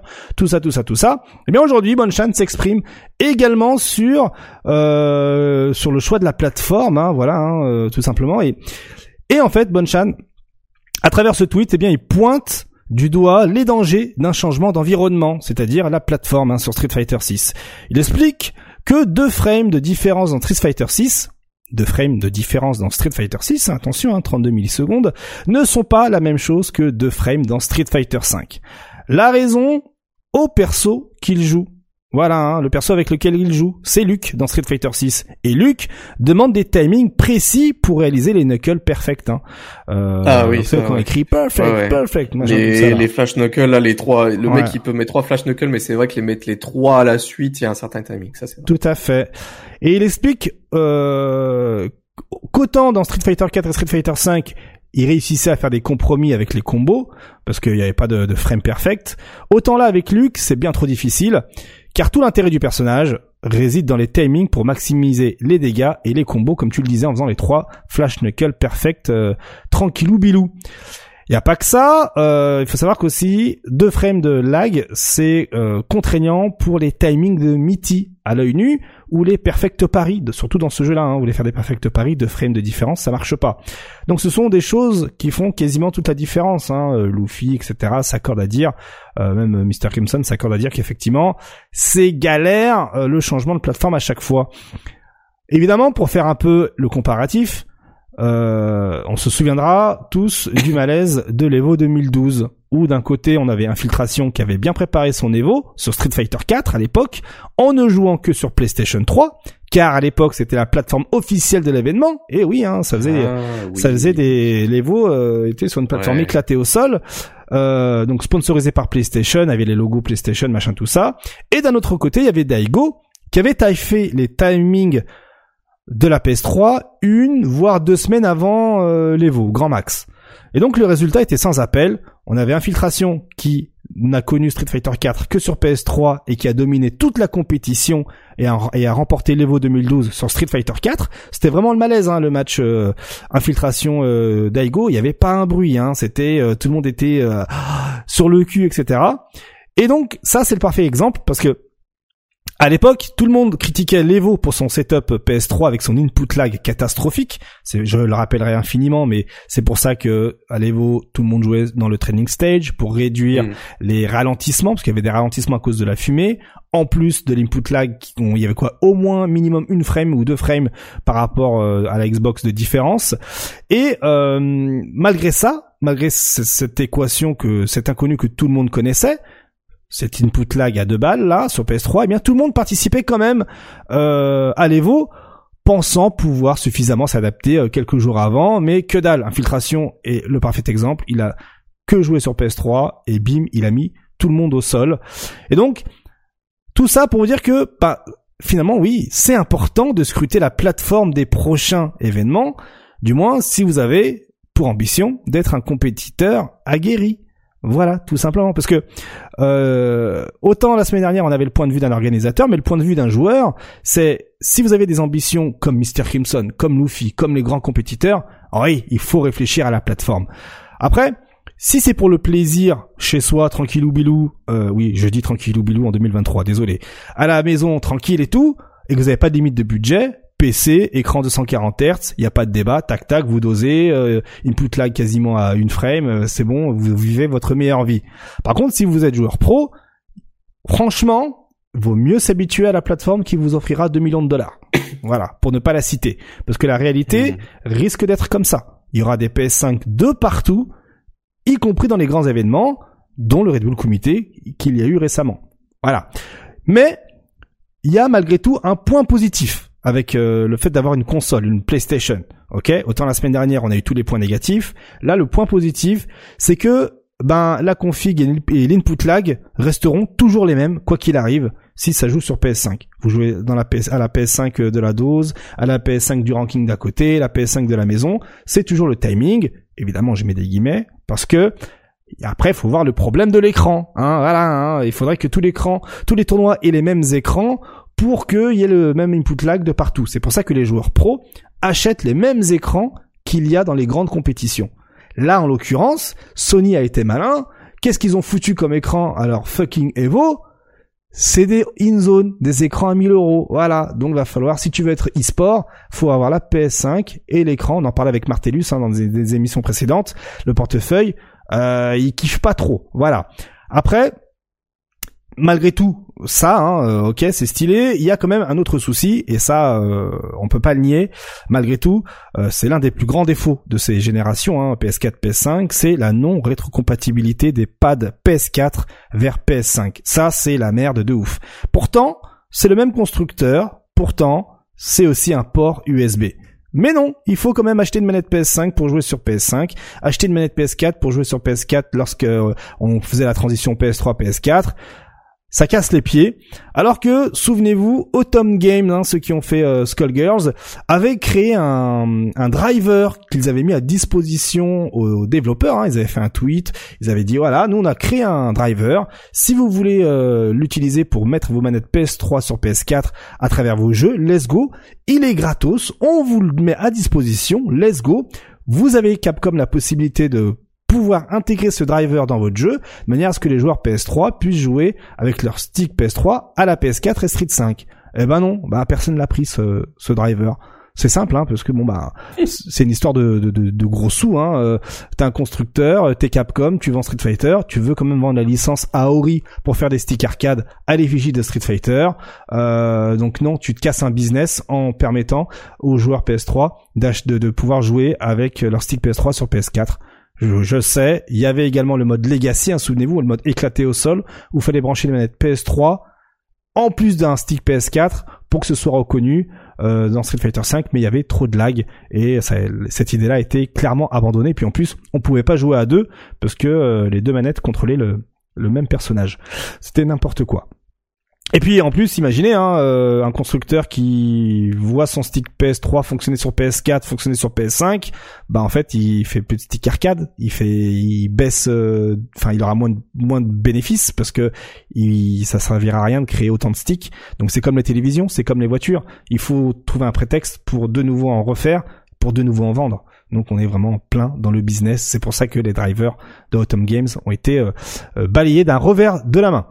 Et enfin, à chaque changement de génération, malheureusement, du coup, hein, par rapport à ce que je viens de dire, c'est le joueur est obligé, dans l'obligation, de faire l'effort de s'adapter à la nouvelle génération de consoles en achetant un stick arcade à 300 balles, en achetant une manette euh, à 70-80 balles, en achetant une manette pro là, euh, truc euh, euh, là qui PlayStation tout vient juste de sortir, qui ressemble justement aux manettes Xbox Elite là, à 250 balles. Bref, tout ça pour jouer avec pendant 5-6 ans et puis après ben soit t'en achètes un nouveau, soit tu passes par un brook pour perdre une frame de lag, et oui, ou soit t'achètes en fait un autre stick à 300 boules, voire même 400, vu que maintenant ça devient euh, euh, premium euh, pour les constructeurs. Génial, ouh, ambiance. Surtout, ce qui fout le seum, je pense que tu es d'accord avec moi Arctal, c'est quand tu ton stick en fait marche toujours aussi bien pourquoi tirer C'est comme voilà, ta voiture elle marche bien, pourquoi il faut en acheter une autre? Parce que le moteur, euh, il faut le changer au bout de 200, 200 000 km. Mais là, il a même pas 200 000 km le moteur, il a 50 euh, 000 quoi. 5 ans dans la vie d'un stick arcade, c'est que dalle. Surtout quand tu peux changer le sa noix, quand tu peux changer les boutons. Donc ça fout le seum. Donc finalement, les solutions qui s'offrent à vous, qui s'offrent aux joueurs, pour éviter de payer encore 300 balles ou 80 balles, si vous êtes un joueur de stick arcade, ben il y a le PCB Brook. Euh, UFB, euh, hein, euh, voilà, c'est 100 boules, 100 euros, mais c'est pas 300 balles, et en plus tu gardes l'habitude de jouer avec ton stick arcade. Voilà, évidemment, euh, les joueurs manettes, j'en parle pas, hein, parce que c'est trop chiant pour eux. Hein. On pense à Akainu, Akainu qui est obligé de jouer à la manette PS5 et qui et qui voilà, qui sur les internets hein, et même lors des lives le dit haut et clairement, la manette PS5 n'est pas faite pour jouer aux jeux de baston et en fait il a voilà il n'est pas au plein potentiel parce que ben euh, à l'époque où il avait fait le Red Bull Comité etc tout ça le Brook il n'était pas encore n'avait pas encore la mise à jour pour euh, ben, la mise à jour dont j'avais parlé la semaine dernière qui permet justement de euh, de le de corriger quelques petits soucis techniques comme notamment la zone morte sur les analogiques parce que les constructeurs euh, de Brook ne se sont pas dit ah mais oui au fait il y a des gens qui jouent pas avec le D-pad mais qui jouent avec l'analogique. On n'y avait pas pensé. Et donc maintenant la zone morte est plus courte avec le Brook pour les joueurs d'analogique. Alors la dernière question c'est bah, KX, tu nous casses les pieds là avec ta PS5, avec tes histoires là, et la Xbox Series S dans le tas. Et eh ben en fait, d'un côté, c'est la console parfaite, on va pas se mentir, mais il euh, y a que des avantages hein, à jouer avec, hein, on va pas se mentir, l'input lag, euh, euh, sa taille, son poids, machin, etc. Bref, bon, le seul point négatif, on va dire, visuellement, c'est qu'il n'y a pas de lecteur CD, donc on se fait douiller, hein, on perd toute possession du jeu. Mais il y a un autre point négatif, c'est que euh, il faudrait que tout le monde achète un Brook ou tout le monde achète une manette Xbox parce que à cause de la gêne précédente, tout le monde jouait sur PlayStation 4. Et donc, ça veut dire quoi? Vous préférez mettre 300 boules ou 80 boules ou 100 boules pour jouer sur Xbox Series ou garder cet argent-là pour acheter une PS5 mais finalement en plus acheter euh, une manette qui sera compatible. Donc euh, dans, un cas ou dans l'autre, il faudra mettre de la thune, il faudra investir. Donc une fois de plus, même même si hein, la Xbox Series S, hein, rappelons-le, hein, prend en charge la manette Xbox One hein, et les et les stickers 4 Xbox One, hein, c'est rétrocompatible, y a pas de souci. Mais là, on a sauté une génération. Il va falloir tous de nouveau mettre la main au portefeuille pour euh, investir, euh, on va dire le parc, le, parc de Xbox Series S ou de Series X. Donc dans tous les cas, dans un cas ou dans l'autre, il faut mettre la main à la poche. Donc finalement, comme je le disais tout à l'heure, ça dépend des ambitions de chaque joueur. Vous êtes à la, vous êtes à la maison, petit budget, Xbox Series S et manette Xbox One achetée sur le bon coin et c'est bon vous avez vous jouez tranquillou un peu plus d'argent PC Là, vous prenez même plus la tête sur euh, votre votre stick arcade euh, Xbox 360 fonctionnera encore. Euh, si je dis pas de bêtises, à moins que je crois que j'ai une histoire où ça y est, ça ne marche plus. Mais voilà. Donc, tout dépend des ambitions de chaque joueur. Voilà. Désolé, j'ai parlé pendant trois heures, mais il fallait quand même éclaircir tous, ces points-là. voilà. Bon. Il y avait des choses à dire. Il y avait des choses à dire. pour deux frames. Hmm clairement. de changement voilà. Ouais oui puisque ça ça implique pas mal de choses. Euh, parce que la semaine dernière j'avais parlé justement du fait que la PS5 euh, cramait hein, au Bruxelles Challenge hein, tu sais avec euh, comme il faisait super mhm. chaud c'était pas assez euh, euh, voilà. Ouais, mais du coup voilà c'est là tu viens de citer le point que je voulais citer tout à l'heure c'est très bien on va très bien bonne chaîne c'est pas la peine de changer pour de frame euh, de différence, bah on verra si la console elle tient le coup à l'Evo. Voilà, bah c'est ça. Justement, moi je suis curieux de voir comment ça va se passer à l'Evo. Euh, ça va être super intéressant parce que Autant au Bruxelles Challenge, il faisait chaud, tout ça. Hein. J'ai eu de, le retour de pas mal de personnes après justement l'émission.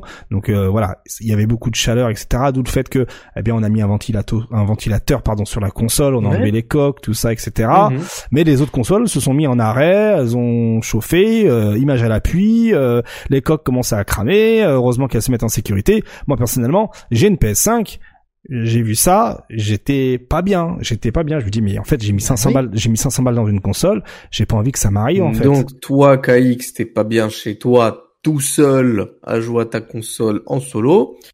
J'attends de voir s'il y a une seule console qui crame pour les deux, pour les 7000 joueurs, hmm. faudra la changer la console. Il va y avoir du retard en plus du fait que 7000 joueurs sur un seul jeu ça va être un bordel avec des joueurs qui font deux jeux différents sur les mêmes créneaux, dont un est celui sur Street Fighter 6.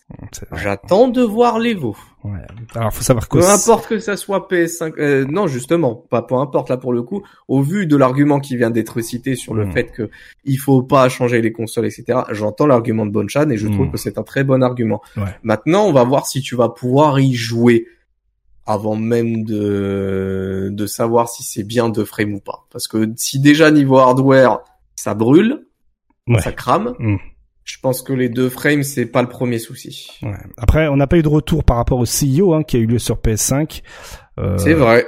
C'est vrai. Non, mais sincèrement, je suis, c'est pas un troll. Je suis sincèrement mm, curieux de mm, voir comment ça va être parce que je ne connais pas les infrastructures euh, enfin les infrastructures. Je sais pas comment ça se passe aux States, je sais pas comment c'est organisé, je sais pas comment techniquement, euh, logistiquement, tout ce que vous voulez, c'est organisé. Hmm. Le point, il est abordé du côté de Bonchan. Tu l'as dit toi-même, on a eu le cas Bruxelles Challenge où ça a été un problème d'un point de vue console. J'attends de voir. Sur 7000 joueurs, j'attends de voir. C'est clair. Après, bon ben, il y a beaucoup de personnes qui m'ont dit, mais il y a, y a, le Red Bull Comité PS5, il n'y a pas eu de souci. Faut savoir que à l'époque, euh, comme je l'avais dit en commentaire sur YouTube, à l'époque de la Coupe de France de Street Fighter, les PS4 déjà à l'époque. Euh, voilà, euh, crachait erreur 404, écran bleu, elle chauffait trop, etc. Donc voilà, à partir de ça, de ce moment-là, ben comme euh, SNK était euh, autant le manager, euh, fighting manager, euh, event manager de, du, de la Coupe de France Street Fighter que du Red Bull Comité, ben il a mis en place un process au Red Bull Comité où il y a des consoles de rechange que l'on change quoi qu'il arrive tous les X matchs, même si elle plante pas, pour être sûr qu'elle se repose et qui a voilà. C'est pour ça qu'il y a des pauses etc de manière à ce que eh bien il y a aucun souci. Vaut mieux ça que euh, que, que, que l'événement ne soit plus fluide. Donc euh, voilà. Ceci explique cela. Voilà pourquoi au Red Bull Comité 100% il n'y a pas eu de souci avec euh, les PS5 au CIO on n'a pas eu de nouvelles. Euh, on n'a pas eu d'insider. Ça a bien été caché peut-être. Ou il s'est vraiment rien passé parce qu'il y a une bonne clim. Et le CIO est vraiment quelque chose qui, qui se rapproche de Las Vegas de l'Evo parce que ça se passe dans un hôtel, euh, c'est hyper euh, super bien climatisé. maintenant, on va voir si ça tient sur toute une journée, surtout c'est l'Evo, c'est pas le CIO, donc euh, ah oui, c'est les deux premiers jours, les deux premiers jours, 8h 22h quoi, non-stop. Voilà, hmm. c'est va y avoir clairement du mouvement, ouais, c'est la chaleur, ça hmm. va y être, les gens vont transpirer, les gens vont courir. Et 11 000 inscriptions, donc euh... et attends parce que on parle de inscriptions, on parle de joueurs, de joueurs, mais l'Evo il y a un petit côté convention en plus, ouais, exact, donc ça va, les gens ils se baladent, les touristes ils se ramènent, enfin hmm, donc ça rajoute du monde. Ouais, ouais. Et donc du, du comment dire, du, du de des gens qui, qui bougent en fait euh, tout simplement dans les dans l'avenue. Mm. C'est pour ça que personnellement j'attends de voir comment ça va s'organiser. Ils ont plein, je je pense que le staff euh, est conscient de tous ces de tous ces petits détails, de tous ces délires et qu'ils ont ils ont dû bosser. Enfin j'espère qu'ils ont dû bosser sur un plan euh, euh, pour éviter euh, tout débordement et c'est pas juste tu reportes les scores pour faire avancer un bracket. Ouais, Euh, mais du coup, je suis quand même curieux de voir comment ça va être. Parce que c'est vrai que de notre point de vue, à nous, petits spectateurs qui allons regarder via le via un, un site en streaming, mm. ça a l'air d'être un beau bordel. Ça, va, être, ça, va être, ça va être un beau bordel même. Euh, c'est même sûr et certain. Mais oui. On reste sur cette mise à jour de Rachido rip hein, la musique hein, bien sûr. Euh, avec, allez, on commence avec la surprise de Rachid, la surprise du chef, si je puis dire, hein, le Issar euh, de euh, notre cher ah Rachid. Voilà, hein. lorsque Rachid a été mis en ligne le 24, eh bien, il n'a pas fallu quelques minutes pour que les joueurs puissent trouver qu'il y avait un bug avec le Issar, la super de niveau 2, hein, celle qui euh, qui était en fait le V-Trigger à l'époque de Street 5. Et comme on peut le voir ici, eh bien, il est possible de pouvoir faire en sorte que le Issar puisse euh, être euh, bloqué sur l'adversaire, puisse rester sur l'adversaire, et ça va techniquement, eh bien, ressembler à ça. Regardez, hein, à l'époque, hein, depuis ça a été corrigé, mais c'est toujours intéressant pour la science. Donc en fait, ça c'est la dernière version euh, du bug où les gens se sont aperçus qu'en fait, on n'était pas obligé de de marcher normalement, on pouvait gratter toute la barre de vie. Ah oui, c'est carrément mieux en fait comme outil ça. ouais, clairement. Autant ça vous enlève la jauge de drive, euh, mais avec cette technique-là, ça vous enlève le drive et la barre de vie en une seule touche. Voilà, juste en faisant comme ça. C'est pas mal, c'est pas mal, c'est pas mal du tout. Très bien. Enfin, bon, ça a été corrigé. C'est drôle. c'est drôle. Voilà, et donc là, comme on peut le voir ici, ça a été euh, corrigé, hein, donc euh, d'où le petit rip. Hein, découvert le 24 juillet, finito le 25 juillet, et donc depuis, ça ressemble à ça. Donc ça a vraiment été corrigé. Mais à l'époque, Justin Long notamment a pu placer ça en match tranquillement et se foutre, ah oui. se foutre de la gueule de l'adversaire. Voilà, comme on peut le voir ici. En plus, le, la walk speed de, de Rachid, c'est vraiment le pas de danse du guac, hein, sans déconner. Clairement, ouais. C'est, ça en match. Ah là là, quelle époque euh, nous vivons. Et il faut savoir aussi que euh, la correction du glitch de euh, donc du Issar de Rachid a aussi permis aux développeurs d'intégrer également la correction. Vous savez du glitch qu'on avait déjà parlé dans On fait le point avec avec la shop ESP de de comment ça s'appelle de Ah JP. oui, oui, oui, je me souviens de Voilà. ça. Donc Oui. en fait, on, pour rappel, la shop SP euh, Oui, oui, oui, oui. est considérée comme des hits. S'il y a un seul hit sur deux, alors qu'il y a une autre action derrière, ça fait glitcher le jeu. Et là, en fait, Ryu, lorsqu'il faisait son euh, Ashogeki, bah en fait, ça faisait encore plus gli- glitcher le jeu et euh, JP pouvait euh, avancer carrément et faire des combos. Donc derrière, ça permettait, comme ici, de faire un combo qui enlève quasiment toute la barre de vie avec ce glitch bien spécifique contre euh, contre Ryu. Et donc cela a enfin été corrigé parce que nous précédemment l'avait vu avec tous les personnages à projectiles, Guile, Dalsim, où justement euh, c- ça les faisait glitcher et hum, JP restait invincible certes, mais ne pouvait pas toucher l'adversaire. Mais avec ça, eh bien il peut placer, comme on peut le voir, il pouvait, pardon, placer eh bien euh, des failles en, en overdrive et se faire plaisir. Mais tout ça, tout ça, c'est finito, voilà. Alors Rachid, que, que- heureusement, que donne re- de ouf. Que donne Rachid du coup? Eh bien Rachid, on va parler maintenant de- du personnage Rachid, mais avant même d'en parler euh, euh, de ouf, on va rapidement, rapidement voir ce à quoi aurait pu ressembler Rachid. Voilà, hein, Rachid aurait pu ressembler à un super héros du bled. Moi, je peux le dire. On peut le dire, toi et moi. Euh, un super héros du bled, comme on peut le voir ici, regardez, avec son casque euh, de pile poil au milieu en bas, là, ici. Ouais, ouais. Euh, il aurait Ok, il y a un air de Transformers. Par contre, celui tout en bas à Droite, qu'est-ce qui s'est passé dans Las la tête Vegas. des... Ouais, ouais.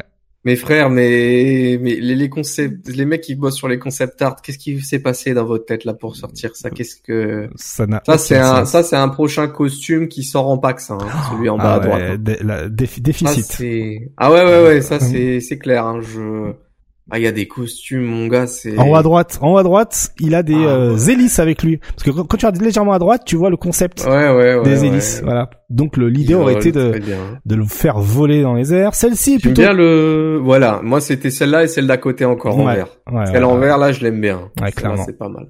Je suis d'accord.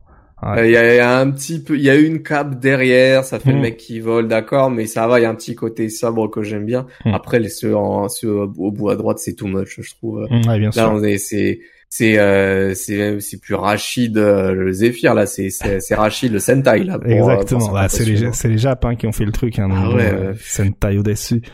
Tout à fait. Tout à fait, tout à fait. Alors Rachid, que donne Rachid? Alors bon, bah Rachid a des points forts et des points faibles. Grosso modo, euh, je vais me dire si t'es d'accord ou pas, hein, mais euh, côté points faibles, on commence par les points faibles pour qu'ensuite on puisse rester sur les points forts. Bah, on a remarqué que le perso a pas beaucoup de portée. Voilà. Contrairement à Street Fighter 5 où ils nous avaient habitués à mieux. Euh, Apparemment, ils ont, voilà. Bon. Euh, pour le moment, en termes d'ouverture, une ouverture, pas beaucoup de dégâts, à moins de tout claquer euh, toute sa vie et d'être en overdrive. Euh, le bas, bas gros point de Rachid est un peu tristounet, si je puis dire. Bah, j'avoue, j'ai pas compris le changement sur le bas gros point. Avant, il faisait une espèce de grosse pirouette avec ses bras. Maintenant, c'est un coup en bas qui, je sais pas, je suis pas convaincu euh, du changement pour pour le moment en tout cas. Ouais, pareil, ouais, c'est assez, euh, ça c'est dommage. Euh, Legal Spike aussi, il est pas, il est pas fifou, hein, euh, et tant mieux, hein, j'ai envie de te dire, hein. euh, euh, pour, euh, c'est légit. J'ai de quoi, j'ai de quoi illustrer tout ça. hein. Regardez un Legal Spike aujourd'hui, euh, ce que ça donne. Euh, voilà, on peut punir toute sa vie Legal Spike. Oui. euh, voilà, on est, Bien sûr. on est tranquillou bilou. Hein. On peut même légèrement avancer et faire un, un drive impact. Euh, voilà. Bon, par contre, parmi la palette de coups de Rachid, en un seul hit, il fait quand même très mal. Ça, je veux bien l'entendre. Ouais, ouais, exact. Bon, on va dire que ça compense un peu. Ça compense. Il faut, il faut, il faut des points forts, des points faibles. Il faut, c'est une balance. Hein. Il faut, il faut équilibrer tout ça. Euh, par contre, côté points forts, eh bien, euh, il a un corner carry qui est plutôt cool. Oui. Voilà. Ouais, je suis d'accord. Ouais, moi je trouve aussi. Il a des Bah, press- même les mix, hein, les mix dans le corner sont vraiment voilà, très très bons. les hein, pressings ont l'air cool, tout à fait. Voilà, Ouais, ouais. Complètement. Euh, Et les, parce que vous avez deux variantes. Alors, je crois que ça s'appelle l'Arabian Cyclone, si je dis pas de bêtises. ouais. Qui, en fait, tu peux, entre le medium et le heavy, ça peut minder l'adversaire. Ah bah. Parce que le, en fait, le truc, c'est que si tu vas faire le gros, t'as la possibilité, si ça passe en hit, de pouvoir combo derrière. Mais si tu mets le medium, bah, t'es safe, en fait. Hmm. Donc, t'as un mind game, en fait, euh, pour l'adversaire. Si jamais, euh, est-ce que ça va jouer le côté safe ou est-ce que tu vas tomber dans le trap et en fait, le mec, il va quand même réussir à t'ouvrir Ouais. et à t'enchaîner vraiment, en fait, sur une grosse ouverture. Tout à fait. Je suis exactement, exactement. Et et, et on, on parle de pressing, mais il a aussi un, un drive rush qui est euh, franchement pas mal, surtout dans Ouais. le coin, surtout dans le Ouais. coin, avec euh, ce- cette petite phase hein, qui illustre clairement les possibilités du drive rush. Hein, je vous laisse découvrir ça après la shop. Petit drive rush, hop là, et on peut. Ouais. Voilà. Donc. euh, Je mets à coup le pas. Allez, je le fais. C'est vrai que j'ai sous-estimé le drive rush le premier jour parce qu'en Mm. fait, il est tellement mobile. C'est, on va en parler, je pense après de sa gestion euh, tout à fait. mobile, mais Mm. du coup, je voyais pas le drive rush, j'en voyais pas l'utilité au premier abord. Mm. Mais c'est vrai que le drive rush, c'est vraiment très très bon euh, dans l'arsenal de Rachid. Clairement, clairement. Il y a son gros pied sur place qui va plus loin que celui de Ken, il faut le savoir, hein, et donc qui permet de punir pas mal de nouvelles choses. Euh, il y a aussi euh, son esquive qui est super intéressante et pour le moment sous-exploitée. Je vais regarder ça, hein, euh, situation. euh, donc là, on voit Rachid euh, mettre dans les cordes eh bien d'Alcim. Voilà, petit coup de pression, petit coup de tornade et hop là, on se sert de la euh, de l'esquive pour passer au travers du drive reversal et mettre la punition max. Et vous pouvez passer au travers le drive rever- le, le drive impact. hein. Ah, Si vous, je l'ai fait. Incroyable. Je te jure que je l'ai fait. J'étais dans le corner, j'ai fait le l'espèce de pal avec le avant double pied. Ouais. J'ai failli me faire drive impacté dans le corner.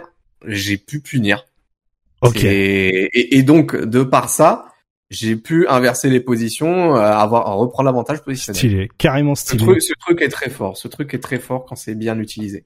Trop bien, euh, franchement stylé. Bon à savoir ça. Il a aussi un trop loop, il faut le savoir. Ouais.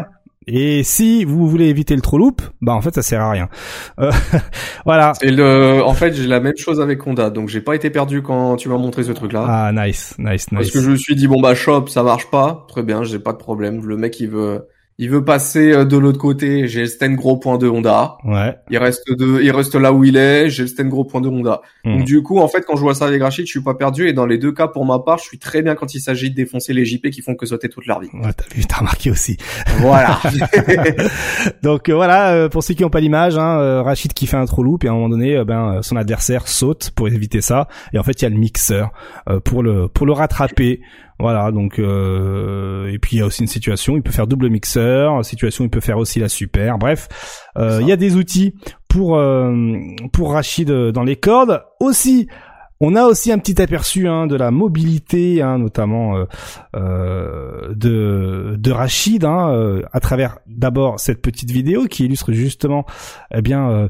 Euh, son son potentiel de pressing et de mobilité comme on peut le voir ici donc ça c'est un setup qui permet à la fois d'éviter les dragons à la relevée et aussi ben de rendre fou l'adversaire regardez hein. oui, c'est franchement le le surtout ce coup là où t'as le, le, le, le- cette espèce d'install avec la petite tornade qui se met en place Mm. où tu peux faire voilà un petit flip en plus de ça qui fait de très très gros dégâts et qui est franchement une très très euh, franchement une très très bonne option en matière de de setup et c'est pas qu'au mid screen hein, euh, c'est pas qu'au corner c'est aussi au mid screen hein, que c'est très très utile.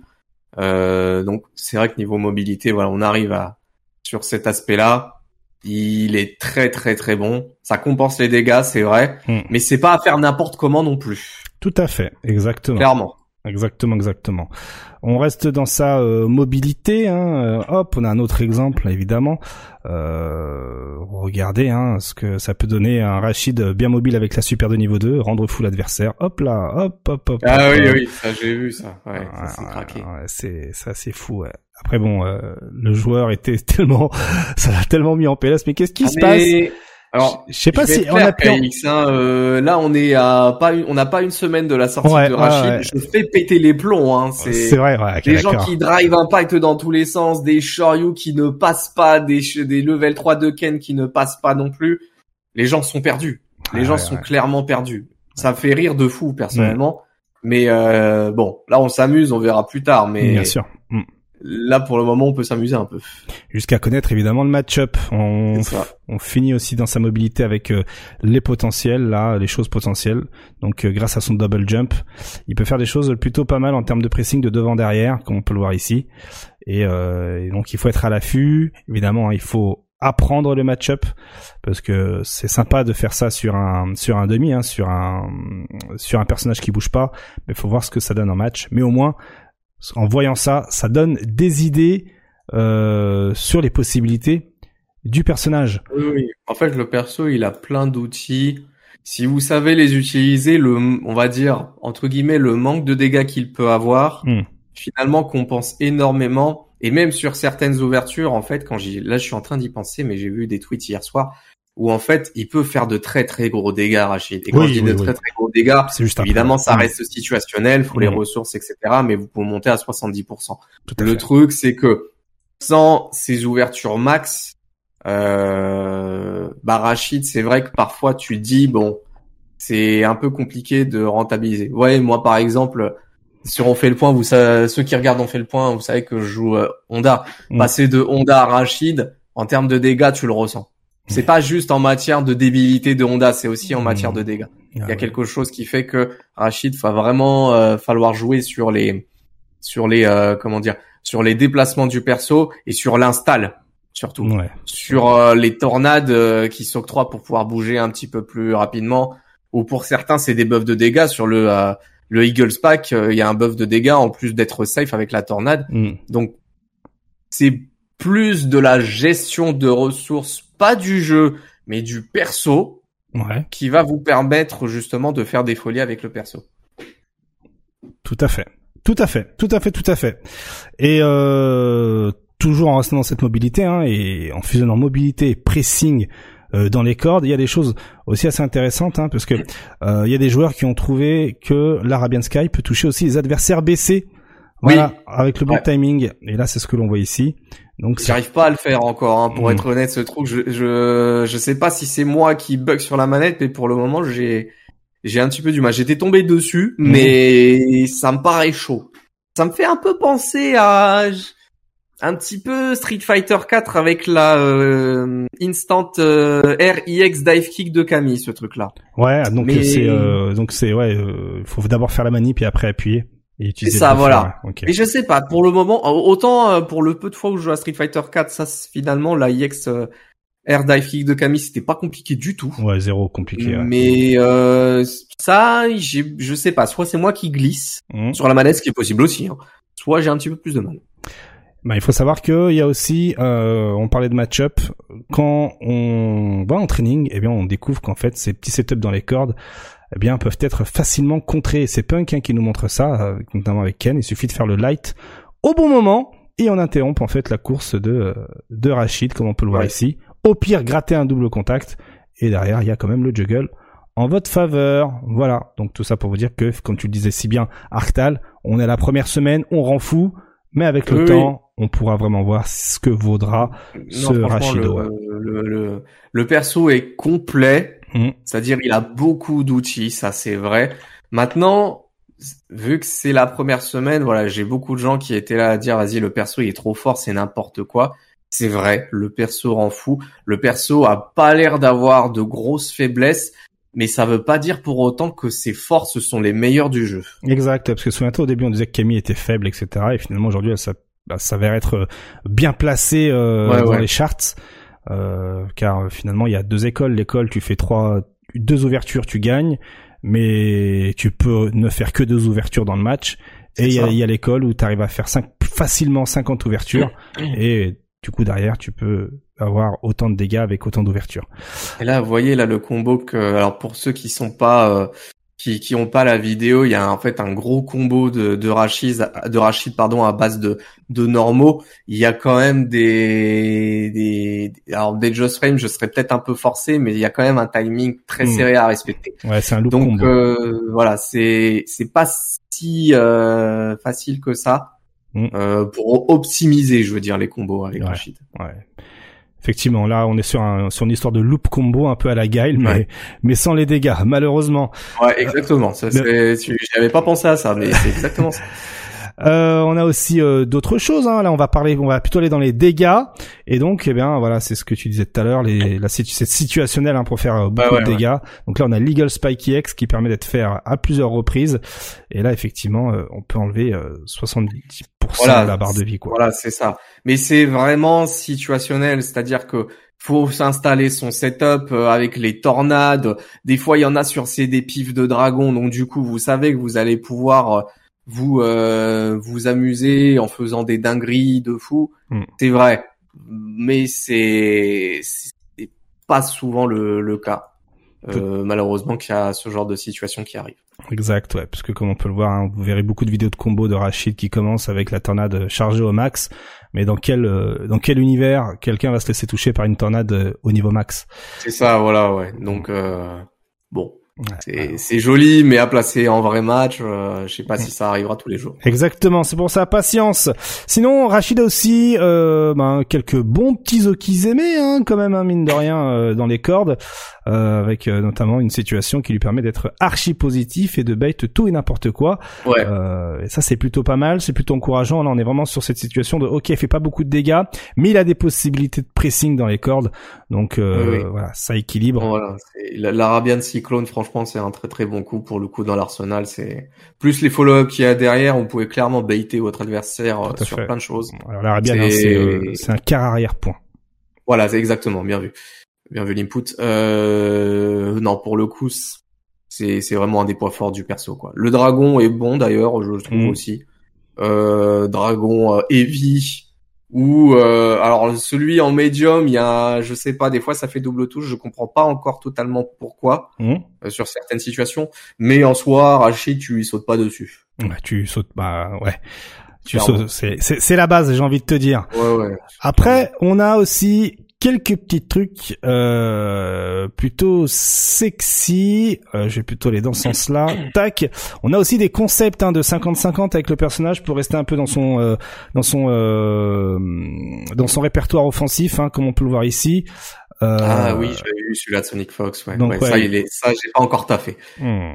Mais ça a l'air très très fort. Sincèrement, ça, a l'air vraiment très très fort là avec les, encore une fois, les mouvements les coups uniques comme ils appellent ça mm. euh, dans Street Fighter de Rachid. Ça par contre, je pense que ça peut être très très très fort. À voir à quel point ça peut l'être parce que il y a des personnages. Euh, je te donne un exemple tout bête, mais tu veux faire le, le, le, on va dire le dash spécial, on va l'appeler comme ça, de Rachid mm. sur un Ken un Ken qui est un petit peu trop excité, il peut balancer level 1 pour contrer, et si tu passes de l'autre côté, bah ça devient le level 2 que tu manges. Ouais, ouais, ouais, ouais, c'est ça. Tu vois, mm. donc faut voir euh, encore à quel point ce genre de de dash spécial de Rachid peut être euh, peut être euh, bon en fait. Ouais, parce qu'il profite justement de la tornade pour faire plus de plus de ça pour bouger un petit peu plus. Voilà, c'est ça. Donc après, ben, il fait un mix-up hein, de devant derrière sur euh, la relevée de l'adversaire. Et donc, ben, ça peut, voilà, ça peut être sympa. Après, évidemment, vous êtes dans Street Fighter 6, hein, vous avez toujours la possibilité du pari, mais s'il vous fait une shop à ce moment-là, ben ça fait punish counter. Et la prochaine fois je peux vous garantir que vous arrêtez les paris. Et c'est là où il y a le man game qui se pose. Mais c'est pas fini en termes de 50-50 là on a les 50-50 façon hockey façon relevé. Mais on a aussi les 50-50 façon euh, mid et eh oui et euh, toujours avec cette histoire de tornade. Donc là, euh, en se servant entre guillemets du V-Skill numéro 2 de Rachid, hein, euh, pour ceux qui veulent avoir un peu l'image en tête, eh bien, on peut se servir donc tornade avec derrière euh, le vol plané et soit on tape en haut, donc le joueur doit être debout, ou on tape en bas en limite euh, se téléportant. Ah ouais, c'est pas mal ça. J'ai pas encore essayé taper. En fait, le truc, le problème de la Railway Cyclone pour le moment que j'ai en mid screen, c'est que les gens peuvent mâcher le bouton et c'est eux qui gagnent. Ouais, c'est ça. ouais, euh, corner, j'ai ce qu'il faut. Mm. Mid-screen, je sais pas encore comment contrer cette histoire. Ouais, ouais, ouais, non, mais c'est vrai, c'est vrai, c'est vrai. Là, depuis tout à l'heure, hein, bah, on l'avait, il y avait l'exemple avec Ken, hein, euh, ce que Punk nous avait montré. Un light suffit à casser, donc après, bah, c'est des setups à taffer, du conditionnement, etc., tout ça. Donc, euh, bah, encore une fois, hein, on est à une semaine de la sortie du perso. Et enfin, euh, le wall jump, parce que T'as trouvé des trucs un peu bizarres avec le wall jump Des trucs bizarres? Non, y a rien qui t'a gêné. J'arrive à part que ça me permet de bien baiter certains adversaires qui veulent balancer des chariots et d'un seul coup ça se retrouve dans le mauvais sens. Ouais, ok. Et que je peux me permettre et bien de punir comme je veux.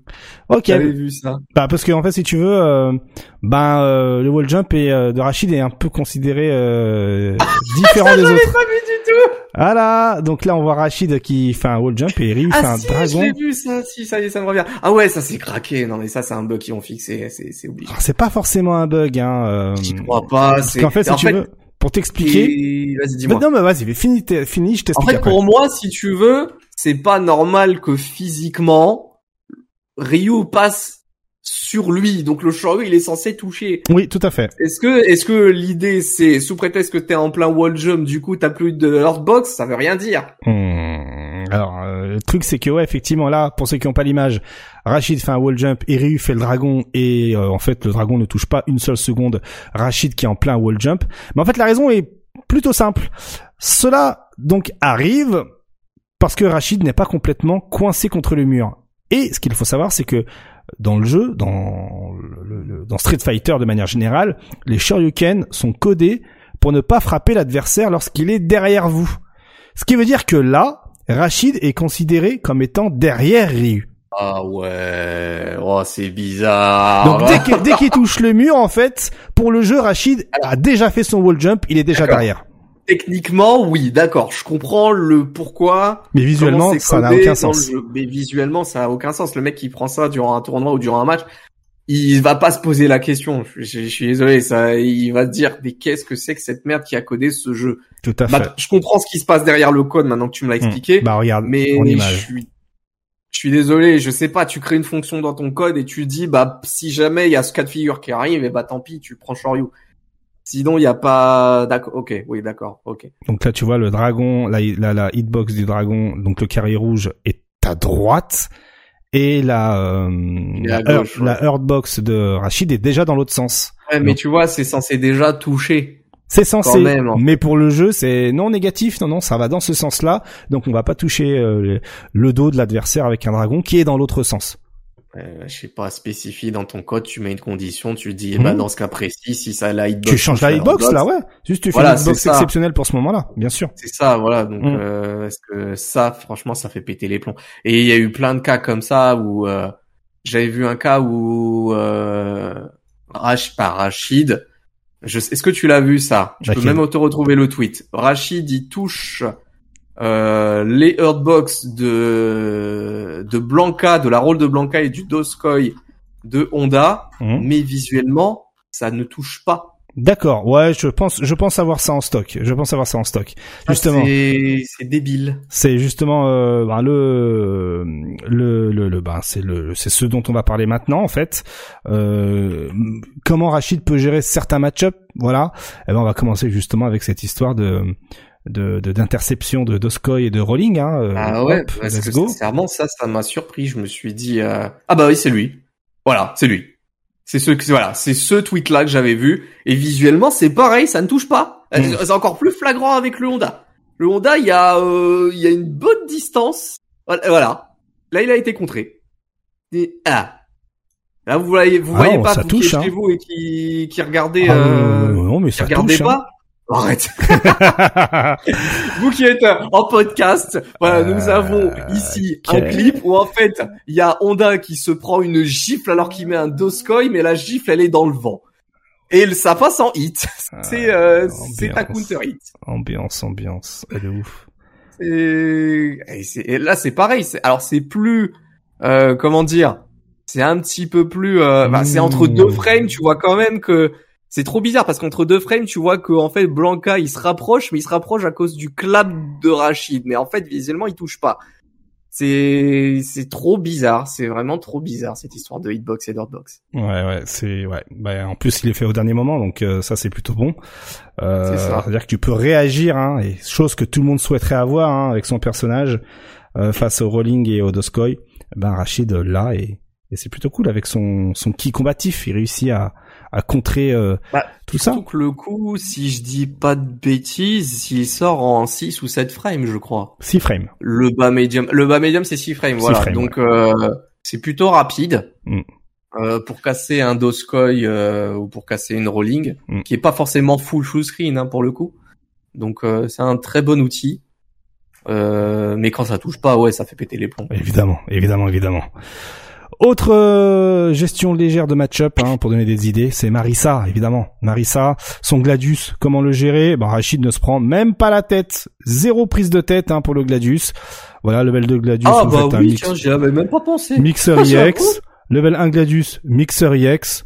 Et level 3 Gladius, je crois. Euh, non, c'est la super. Oh, il s'est trompé, le gars. Euh, Vas-y, fais-nous le level 3. Non, ça c'est le Superman Punch Gladius. en fait, tu fais toujours un Gladius Voilà. Ah ouais, d'accord, ok. Tu te Bah, prends même je pas la tête. Ouais, ouais. Il faut savoir que euh, même la version level 3 là, comme on a pu le voir.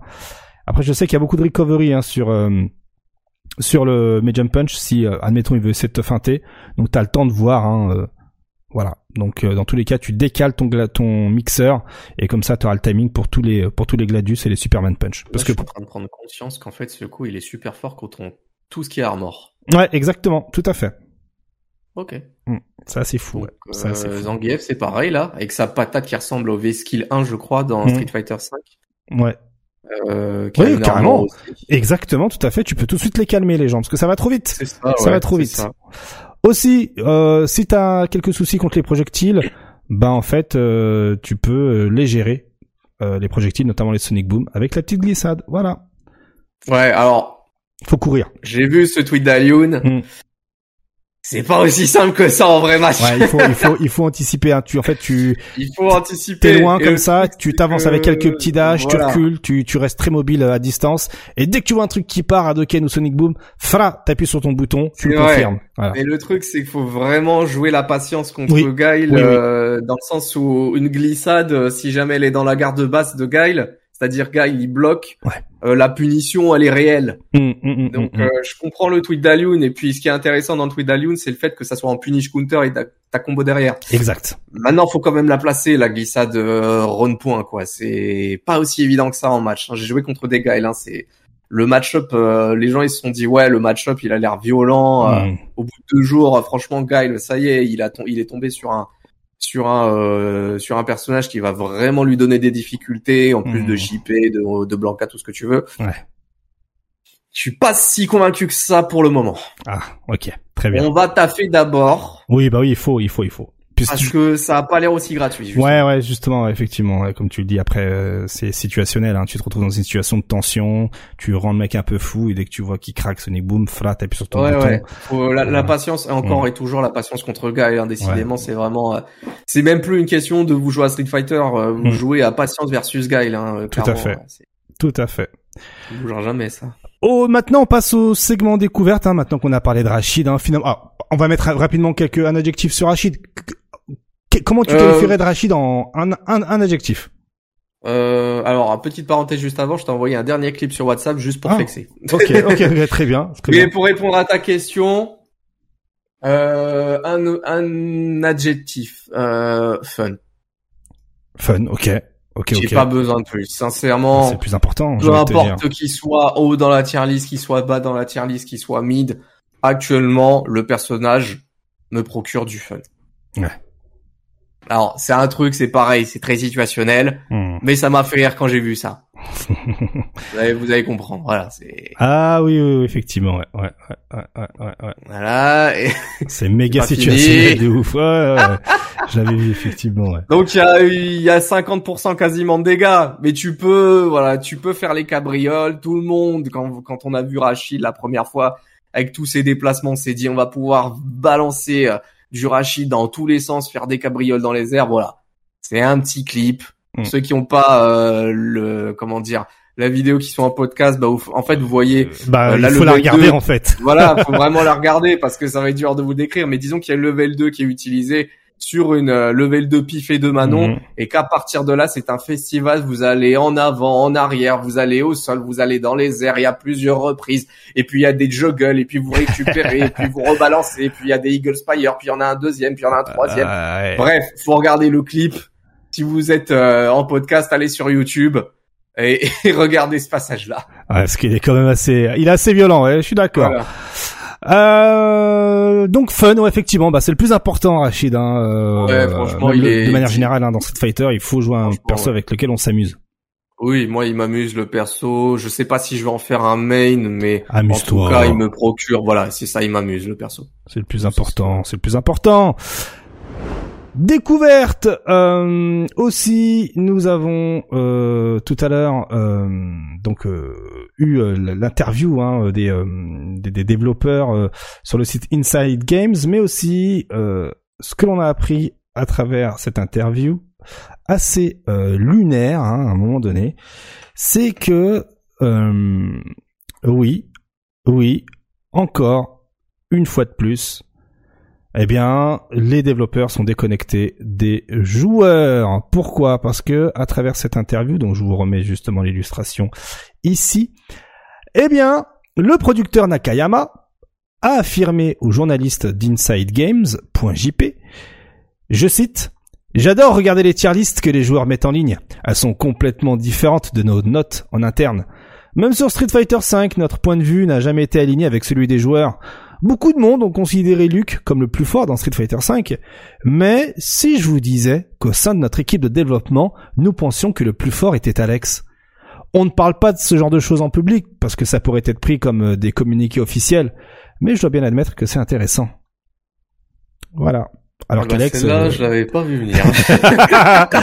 alors qu'Alex c'est l'un des personnages les plus faibles du jeu. Mais bon, voilà quoi. Hmm. Alors, attends, mais il faut une interview complète du pourquoi ils ont décidé, ils se sont euh, concertés euh, et d'un seul coup il y a Alex qui est arrivé sur le. Bah, Sur le top, ça résume, ça résume ce qu'on avait dit alors du- euh, d'un on fait le point de l'année dernière ou il y a deux ans. Ah, Où en fait, euh, comment ils rééquilibrent le jeu? Bah, ils font une pause entre midi et deux et puis ils jouent entre eux quoi.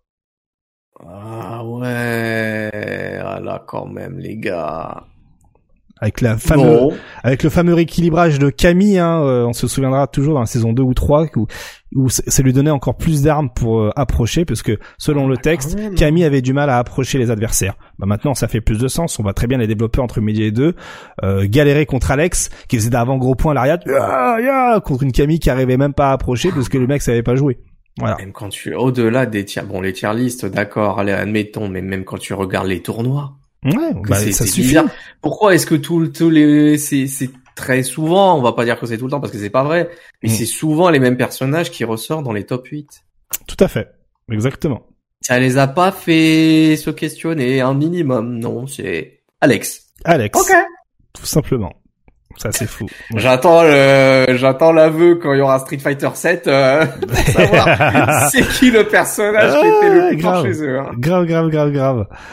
Euh, vivement, vivement Street 7. Euh, qu'est-ce qu'on a là? On va passer maintenant rapidement sur Zangief. Euh, Zangief. Alors, qu'est-ce qu'on, qu'est-ce que l'on découvre chez Zangief? Eh bien, Zangief n'est plus depuis la mise à jour, hein, n'est plus considéré en l'air pendant l'animation de la super, ce qui lui permet de récupérer correctement sa jauge de drive.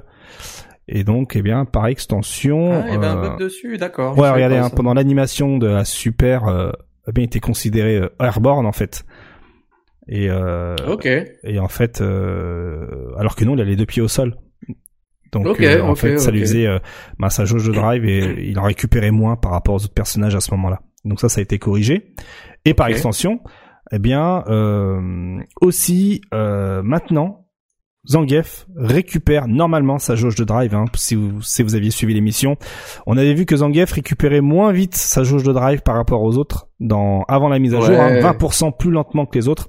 Eh bien, ça a Bien été ça. corrigé. Regardez maintenant en, en image, hein, Zangief récupère aussi rapidement que les autres, donc ça c'est corrigé. Et on va terminer ce segment Street Fighter 6 avec un indice, un tweet du développeur Nakayama qui dit, je cite, bah en fait non, je vais vous le traduire le tweet, regardez, hop, petite histoire de Street Fighter 6. Il y a une commande cachée dans la fonction commentaire en direct, mais il semble que personne ne l'ait encore remarqué. Voilà.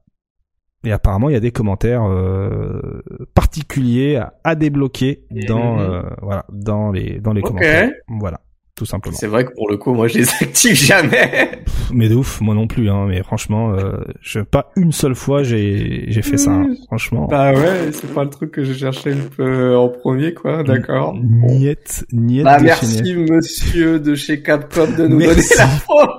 Voilà. Bon bah ceux qui veulent essayer, allez-y, hein, faites-nous un retour parce que moi vraiment j'ai la flemme de ouf. Hein, je te raconte pas. hein, laisse tomber. Donc voilà, ce qui clôture le segment Street Fighter 6 qui a pris du temps avec la mise à jour. Hein. Euh, Merci encore à Artal hein, euh, de m'avoir accompagné pour ce segment. Et nous, eh bien là, on va passer maintenant à la suite de euh, l'actu euh, du versus fighting. Encore merci Artal. Merci à toi. Et bien, c'est le moment où on va parler de Project L. Vous n'êtes pas sans savoir que euh, Riot a communiqué il y a quelques heures, si je puis dire, hein, euh, autour de son jeu Project L avec pas mal de surprises, non pas pas mal de nouvelles, mais je dis bien pas mal de surprises. Alors, qu'est-ce qu'on y apprend? Déjà, à travers cette première vidéo dans laquelle eh bien on voit euh, euh, l'un des frères Canon euh, rapidement nous présenter bah, le système de tag en fait finalement c'était quelque chose qu'on connaissait déjà mais voilà ils ont donné un peu plus de détails comme par exemple comme on peut le voir ici eh bien on pourra jouer à Project L à 4 en même temps à travers plusieurs formats. On peut très bien jouer en 2v2, on pourra également jouer en 1v1 ou même jouer en 2v1. Voilà, donc ce sera autant offline que online, euh, chose qui est vraiment euh, sympa. Hein. Ça nous rappelle euh, les, bonnes vibes de Street Fighter Cross Tekken sur PlayStation 3, hein, puisque cette option n'existait pas sur Xbox en offline. Hein. PlayStation avait l'exclu pour cette option de 2v2. Bref, là n'est pas le sujet. Mais voilà, donc en somme, avec cette vidéo-là, on découvre que, bon bah voilà, comme je le disais, il est possible de jouer jusqu'à 4 pour des matchs en 2v2, 1v1 ou 2v1.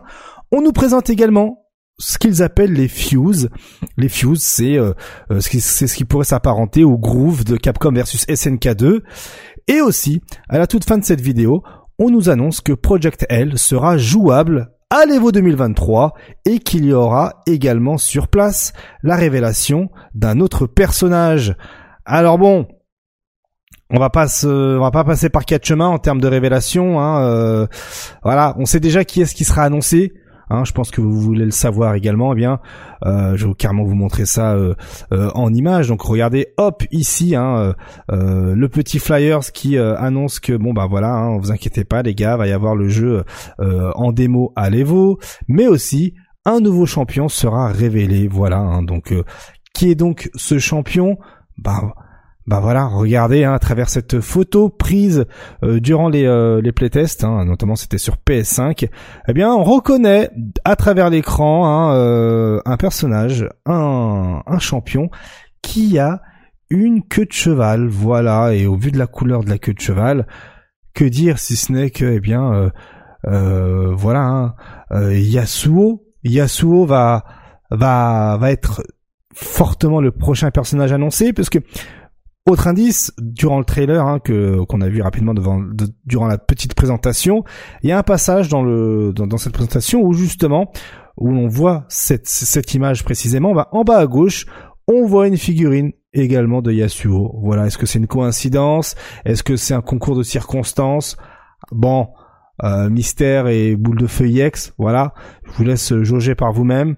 Donc euh, bon, euh, pour ceux qui se posent la question, voilà, Yasuo ressemble à ça. Yasuo, hein, selon euh, selon euh, les joueurs, est dans le top 3 des persos les plus populaires du jeu. Voilà, donc bon, à vous de voir, hein, à vous de jauger la véracité de cette information-là. Hein, Yasuo, je vous remets l'image hein, du, du playtest, et également, hop, le passage où on voit la figurine en bas à gauche de Yasuo. Bon, voilà quoi. Voilà, je pense que faites, ce que vous, faites ce que vous en voulez de cette information-là. Moi, moi, je ne fais que communiquer ce qu'il faut. Voilà. Bon. Aussi, euh, hormis cette euh, vidéo euh, de presse hein, du mode du, mode à quatre joueurs et, également de l'introduction des Fuse, on a également eu hein, une petite vidéo de 4 minutes dans laquelle eh bien les développeurs s'en donnent à cœur joie, voilà, hein, où ils partagent justement des roustes. Donc voilà, on les voit jouer à 4 avec un voilà, c'est une vidéo qui dure plus de 4 minutes pour avoir un voilà, un petit euh, un petit aperçu du jeu évidemment euh, segmenté de quelques passages où on voit euh, le visage des, le visage pardon des joueurs. Voilà avec le petit voilà sur le sur le gameplay vous voyez à gauche voilà le petit watermark Riot. Bref tout est fait pour que bon ça reste ça reste à la maison. Donc bon jusque là c'est sympa c'est cool bon. Qu'est-ce que je peux vous proposer de plus? Telle est la question. Hein. Est-ce que j'ai fait mes devoirs? C'est la vraie question, bien sûr. J'ai envie de vous dire, euh, oui, j'ai fait, mais j'ai fait, bien sûr que j'ai fait mes devoirs. Cela va de soi. Hein, euh, bon, par quoi on va commencer? Ben, On va commencer par le fait que il y a eu énormément d'influenceurs. Quand je dis énormément, c'est vraiment une quasiment une dizaine d'influenceurs qui ont eu accès au jeu et qui ont partagé depuis euh, ce 27 juillet leurs impressions et leurs vidéos de gameplay de Project L. Et on, ce qu'on peut remarquer, comme vous avez pu le voir rapidement dans la petite vidéo précédemment, eh bien c'est que le jeu a pas mal changé visuellement. Hormis euh, ce côté euh, visuel, euh, on a appris vraiment, mais vraiment trop de choses. On a eu un torrent d'informations. Je vous cache pas que j'ai passé plus d'une heure à compiler toutes les informations, etc. C'était franchement, ça en vaut la peine. Oh, et eh ben regardez, il y a quelqu'un qui il y a quelqu'un qui follow la chaîne pendant que j'enregistre. Ben salut à toi, hein. merci de follow la chaîne. Euh, donc du coup, ben on va pas, hop là, on va pas passer par quatre euh, chemins. Voilà. Euh, bon, je vous mets ça dans un meilleur format. Donc, comme on peut le voir ici, visuellement, le jeu n'a rien à voir avec ce qu'on avait vu dans les premiers trailers. C'est beaucoup plus coloré, euh, il y a beaucoup plus de cel shading, euh, tout ça, tout ça, tout ça. Moi, je vais, euh, je vais vous énumérer tout ce que l'on sait, tout ce que j'ai pu compiler comme information, avec évidemment quelques passages bien segmentés de manière à ce que on ne soit pas trop perdu également dans le chapitrage. Alors, côté influenceur, on a eu Diaphone, Sajam, Maximilian, Justin Wong, Kay, FN, Kayane, etc., etc., etc. La démo, là ce que l'on voit, c'est donc la démo, eh bien, ne proposait que trois personnages. C'est déjà pas mal, voilà. Euh, il y avait, euh, euh, il y avait, oui, oui, oui, c'est ça, que trois personnages que je raconte pas de bêtises. du coup, côté gameplay, eh bien, euh, déjà, ce qu'il faut savoir, c'est qu'il n'y a pas de chip kill. Il n'est pas possible de tuer en grattant en garde. Ça, c'est confirmé à 100% dans cette démo. Euh, en gros, c'est comme euh, comme Street 5, hein, les coups spéciaux euh, grattent en garde, mais une fois que la vie arrive à zéro, on peut pas gratter avec un coup spécial. On peut mettre la garde à l'infini. Tout ça, tout ça, tout ça, tout ça. Maintenant, on ne sait pas si on peut tuer avec une super comme dans Street 5. ça, faudra le voir plus tard. Côté décor, arène de combat, eh bien les stages sont très grands. C'est fait intentionnellement afin de se déplacer dans tous les sens, afin qu'on ait beaucoup de mobilité. Un truc qui ressemble un peu plus à Marvel versus Capcom qu'un Street Fighter. Euh, voilà, donc euh, c'est plutôt c'est bien. Au moins ça permettra d'avoir beaucoup de mobilité dans le jeu. Euh, le choix des personnages dans le jeu, selon les développeurs, ne se fait pas que sur la popularité, mais aussi sur le fait qu'un champion peut aussi convenir à un style de jeu de combat. Enfin, au style de jeu de combat, pardon. C'est-à-dire qu'ils vont pas prendre des personnages qui n'ont rien à voir, enfin qui avec lesquels leur leur style ne fit pas euh, avec euh, la dimension jeu de combat. Voilà, on va pas mettre un on va pas mettre un personnage qui fait euh, un héros, un champion qui fait 4 mètres de haut dans ce dans un jeu de baston où tout le monde fait 1 mètre 80. Vous voyez ce que je veux dire? Aussi, ah oui, ah, très intéressant, il est difficile de choper dans le jeu. Apparemment, le jeu ne favorise pas les shops euh, normales. Peut-être qu'il y aura des shops SP avec d'autres champions, mais là, pour le moment, les shops, euh, les shops normales, c'est compliqué hein, de, placer tout ça dans cette dans cette démo. Euh, tout le monde commence avec zéro jauge de super, ce qui implique que pendant les tests, il y a eu pas mal de time-out parce que ben, euh, les dégâts, euh, on sait pas trop jouer au jeu, les dégâts c'est pas trop ça, on n'a pas de quoi faire des super pour bien entamer la, barre de vie dès le début du round, on arrive à des timeouts, c'est un peu normal, puis bon, faut bien aussi que les joueurs puissent tester, enfin les influenceurs puissent tester, tout ça, tout ça, tout ça. Euh, comme vous pouvez le voir ici en image, eh bien les barres de vie peuvent se régénérer à travers des dégâts rouges vous verrez hein, qu'il y a des euh, dégâts rouges et c'est exactement comme dans Street Fighter et la vie grise ou euh, Dragon Ball Fighters et la vie bleue. Euh, surtout Dragon Ball Fighters et la vie bleue. en fait, pour qu'elle puisse se régénérer, la vie, il faut que notre personnage se retrouve en assist. Voilà. Donc là, on peut le voir. Hein, y a la barre de vie commence à être blanche lorsque vous tapez et une fois qu'on a arrêté de taper, hop, elle se transforme en rouge et, c'est là où elle pourra se régénérer si le personnage passe euh, en assist, donc va dans le garage comme on dirait, euh, comme Dragon Ball Fighters en fait. Euh, et côté layout, qu'est-ce que ça donne? Eh ben on a un premier élément de réponse avec notamment cette illustration où l'on voit qu'en fait, eh bien, ça ressemble pas mal à Dragon Ball Fighters. Hein. Euh, on a un bouton pardon pour les coups faibles, un bouton pour les coups médiums, un bouton pour les coups forts. On a un, bouton pour les euh, spéciaux, un deuxième bouton pour euh, d'autres spéciaux, un bouton pour ben, l'option tag, et on a également des raccourcis pour le dash et des raccourcis pour le pari. Je reviendrai évidemment tout à l'heure sur euh, sur ces trucs là euh, en particulier hein, tout ce qui est euh, Paris Dash machin tout ça. Alors il faut savoir aussi que en termes d'enchaînement les règles de combo sont assez simples hein. tout en fait se chain vous pouvez très bien faire light medium heavy medium heavy medium light machin tout ça. Enfin voilà. Et puis ce qu'il faut savoir également c'est que certains personnages ont des commandes attaque. Genre vous faites diagonale plus un coup euh, vous faites une, une direction plus un, un autre coup pour avoir par exemple un overhead, etc., etc.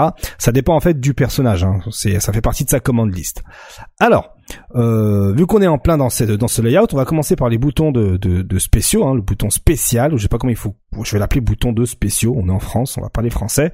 Euh, alors, ce qu'il faut savoir, ce qu'il faut savoir est assez particulier. Euh, tac, je vous mets, je vous, mets ça pour, euh, enfin une vidéo de match pour euh, pour illustrer tout ça. Euh, pour les spéciaux, donc en fait, euh, lorsque vous appuyez juste sur le bouton spécial, 1 ou 2, ça va enclencher un coup spécial, tout simplement. Un peu comme le Kikoa dans Dragon Ball Fighters. si par contre vous faites arrière plus un bouton de spécial, vous allez enclencher un autre coup spécial. Et la même chose si vous faites avant avec le bouton de spécial et ça fera un autre coup spécial. Et c'est la même chose pour le deuxième bouton de spécial. Donc arrière ou avant avec le bouton de spécial et ça fait un spécial. Ce qui veut dire que techniquement, un un champion peut avoir jusqu'à euh, euh jusqu'à euh, six coups spéciaux si les développeurs euh, l'ont prévu. Voire même peut-être ça peut aller jusqu'à 10 hein, si, le délire va jusqu'à faire haut, bas, gauche, droite et neutre en appuyant sur spécial pour avoir cinq coups spéciaux x2 euh, par euh, par champion. Euh, voilà, en gros, vous l'avez compris, c'est pas méga dur pour faire un coup spécial. Ensuite, le bouton tag. Alors, le bouton tag est un peu plus profond que ce que l'on peut imaginer. Hein. c'est pas un bête bouton tag. Il y a vraiment beaucoup de subtilité. Déjà, le tag de base est ce que l'on appelle le lighting, lighting quick. Voilà, la lumière rapide. Euh, L'assist remplace euh, le personnage qui est sur le terrain. Rien de plus simple. Hein, vous connaissez, c'est comme Marvel. Dans Marvel, il faut laisser appuyer. Là, dans euh, dans Project L, il suffit juste d'appuyer une fois et euh, et puis voilà. par contre, si vous utilisez le tag en plein combo, eh bien, cela se transforme en tag launcher. Et j'ai même, j'ai même, hop, quelque chose pour vous illustrer tout ça. Vous allez le voir ici dans quelques secondes. Ben, en fait, voilà, euh, vous faites votre enchaînement, vous appelez votre tag à ce moment-là, et eh bien, vous allez projeter l'adversaire dans les airs et le tag va débarquer pour pouvoir continuer à l'enchaîner. Euh, voilà, et, tout simplement en fait. Et donc le tag prend votre place euh, en enchaînant et votre personnage avec lequel vous aviez projeté l'adversaire dans les airs retourne au garage et du coup vous incarnez l'assist qui a pris, qui a remplacé votre personnage précédemment sur le terrain. Voilà tout simplement. Rien de plus simple. Launcher, hop, l'autre il arrive. C'est ce qui ressemble beaucoup à, euh, par exemple, euh, euh, Neo Geo Battle Coliseum. Dans Neo Geo, Battle Coliseum, il y a un système de tag dans le même genre, sauf que c'est un système de tag automatique où euh, vous appelez l'autre qui arrive, petit enchaînement, voilà, ça se passe la balle et après on incarne l'autre personnage. Là, la différence c'est que vous faites le launcher, Ensuite, vous incarnez l'assist et vous pouvez finir manuellement l'enchaînement euh, comme bon vous semble. Euh, il faut savoir aussi que euh, la mécanique de combo fonctionne sur parce que là c'est quelque chose d'assez important à savoir. La mécanique de combo fonctionne sur le la traditionnelle pardon méthode de hit stun decay. Euh, hit stun decay, en gros, c'est en gros, c'est en fonction en fait de la règle de temps appliquée au jeu. Euh, en somme, plus le combo est long et plus il sera dur de garder l'adversaire dans le combo. Voilà. Euh, on va pas se mentir. Euh, ça va être assez. voilà. Ça va être plus ou moins similaire à du Dragon Ball Fighters. C'est exactement ce qu'il y a dans Dragon Ball Fighters lorsque l'adversaire a, les pieds au sol. Euh, et donc en somme, euh, plus le combo est long, plus il sera dur de garder l'adversaire dans le combo, parce que le hit stun en fait finalement ira jusqu'à se réduire à zéro frame. Donc vous aurez même plus de, de fenêtre euh, suffisante pour pouvoir euh, enchaîner un autre coup derrière. Donc exactement comme Dragon Ball Fighters sur les adversaires au sol, ce qui permet en fait, si vous voulez, initialement d'éviter de créer des infinis dans le jeu tout simplement. Voilà. Donc une chose est sûre, c'est qu'il n'y aura pas d'infini dans Project L grâce au Hitstun Decay. Euh, donc je dis ça parce que si vous faites un tag launcher euh, comme précédemment cité et que le hit, eh ben il faut savoir que le Hitstun Decay sera mis en pause pendant un court instant.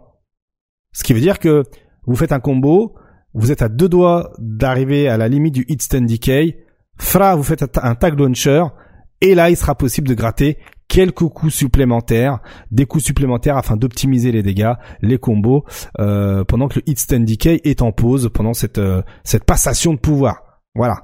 En somme, ça c'est des petits détails à savoir. Donc euh, ça va vraiment partir dans l'optimisation de combos, etc. Tout ça, voilà, l'assist va vraiment et le tag va vraiment avoir un, rôle important dans le dans le match. Aussi, il faut savoir que le tag launcher permet également eh bien, de se retirer une partie de la vie rouge euh, de l'adversaire. Donc euh, euh, c'est exactement comme euh, dans Dragon Ball Fighters. Hein, euh, vous avez même dans Marvel, hein, vous avez des attaques qui permettent eh bien de virer le recovery, la barre de recovery de l'adversaire, tout simplement. Et dans Project L, il faut simplement faire un tag launcher pour réduire, pas enlever complètement, mais réduire une partie de cette jauge rouge qui, lorsque le, champion est en assist, eh lui permet de récupérer sa vie. Voilà, donc il y aura de la strat à ce niveau-là également. On a aussi un autre type de euh, tag, le tag qui s'appelle handcheck. Eh bien, pour les euh, les joueurs, enfin pour les influenceurs qui ont testé le jeu, il s'avère que cela s'apparente à la feature, la feature euh, centrale du jeu, tout simplement. Voilà. Hein, Bon, pourquoi pas Pourquoi pas Pourquoi pas euh, Je vous explique.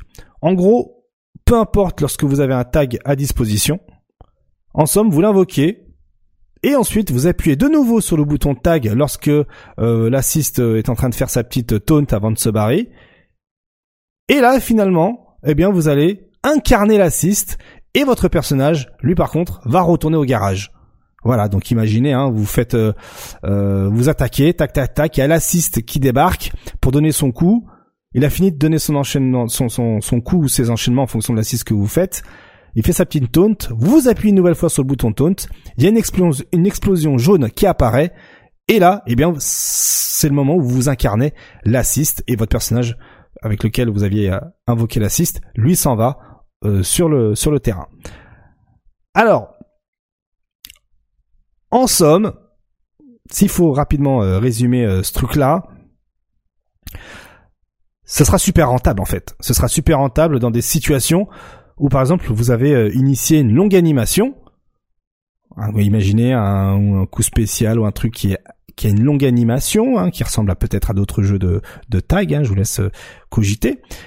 Et pendant cette animation-là, hop, vous faites, vous appelez le tag, handcheck, et là, eh bien, euh, pendant qu'il y a encore l'animation, ben vous pouvez euh, vous pouvez euh, foutre le bordel en fait, tout simplement. Hein. Vous pouvez vous pouvez commencer les embrouilles, tout simplement, parce que vous devenez l'assist alors que votre personnage principal, lui, continue son son coup, son target, j'en sais rien, qui a un long hit stun ou qui est en multi hit. allez savoir. et alors bon, il y a aussi d'autres situations euh, vous êtes à l'autre bout de l'écran. Ok. Vous appelez l'assist qui lui se retrouve au corps à corps. Eh bien à ce moment-là, hop, vous appuyez sur le tag, vous devenez l'assist et vous êtes directement au corps à corps. Voilà. Et aussi, ça marche euh, à l'inverse. Vous êtes au corps à corps. Votre assist est un assist qui euh, fait, fait, voilà, ne couvre pas beaucoup de terrain. Il reste à l'autre bout de l'écran. Tac, vous faites un hand check et vous êtes safe. Vous êtes de nouveau à l'autre bout de l'écran. Voilà. Je balance ça comme ça, hein. Ça peut être pas mal. Euh, comme euh, comme stratégie également pour euh, pour sortir rapidement d'un pressing ou se ou sortir de la merde hein. voilà on va pas on va pas appeler on va appeler un, un, chat un chat voilà donc finalement ce handcheck ce handcheck tag handcheck peut convenir à plusieurs styles de jeu hein, et c'est plutôt stylé faut le dire on a aussi les fuses. Donc les fuses, comme je le disais, c'est ce qui s'apparente au groove. Euh, et dans la démo, les fuses euh, étaient au, nombre de 4. Et aujourd'hui, il est impossible de savoir s'il y en aura plus. Pour commencer, on a ce que l'on appelle le Fury Fuse, ce qui est à peu près comme euh, comme il y a quoi, je sais pas, comme le K-Groove peut-être, oui, le K-Groove. en gros, moins vous avez de vie, et enfin à partir d'un certain niveau de vie, donc faible, vous ferez beaucoup plus de dégâts. Voilà. C'est simple et efficace, vous n'avez rien à faire. Bah voilà, comme Garou, comme Garou Mark of the Wolf, hein, vous avez imaginé que vous avez euh, le top bar, vous la mettez euh, vers la fin, et dès que vous tombez dedans, bah vous faites plus de dégâts euh, sans rien faire. L'idée elle est là, c'est surtout sans rien faire. C'est vraiment pour ceux qui veulent, je pense, débuter le jeu simplement et efficacement. Voilà. On a également le Freestyle Fuse et le Freestyle Fuse c'est un fuse qui a beaucoup de potentiel parce qu'il est possible de faire deux handshakes euh, en une seule séquence. Imaginez le bordel. On se débrouille pour placer un assistant en sandwich, c'est-à-dire que l'adversaire est entre mon perso et l'assist. Et en faisant un handshake deux fois, je peux mettre l'adversaire dans des situations de 50-50. L'un tape en haut, l'autre en bas. Euh, enfin voilà. Euh, je suis de quel côté Voilà. Je les embrouille tout simplement. On a également le Double Down Fuse, qui en fait privilégie les super, mais surtout, enfin les super, euh, les super attaques, mais surtout permet de faire des DHC super comme dans Marvel. En gros, vous avez, vous avez votre personnage, vous faites une super avec lui, tac, euh, vous faites un super, et eh bien, pendant la super, vous avez la possibilité avec ce fuse là d'invoquer votre assist pour que lui aussi fasse une super en combo comme dans Marvel vs Capcom, euh, comme dans les Marvel Super Heroes, tout ça, tout ça, tout ça, tout ça. Ce qui permet en fait d'augmenter grandement les dégâts euh, de combo, hein, tout simplement. Et puis, et puis euh, pour les habitués de Marvel, eh bien, il y aura pas de dépaysement. Voilà. On a aussi le Two Times Assist Fuse. Et comme son nom l'indique, il est possible d'appeler l'assist deux fois. D'habitude, euh, en temps normal, l'assist, euh, lui, est invoqué une seule fois, euh, avec un cooldown de 3 secondes. et bien là, pendant qu'il fait la taunt, eh bien il est possible de de nouveau l'invoquer avant qu'il rentre sur le terrain pour pour faire une deuxième fois eh bien son attaque d'assist. Et c'est ce que justement on voit dans la vidéo de présentation à 2 minutes 26, je crois que c'est là. Hop, 2 minutes 26, je vais essayer de vous illustrer ça parce que j'ai pris des notes de partout. Est-ce que ce serait pas ça par hasard? Oui, c'est ça. Alors regardez. Donc là, double fuse. Ben oui, c'est déjà passé. C'est déjà passé. Hop, je la refais. On la remet. Donc, en somme, l'assist débarque une fois et il repart une deuxième fois. Voilà, tout simplement. Euh, est-ce que je peux vous mettre ça au ralenti tant qu'à faire pour, que vous puissiez profiter de l'action? Donc, là, on peut voir que l'assist débarque ici en run. Hop. Ça, ça, ça c'était la deuxième action. Voilà. Donc là, regardez, l'assist débarque. Bon, elle n'a pas réussi à donner, de coups. Elle est là, elle, va, elle va se barrer ici, elle va, elle va s'en aller, mais non, on la invoque de nouveau pour qu'elle puisse faire son assist à la Vegeta dans Dragon Ball Fighters au passage. Des bisous. Euh, aussi, euh, qu'est-ce qu'on a d'autre? Euh, ben, Les super, on va parler rapidement des super. Il faut savoir qu'il y a trois super par personnage. Il y a deux level 1 et une level 2 par personnage. Voilà, voilà, voilà. bon, chacun ont leur utilité, étant donné que c'est euh, un jeu euh, un jeu à tag. voilà. et genre par exemple, il y a des personnages pour qui bien la super de niveau 1 couvre tout l'écran et fait du mal à tout ce qui est sur l'écran, comme on va le voir ici dans quelques secondes en vidéo. Euh, voilà, euh, vous allez le voir. Bim, ça touche tout le monde quand il va faire sa super. Regardez. Et voilà, effectivement, ça couvre tout l'écran. donc, euh, on peut peut-être aussi s'en servir comme Wolf Punish ou dès qu'on voit un assist sur l'écran. bref, il y a de quoi se faire plaisir. Il y a aussi des super qui font OTG ou même des super qui sont une suite de combos un peu à la The King of Fighters. Euh, également, il y a, comme vous pouvez le constater en bas, il y a trois jauges de super, mais chaque personnage a sa propre jauge de super. Les persos ne partagent pas de jauge. Donc voilà, chacun, chacun sa merde, comme on dirait. Euh, et enfin, il faut tuer les deux personnages pour gagner le match. Voilà, donc un personnage est égal à un round. Euh, ce qui veut dire qu'on peut rester en vie avec un seul personnage et même gagner un match avec un seul personnage. Côté attaque et mouvement euh, et déplacement, en gros on a des runs, des wave dash, et oui, des wave dash, vous avez bien entendu, des air dash, des double jump, etc. Mais en fait, euh, il peut y avoir quelques spécificités en fonction des personnages. Il peut y avoir des personnages avec des dash mais pas de air dash, ou même avec des air dash très courts. Certains peuvent faire des air dash vraiment au ras du sol, etc. Bon, voilà. Donc euh, chaque personnage aura sa spécificité, mais euh, le dash, de ce que j'ai pu voir jusqu'à maintenant en vidéo, il semblerait que tout le monde ait au moins un dash. Euh, au moins, voilà, parce que sinon, il faut pas non plus euh, pousser mamie dans les orties. Même si là, je vois pas vraiment. bon, je pense, voilà, de ce que j'ai lu et ce que j'ai vu, apparemment, voilà, il y a certains personnages qui ont des mécaniques un peu plus poussées que d'autres, etc. Voilà, il y a, voilà, chacun son ADN en fait, voilà, si je puis dire. Euh, il faut savoir aussi que côté combo, eh bien, les jump cancel de normaux ont une règle très facile. Si vous êtes, euh, si l'adversaire est dans les airs, vous pouvez jump cancel n'importe quel normal simplement. Sinon, si l'adversaire n'est pas dans les airs, ce sera pas possible. Rien de plus simple. Euh, il faut savoir aussi qu'il y a un launcher universel pour tous les personnages euh, et c'est très simple. Hein, il suffit de faire diagonale bas avant et coup fort et vous faites le launcher. Et c'est la même pour tout le monde. Il y a donc également les OTG. Euh, il y en a même avec qui c'est possible de faire des OTG avec des petits coups au sol, hein, des lights au sol. Autant vous dire que voilà, c'est plutôt gratos.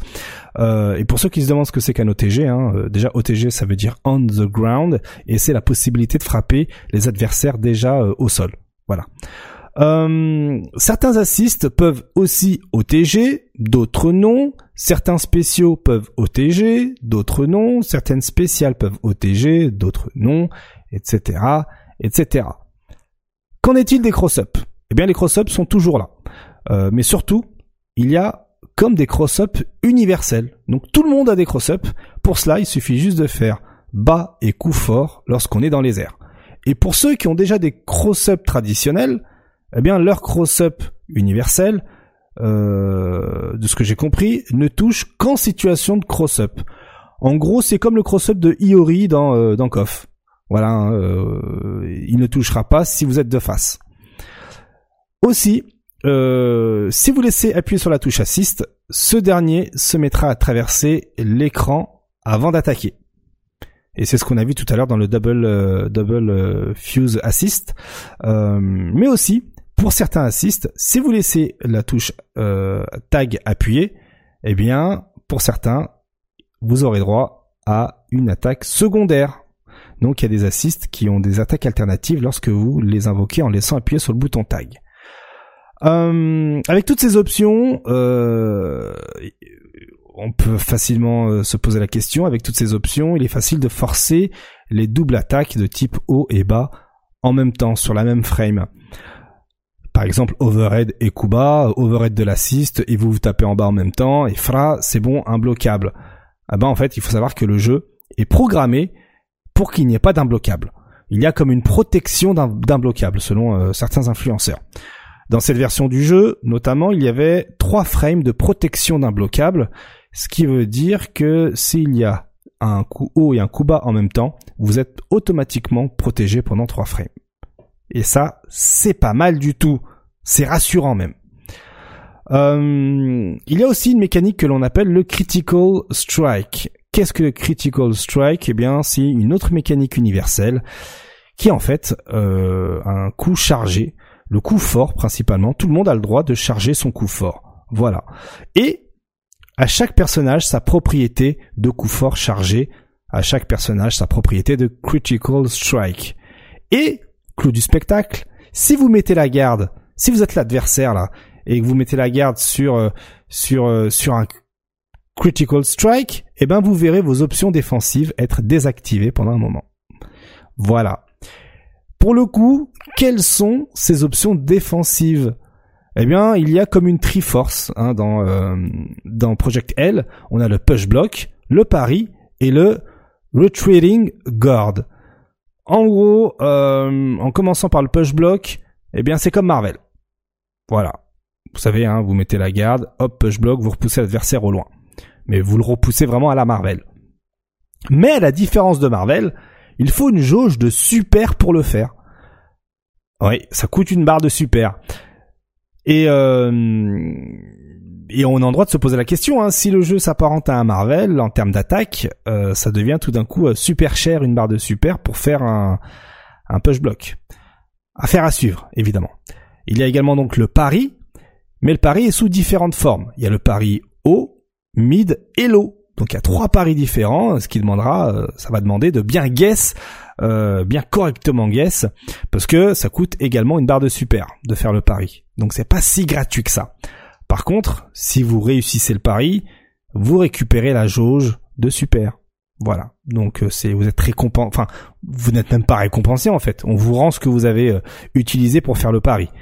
Euh, Bon, en plus du pari, vous avez euh, évidemment la possibilité de punir bien correctement l'adversaire. Cependant, la fenêtre de pari est très courte, ce qui rend la chose encore moins gratuite. Et si vous loupez, vous connaissez la chanson, votre pari whiff et vous ramassez tarif, évidemment concernant le retreating guard, eh bien, retreating guard, c'est exactement ce que l'on va voir ici dans une dizaine de secondes. C'est un super backdash gratos en ressources. Possible de faire en plein string et comme on peut le voir dans quelques secondes, eh bien, il peut, il peut permettre, euh, eh ben, on peut permettre aux joueurs de s'offrir quelques bons whiff punish parce que ça permet de sortir des, des, des strings de l'adversaire. Comme on va le voir ici, regardez, hop, c'est ça. Bon, euh, vous allez me dire, mais c'est pété euh, ton truc KX là, tes, euh, tes super backdash. Bah en fait, il faut savoir que ils sont sensibles au coup bas. Donc il y aura moyen de bait tout ça. Hein. Vous faites un de faux string, un string qui se finit en balayette par exemple. Eh bien ça, le le le, le, retreading guard, faut que je trouve un autre nom parce que c'est super chiant à prononcer. Le RG, voilà, on va appeler ça le RG le, ou le super backdash. Non, RG c'est plutôt stylé. Le RG, eh bien, euh, peut se faire bait avec euh, ben, des strings qui se finissent en lot, en balayette, quoi. Donc euh, voilà encore un côté stratégique. Et puis en plus de cela, comme c'est super gratos, l'adverse, enfin le joueur aura forcément, forcément même tendance à le surutiliser et donc à se mettre rapidement tout seul dans les cordes et donc se mettre dans l'impasse et vous le savez, dans le coin, logiquement, évidemment, ce genre de, mécanique, donc le RG, ne fonctionnera pas puisque euh, il sera dos au mur. Euh, qu'est-ce qu'on a d'autre? Euh, Ah oui aussi le bas gros point. Comme on peut le voir ici d'ailleurs, hein, le bas gros point sert d'anti-saut et peut offrir des combos comme on peut le voir ici. Et c'est le même bas gros point pour tous les persos. Hein. Quand je dis le même bas gros point, c'est un bas gros point qui peut être très utile en anti-saut. Voilà. Mais qui dit anti-saut dit aussi garde aérienne. Donc euh, il faut savoir que dans le jeu, nous avons les gardes aériennes. Donc euh, un bas gros point contre une garde aérienne, ça fera beaucoup penser à Street Fighter 03. Euh, à voir maintenant comment le bas gros point fonctionne, comment la garde aérienne fonctionne. Est-ce qu'elle fonctionne si l'adversaire euh, a les pieds au sol? Est-ce qu'il faut qu'il ait les pieds en l'air? Bref, il y a tout un tas de paramètres comme ça à savoir. Euh, mais bon, on peut imaginer que c'est une garde aérienne façon Dragon Ball Fighters, peut-être avec un peu plus de liberté. On n'en sait rien, ça sert à rien de druider, on en saura plus bientôt bien évidemment. Les relevés, eh bien il y a plusieurs relevés. Il y a les relevés euh, arrière, back roll, il y a les relevés rapides, quick rise, et aussi il y a une attaque universelle de relevé. C'est un peu à la Tekken en fait. Vous pouvez vous relever en tapant. Selon tous les influenceurs, c'est pas ouf, c'est pas encore euh, tip top comme option, mais elle a le mérite d'être là. Voyons voir plus tard ce que ça donnera. On a aussi le Dynamic Save eh bien, le Dynamic Save, c'est exactement ça, cette grosse explosion verte qui, en fait, euh, est en lien avec la jauge verte qui est située juste en dessous de la barre de vie. Comme vous pouvez le voir ici, la jauge verte a été utilisée et donc on a eu cette grosse explosion. Euh, son utilisation sert à appeler l'assist pour qu'il fasse justement cette explosion-là, une explosion qui fait beaucoup penser au burst, au sparking défensif, tout ça, tout ça, tout ça, tout ça. Après, qui dit burst, dit aussi bait, parce qu'il est possible de se protéger de ce dynamic save pour punir derrière dans le recovery. Donc, euh, donc ça reste euh, une mécanique proche d'un Guilty Gear, évidemment. Et on peut se poser la, on peut se poser la question, que se passe-t-il si l'assist est HS? Est-ce que le dynamic save existe encore? Rassurez-vous, il existe encore, il sera toujours possible de faire un dynamic save, même si l'assist est KO. Et justement, Last Stand, ce que vous voyez ici, eh bien, The Last Stand, c'est ce qui s'apparente à la mécanique de comeback. En gros, il faut remplir des conditions. Il faut que vous soyez avec votre dernier perso, que vous ayez au mieux la moitié de la barre de vie, au pire un peu moins, et à ce moment-là, vous allez avoir la mention Last, Last Stand Ready qui apparaîtra. Et cela fait en sorte que votre assist devienne plus fort, mais en contrepartie avec un cooldown plus long. Tout à l'heure, je vous parlais de cooldown de 3 secondes, et bien là, avec euh, le, le, le Last Stand Ready, votre cooldown passe à 10 secondes.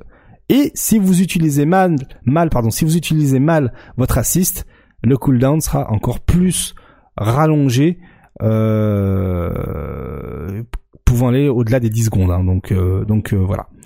Donc c'est une mécanique de comeback. Euh, donc oui, votre assist sera quand même là si vous euh, si vous n'avez plus de, personnages. Regardez en haut à gauche, vous avez les 10 secondes du last stand. Euh, bon là, avec cause du timeout, c'est resté à 9 secondes. Mais voilà, ce qui illustre super bien mes dires. Donc voilà ce qu'il fallait retenir euh, de, toutes ces informations qui ont été partagées par les influenceurs sur les internets. J'ai compilé un maximum de choses. J'ai peut-être oublié un ou deux détails. Veuillez m'en excuser par avance. Faut savoir que euh, maintenant, la semaine prochaine, je vous ferai un petit débrief des personnages parce que évidemment les influenceurs euh, ont eu aussi l'occasion de tester chacun des personnages pour faire des petits euh, showcase. Donc je vous ferai un débrief de des trois personnages jusque là présentés. Euh, mais bon, il est toujours bon de rappeler hein, que à ce jour on a déjà une petite liste exhaustive de personnages déjà confirmés. Hein. On a eh ben on a Echo, on a Harry, Darius, Jinx, Eloy et Katarina et évidemment Yasuo. Voilà, hein, euh, on l'a vu Yasuo dans le dans le dans la photo. Euh, voilà, on va arrêter de faire semblant. Hein, euh. bon, ça fait un personnage en plus, ça fait plaisir, hein, n'est-ce pas? Oui, oui, oui, je suis d'accord. Donc donc voilà, hein, je vous remontre un peu ce à quoi ressemblent plus ou moins les les confirmations à travers différentes vidéos. Parce que souvenez-vous, hein, ça c'était tout premier trailer hein, qui nous confirmait Jinx et d'autres personnages. Et, euh, et voilà, donc euh, on le sait, il y aura au minimum 14 personnages. Il y aura 14 personnages dans Project L. Voilà, hein, au minimum, euh, à la sortie du jeu. Donc ça c'est pas mal. ça y est, la, la com est lancée comme il se doit. Ça fait plaisir, ça fait plaisir. On n'a toujours pas le nom du jeu, malheureusement. Hein, bon, ça arrive, hein, c'est comme ça. Qu'est-ce que vous voulez que je vous dise? Euh, Mais bon, euh, on est déjà, euh, ça fait déjà plaisir d'avoir des news comme ça, pile poil avant les veaux. on a eu Tekken 8, on a eu Grand Blue Fantasy Versus, on a Project L, Street 6 avec Rachid. moi, je suis au bout de ma life. franchement, j'ai passé une semaine une semaine bien chargée. Voilà.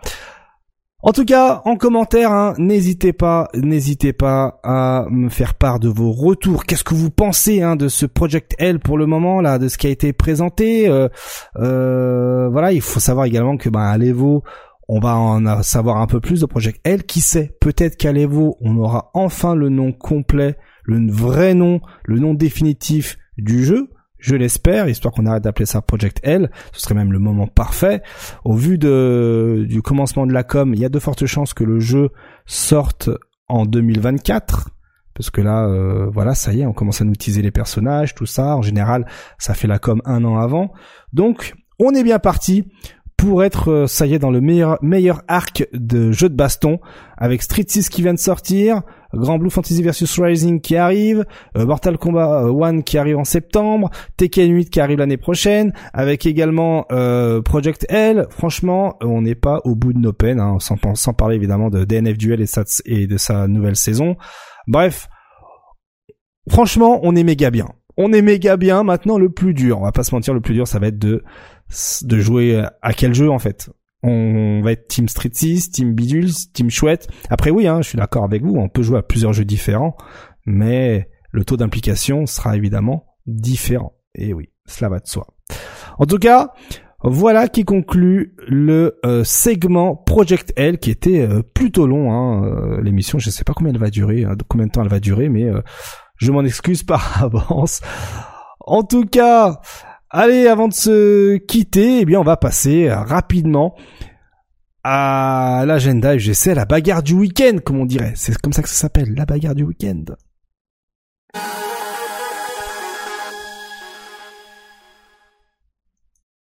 Eh bien, que se passe-t-il ce week-end? Eh ben, sans surprise, la bêta Tekken 8 sur PC, Xbox et PlayStation 5. Certes, c'est une bêta fermée, donc euh, on croise les doigts pour que vous ayez reçu votre code PC ou même PS5 ou Xbox. Il faut doser, évidemment. C'est également l'open bêta de Grand Blue Fantasy versus Rising, donc c'est l'occasion pour tout le monde hein, de tester le jeu, si toutefois vous avez une PS4 et une PS5. C'est également le Fighting Room, le top 8. Hein, si euh, si voilà vous voulez euh, euh, zioter quelque chose ce vendredi soir sans doser, c'est possible. Vous avez également le Weekly de Sensor, comme d'habitude hein, sur Street Fighter 6, euh, pour réservé à l'Europe. Vous avez le Bring the Hit si vous êtes du côté de Luxembourg, hein, un présentiel. Vous avez également les finales du Galaxian Explosion hein, sur Street Fighter 6. Hein, et d'ailleurs, je crois que les inscriptions sont toujours dispo. Il faut jeter un petit coup d'œil sur le start .gg voir s'il est toujours possible de pouvoir euh, s'inscrire et donc participer. Vous avez aussi la Popeye Cup hein, avec 500 euros dollars de cash price. Euh, voilà, le start.gg euh, est disponible et j'espère que les inscriptions le sont toujours. Donc c'est de l'argent facile entre guillemets. Mon petit doigt me dit que Mr. Kimson participe. Voilà, je dis ça, je dis rien. Et puis le dimanche, c'est bien euh, la dose qui organise son ranking, le premier ranking avec la PlayStation 5 Street Fighter 6. Voilà la dose de sel précisément. Et puis ensuite, bon bah si vous êtes trop loin de Lyon, vous avez la Saltman League. Euh, voilà, comme d'habitude tous les dimanches. Et vous avez également, eh bien, les weekly EMEA sur Guilty Gear Strive de Tiger Pop. Voilà, et puis quant à la suite, hein, aux autres jours de la semaine, je vous invite à acheter un petit coup d'œil euh, à l'agenda FGC, hein, comme je vous l'ai dit, disponible sur euh, ma bio Twitter, hein, il y a le lien directement, ou vous allez sur le chat Twitch euh, de ma chaîne Twitch, slash Keikusu, et vous tapez point d'exclamation agenda. Voilà, voilà. Eh bien, dis donc, quelle émission, quelle émission et quelle semaine de malade, je vous le dis, hein, je vais être transparent avec vous. Euh, j'aime bien être transparent avec vous. Là actuellement, là maintenant, je viens de finir mon enregistrement de euh, On fait le point à 2h12 du matin. Voilà, et il est vendredi 28 juillet. Donc, je vais faire le montage et dans la foulée, vous allez avoir cette vidéo là avec eh bien toute cette actualité. Euh, et c'est avec plaisir que je fais ça. Je kiffe. Donc, euh, kiffez vous aussi. Euh, et puis voilà, voilà, j'ai plus de jus, il va falloir que je m'arrête à un moment donné. Euh, hop là. Bon, merci à tous d'avoir regardé, d'avoir regardé l'émission. Pensez à doser la bêta de Tekken 8 si vous pouvez. Doser la bêta de Grand Blue Fantasy Versus, c'est une open bêta. Let's go. Nous on se retrouve la semaine prochaine.